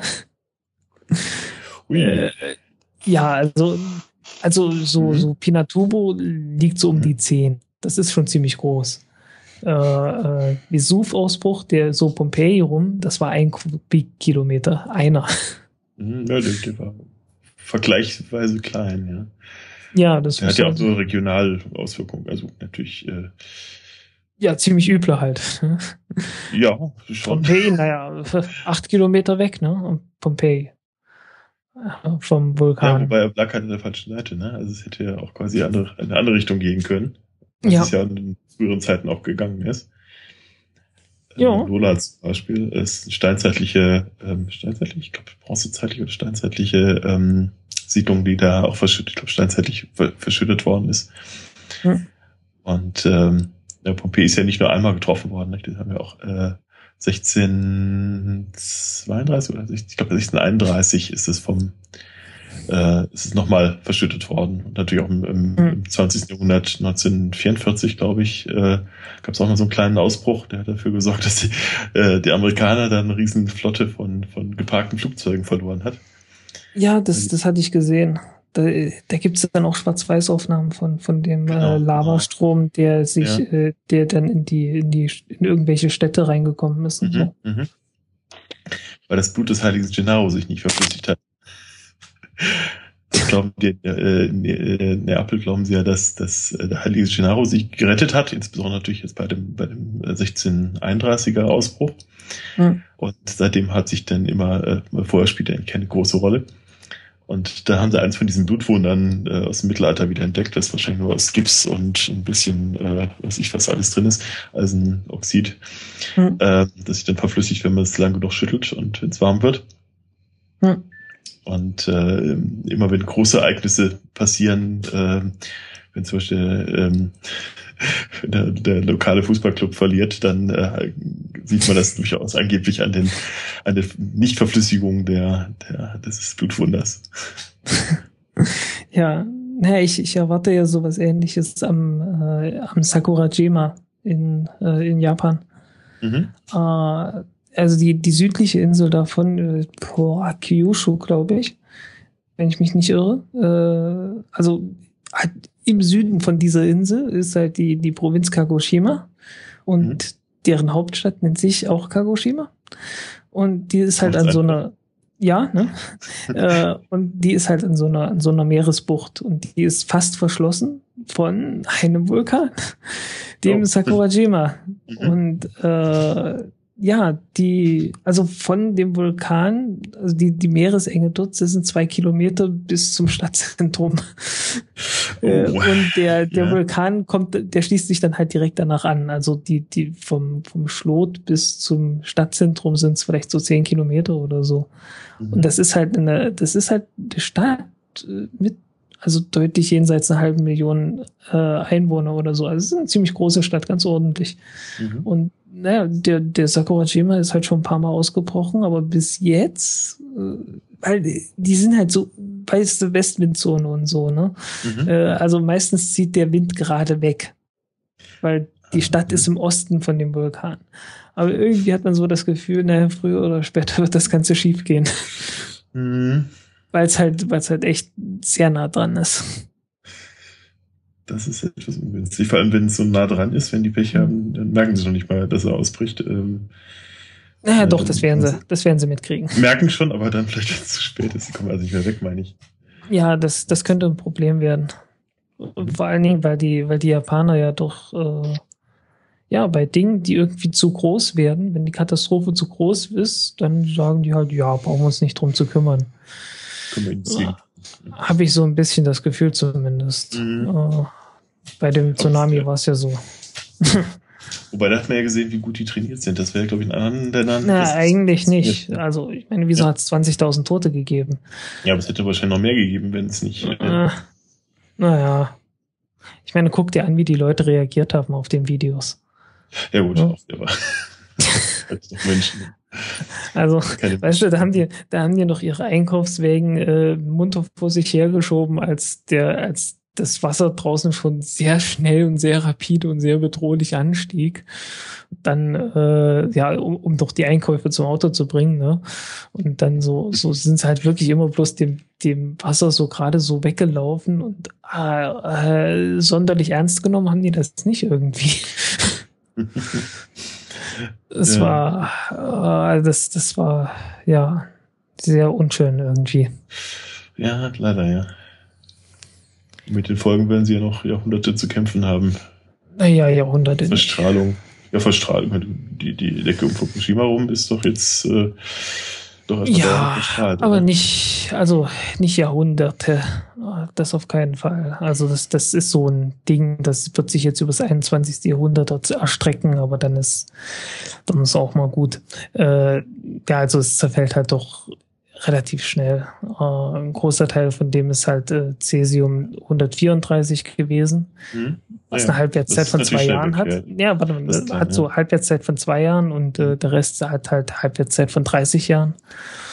Und äh, es ist halt auch von der Menge her relativ, also sehr viel weniger als in Tschernobyl. Mhm. Einfach weil es halt, ich meine, in, in, in äh, ein Containment mit einem Leck zu haben, ist äh, immer noch besser als gar keins zu haben. Mhm. ist halt so, ne? Und äh, ja, äh, ist halt ein Problem. Du musst dich ernsthaft drum kümmern und äh, wenn du dich, wenn dich nicht drum kümmerst, dann dauert es halt bis ins Jahr 2090, so 2100, so um die Drehe, mhm. wenn man gar nichts macht, aber die machen halt schon viel. Also äh, wenn du die obersten Erdschichten ja, abträgst und so, ja. äh, wenn du einfach, wenn du es schaffst, die Hälfte wegzubringen, dann geht's halt 30 Jahre schneller. Mhm. Und die Hälfte schaffen es halt locker. Ne? Und dann kannst du dir halt so vorstellen, so irgendwann so ums Jahr 2050 rum oder so äh, wird überall die werden die Grenzwerte dann wohl so langsam aber sicher äh, überall unter dem normalen sein. Mhm. mhm. Naja, du sagst das also, einfach, das schaffen sie locker, aber das sind schon finanzielle Auf äh, Natürlich, ja. ja. Ressourcen, die man aufbringen muss, und das fehlt ihnen dann schon in, in anderen Wirtschaftsbereichen. Ja, natürlich, klar.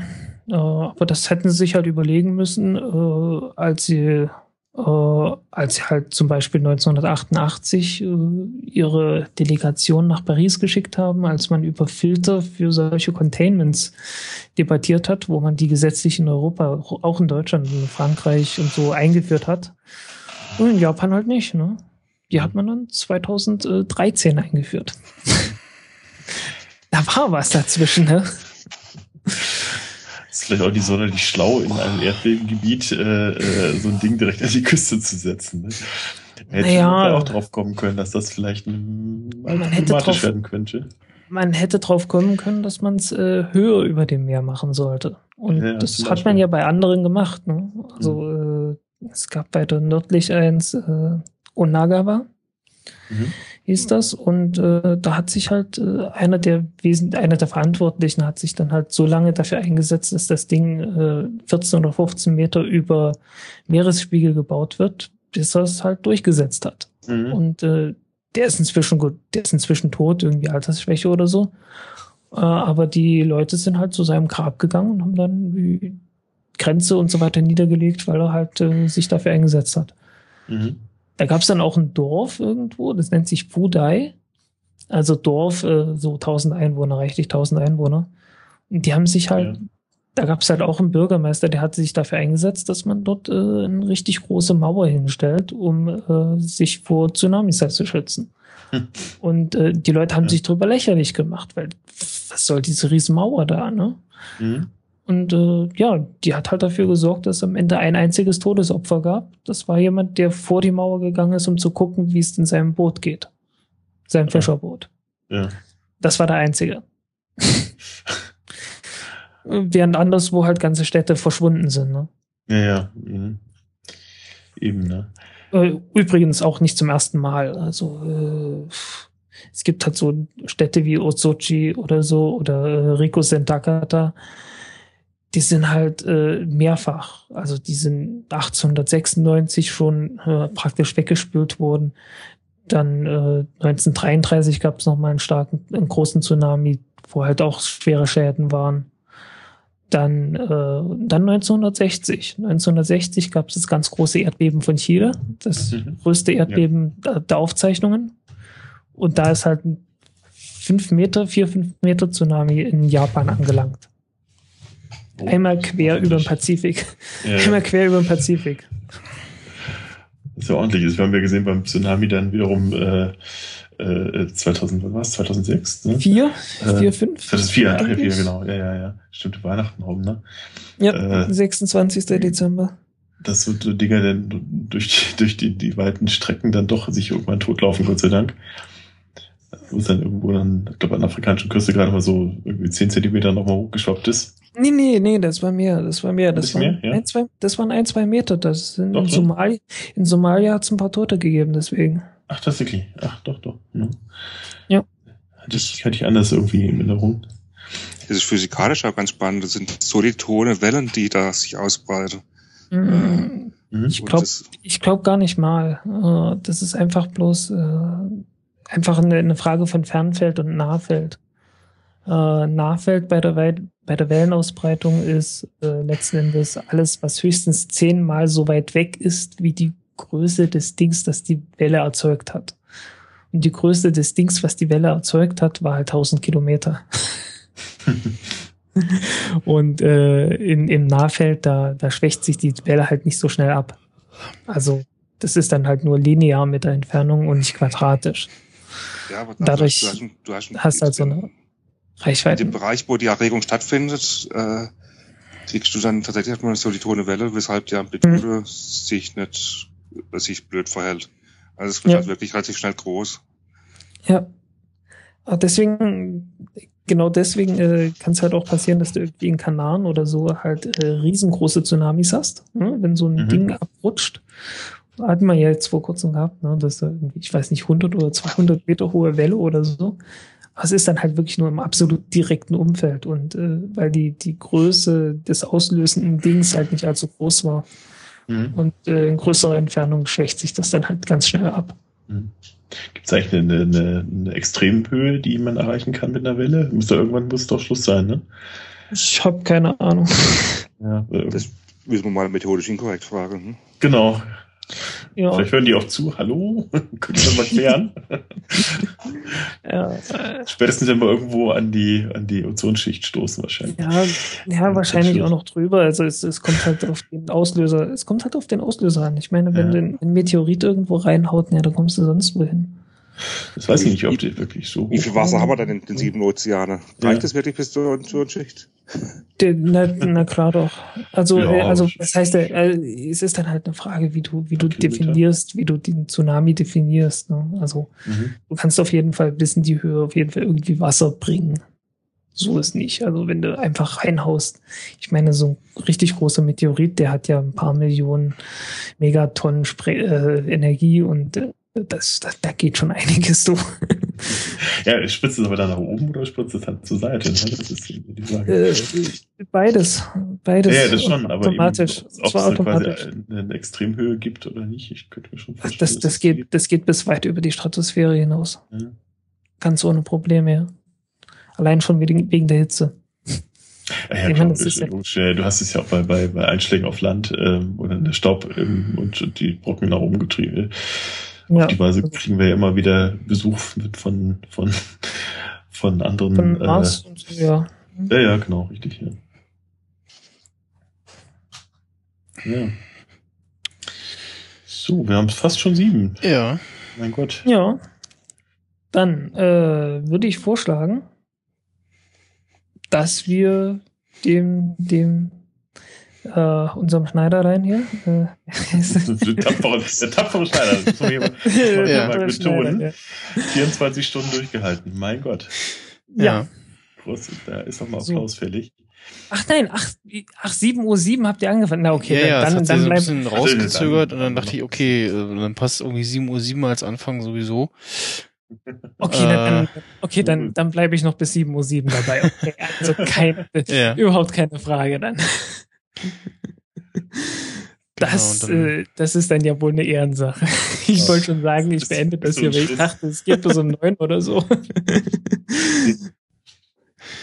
Ja, gibt's dann als Rausschmeißer den äh, Zarathus Zarathustra wieder. Also sprach Ja. Zarathustra Genau. von äh, äh, na, was ist das? Strauß, Richard Strauss. Ja, genau. Und ansonsten von Nietzsche. Ne? Und Sonst ansonsten von Nietzsche. ja. ne? Aber ich glaube, Nietzsche hat relativ wenig vertont. Das kann schon sein.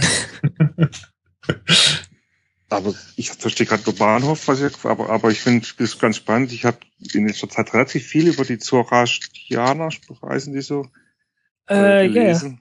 Ja, Und äh, ich finde auch Alles Persien, ne?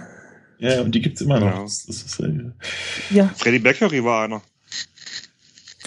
Das kann und sein. die, haben ja so einen interessanten Totenkult, nämlich diese Himmelsbär. Äh, Draufgekommen bin ich hier wegen methodisch inkorrekt, weil sie da die vor irgendwann mal hatten, dass die die, die Geier, die die eigentlich brauchen für einen Totekult, weil die ja diese Mhm. Himmelsbestattung haben, die Leute auf den Berg und dann abnageln lassen.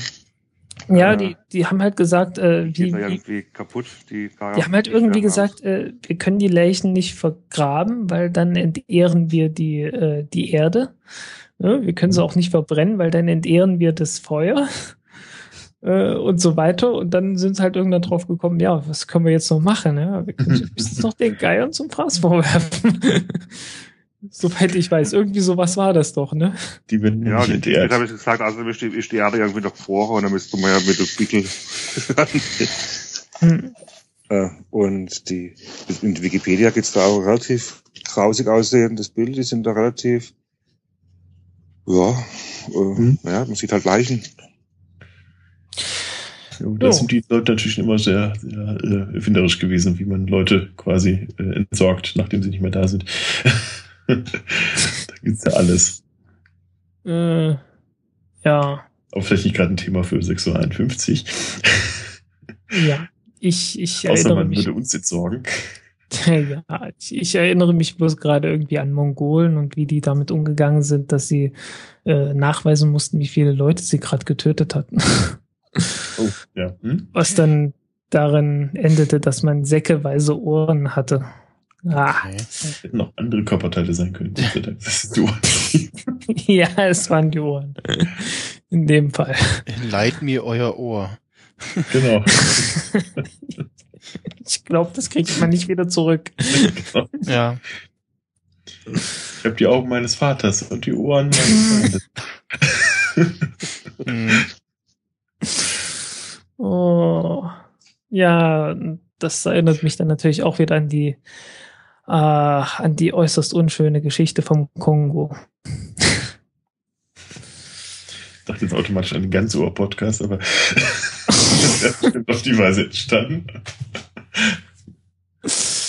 Oh. Schlechte Witze um kurz vor sieben. Ja, ja. Äh, ja, wie gesagt, nee, ich, ich dachte eher jetzt gerade an Belgisch-Kongo. Äh, wegen fehlender Gliedmaßen und so. Ja. Ja, das ist, äh, das ist irgendwie, wir, wir brauchen irgendwie was Appetitlicheres. Mhm, mhm, mhm. Frühstück. Frühstück ist eine gute Idee. Frühstück, juhu. Ja, es, es gab mal, ein, es gibt ein Buch, äh, eine Suppe für den Kahn. Es ist ein mhm. Kochbuch, ein, ein, mongolisches Kochbuch. Und ah. das war halt so aus der Zeit, als man gerade dieses riesengroße Weltreich halt hatte. Mhm. Da wurde dann halt beschrieben, äh, wie man äh, also welche Speisen irgendwie zusammenpassen und da kam dann, da gab es dann so merkwürdigstes Zeugs, irgendwie Fisch mit Orang-Utan und so und wie man Orang-Utan zu, mit welchen Speisen Orang-Utan irgendwie zusammenpasst. Was alles irgendwie dann auch irgendwo keinen Sinn machte, außer halt in dem Kontext, äh, ja, man hat halt gerade ein Weltreich erobert. Das, äh, ich gucke gerade, ich habe nämlich gerade passt das Buch äh, In the Devil's Garden, Sinful History of Forbidden Food ähm, da sehe ich gerade, ist das. Äh, äh, äh, guck ich mal gerade, was drin steht.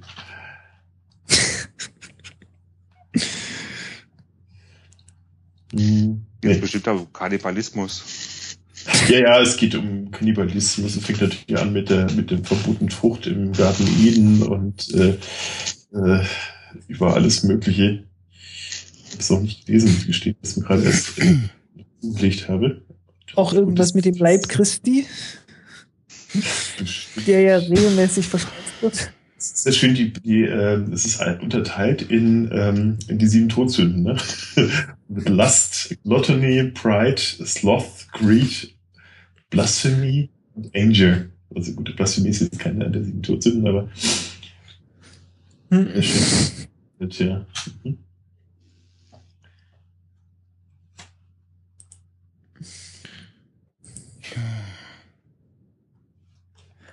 Ja, du stöhnst nur noch, ne? Ja, so langsam reicht's dann auch. Vor allem, ich muss halt hier auch noch das ganze Zeug äh, zusammen äh, raffeln und äh, wieder alles so wie hinstellen, wie es war und so und dann Ach gut, äh, noch aufräumen, ja. Muss ich ja noch nach Hause und so und äh, ja. Hm. Und hoffen, dass das und hoffen, dass das Auto noch da steht, wo es stand. Äh, ja, nee, das nicht. Äh, für mir auch äh, zu spät ein doof, muss ich hier vom Bahnhof laufen. Äh, ja gut. ist noch nicht von der AfD ab, ab, äh, von irgendwelchen Demonstranten abgefackelt worden. Ja. Die Sorge äh, habe ich ja. Wir hatten ja NPD-Demo und ich, ich, befürchte, mein Auto stand so ein bisschen im äh, zu großer Nähe. Muss man nachher okay. mal gucken, ob es wirklich noch da steht. Ja. So. Jo. Jo, schön. Hm? Also wir, wir müssten dann halt noch, äh, ja, also wir, wir müssen uns dann irgendwann zu äh, zivileren Zeiten, äh, beziehungsweise ausgeschlafeneren Zeiten mal hinsetzen und äh, ausbaldobern, wann wir dann diesen Podcast dann endlich mal richtig starten. Ja, genau. Aber ich habe mir quasi ja schon die Geburtsanzeige äh, aufgegeben. Wir wissen noch nicht, wie der Kleine heißt und ähm, ja. ob es nur oder Mädchen wird. Nee, ähm, aber immerhin. Auch, äh, auch die Aufnahmezeitraum kann zeitsouverän gestaltet werden beim Podcasten. Nicht nur das Anhören, auch das Aufnehmen. Ja, die, die ersten Aufnahmen sind ja schon da. So.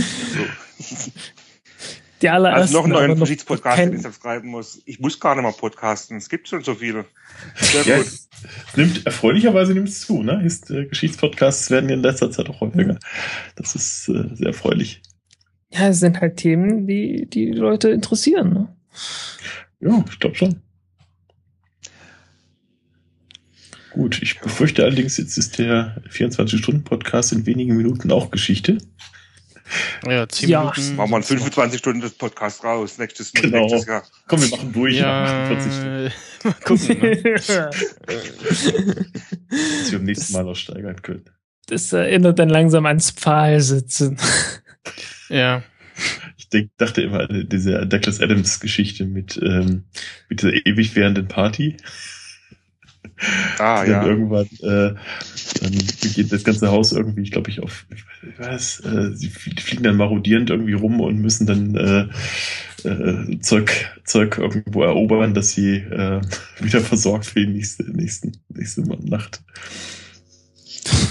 Ja, das kommt dahinter, bei, wenn, als die Kricketkriege schon erzählt werden, ne? Das, ich glaube, das war dahinter, nicht im ersten Buch. Ach Gott, frag mich nicht. Ja, wird, man muss mal wieder lesen, fällt mir gerade auf. Hm. Das erinnert dann mal wieder an die Römer und an die Azteken vor allen Dingen, die dann immer auf der Suche nach neuen Opfern waren. Ja, genau. Wobei, ich, ich habe ja auch die, die Diskussion gehört, naja, man, man könnte ja die, äh, die Gladiatoren in Rom durch auch, durchaus auch als, äh, als so eine Art ja, Blutopfer, als Opfergabe an die Götter so sehen. So ist es ja entstanden. Also die, die Gladiatorenspiele sind ja wohl, jetzt sehe ich jetzt auch keinen Unsinn, ähm, sind ursprünglich mal im, im, im, ähm, bei den Totenritualen entstanden. Also man hat äh, zu Ehren der Toten hat man Gladi so Spiele abgehalten, also Mhm. mhm. gegeneinander gekämpft. Und da kann tatsächlich so ein bisschen dieses Blutopfer-Idee hinterstecken. Äh, dann wurde es quasi auch von den von diesen Totenfeiern abgelöst und äh, äh, war dann eigenständig als eigenständiges ja, Unterhaltungsprogramm. Aber es war ursprünglich mal religiös motiviert, tatsächlich. Hm. Ja, das erinnert mich jetzt wieder daran, dass äh, das Problem ja war, äh, früher, was, was macht man, wie, wie beerdigt man so einen Kaiser? Weil Mhm. Du, du kannst ihn ja nicht einfach so beerdigen, du musst ihm ja noch, noch mitgeben, so Zeugs mitgeben für die, die Reise, ne? Mhm. Und äh. Also, ja, hm. ja, vor allen Dingen Leute, ne? Und teilweise war ja dann dies- das Begräbnis von so einem Kaiser oder einem König äh, erstmal ein Massenmord. ja. Ne? Mhm. Bin Also, kurz weg. der brauchte ja irgendwie sein, ganz dringend sein Gefolge. Äh, und ja, dann, dann, dann, brauchte man dann halt erstmal ein paar hundert Leute, die dann eben ins, ins Jenseits folgen, damit der, damit der Mhm. König dann halt gut versorgt ist. Mhm. Was sie zum Teil auch freiwillig, freiwillig, freiwillig, weil das ja quasi auch ein äh, nettes, nette Alternative im Jenseits darstellte, weil äh, da war man immerhin auf äh, quasi äh, gut weiterhin versorgt und äh, hat vielleicht ein besseres Jenseits zu erwarten, als äh, wenn man es eben nicht machte. Mm, Ja, möglich. nicht was für nur- Kultur, Hm. von was für Kulturreis sprechen wir jetzt hier, weil das ist total, total bekloppt. Ja, Total bekloppt sind wir überall. nach heute. nee, äh, China. China Ja, nicht China. mal so. Ägypten gibt's das, es gibt bei den Wikingern gibt's das, diese Totenfolge. Ähm, äh, es gibt sogar noch im frühen Mittelalter vermutlich, ähm, dass du, dass du eben Totenfolgen hast, also die Witwe irgendwie hinterher mitkommt sozusagen. Nee, frühen Mittelalter, Quatsch, äh, aber ähm, in Eisenzeiten nimmt man das zumindest, an, dass das noch passiert. Also, ja, Wobei man da ja, äh, also äh, China ist jetzt nicht das dynastische China gemeint, also äh, sondern Ja. das, das, das, das Kaiser, also das beim Kaiserlichen war es dann nicht mehr. mhm. Also äh, also Qin Shi Huangdi, der der erste Kaiser, äh, der wurde ja mit der mit dieser Tonkriegerarmee äh, genau, begraben. das ist quasi der ne? Ersatz Und, schon dafür, ja. genau, Das das, heißt, ist schon der Ersatz auch- gewesen.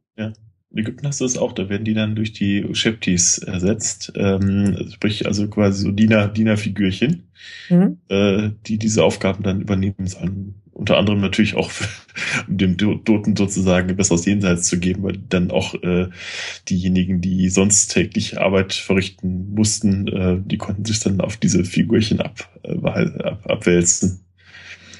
Ah, Kommt daher irgendwie diese, äh, ich, ich habe es bloß mal kurz erwähnt, gehört oder gelesen, besser gesagt, bei Aristoteles, die Statuen des Daedalus.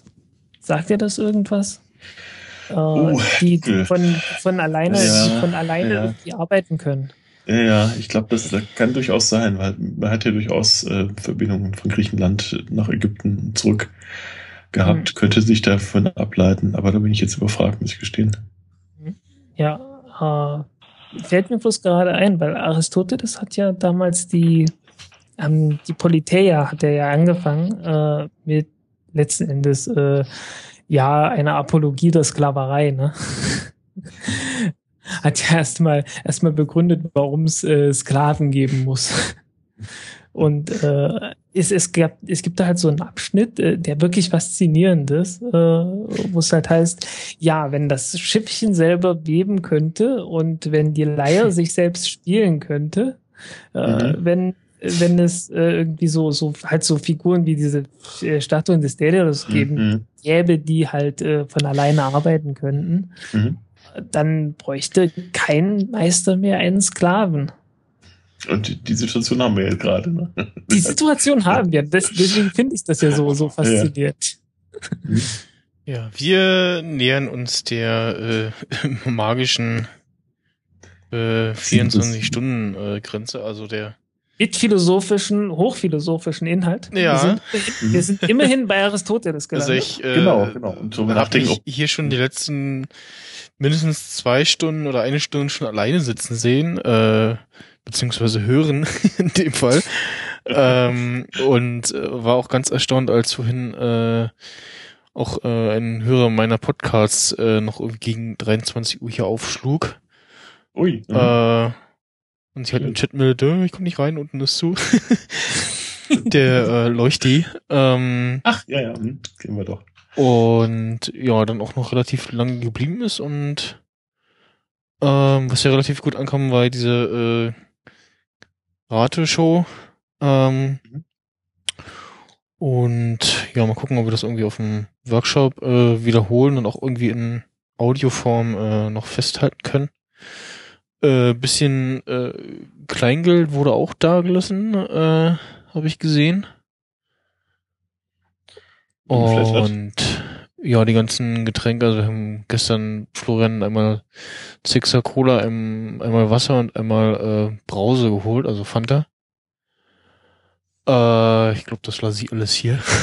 Weil sonst müsste ich halt nach Hause schleppen und äh, nee, habe ich keine Lust. Ähm, mal gucken, mal irgendwie morgen das noch was mitnehmen. Kann ich gerade irgendwie nachvollziehen. Ja, ich muss auch halt morgen noch mal her, weil ich äh, heute äh, heute, gestern, je nachdem, äh, quasi auch noch mal was angeschleppt habe, also noch mal einen etwas größeren äh, Monitor, auf die wir vorhin äh, kurz eine Folge einer Serie geguckt haben. Ähm, und das kriege ich, glaube ich, nicht alles in meiner sp großen Sporttasche weg. Nee, das wird schwierig. ja. Ja, dann äh, bedanke ich mich äh, für eure Anwesenheit, für eure auch so lange Anwesenheit. Ja, umgekehrt würde ich sagen, ne? Vielen also, Dank für diesen also langen mein, und großartigen Podcast. Ja. Ja, also mein Skype-Dings hier sagt gerade sechs Stunden, eine Minute und äh, 18 Sekunden. Wow. ja, genau. Also hängt jetzt noch das äh, ähm, Countdown-Pod-Ding noch dran, aber ja. um nochmal auf die Heldenreise zurückzukommen, das gibt ja auch noch einen Part, dass, äh, dass die Weigerung, sich, sich in den Alltag wieder zurückzubegeben. den Punkt haben wir gerade erreicht. Den ja. hatte ich erreicht, aber ich glaube, ich komme jetzt bald wieder in den Alltag zurück, indem ich mich ins Bett lege. Gut, dann äh, ja, ich bin müde, ich will die, gehen. Beenden wir die Heldenreise. ich möchte schlafen. ich will in mein Bettchen. Okay. Und äh, ja, ich hoffe, ich kriege das hier äh, as soon as possible äh, zum Download zur Verfügung gestellt. Ja.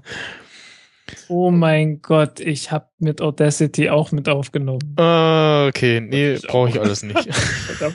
das klang alles äh, ausreichend gut. Nee, dann müsste ich das ja auch irgendwie aus Das ist die, also äh, und so. es hat, es hat wacker mitgehalten. Sechs ja. Stunden. Ja. Na gut, dann äh, sechs Stunden Ausnahme geht. Ja, äh, tschüss, ihr drei.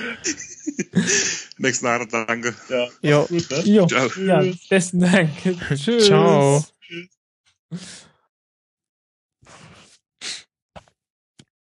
So, und jetzt äh, gibt's hier von mir nur noch, ja, äh, vielen Dank äh, fürs Zuhören. Ähm, vielen Dank auch an äh, kiez.fm, äh, die Location hier. Äh, vielen Dank an äh, Ralf und Claudia für die Headsets und den Zoom. Danke an Florian äh, für die lange Anwesenheit. Äh, danke an äh, alle anwesenden äh, Gäste.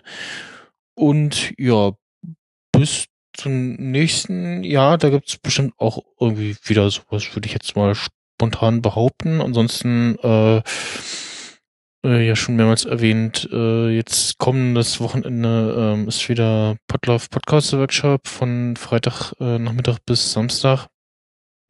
Vielleicht sieht man sich ja äh, da wieder oder äh, äh, hört, sieht mich wieder im Audio-Video-Stream da. Und jetzt gibt's den Zarathustra. Tschüss.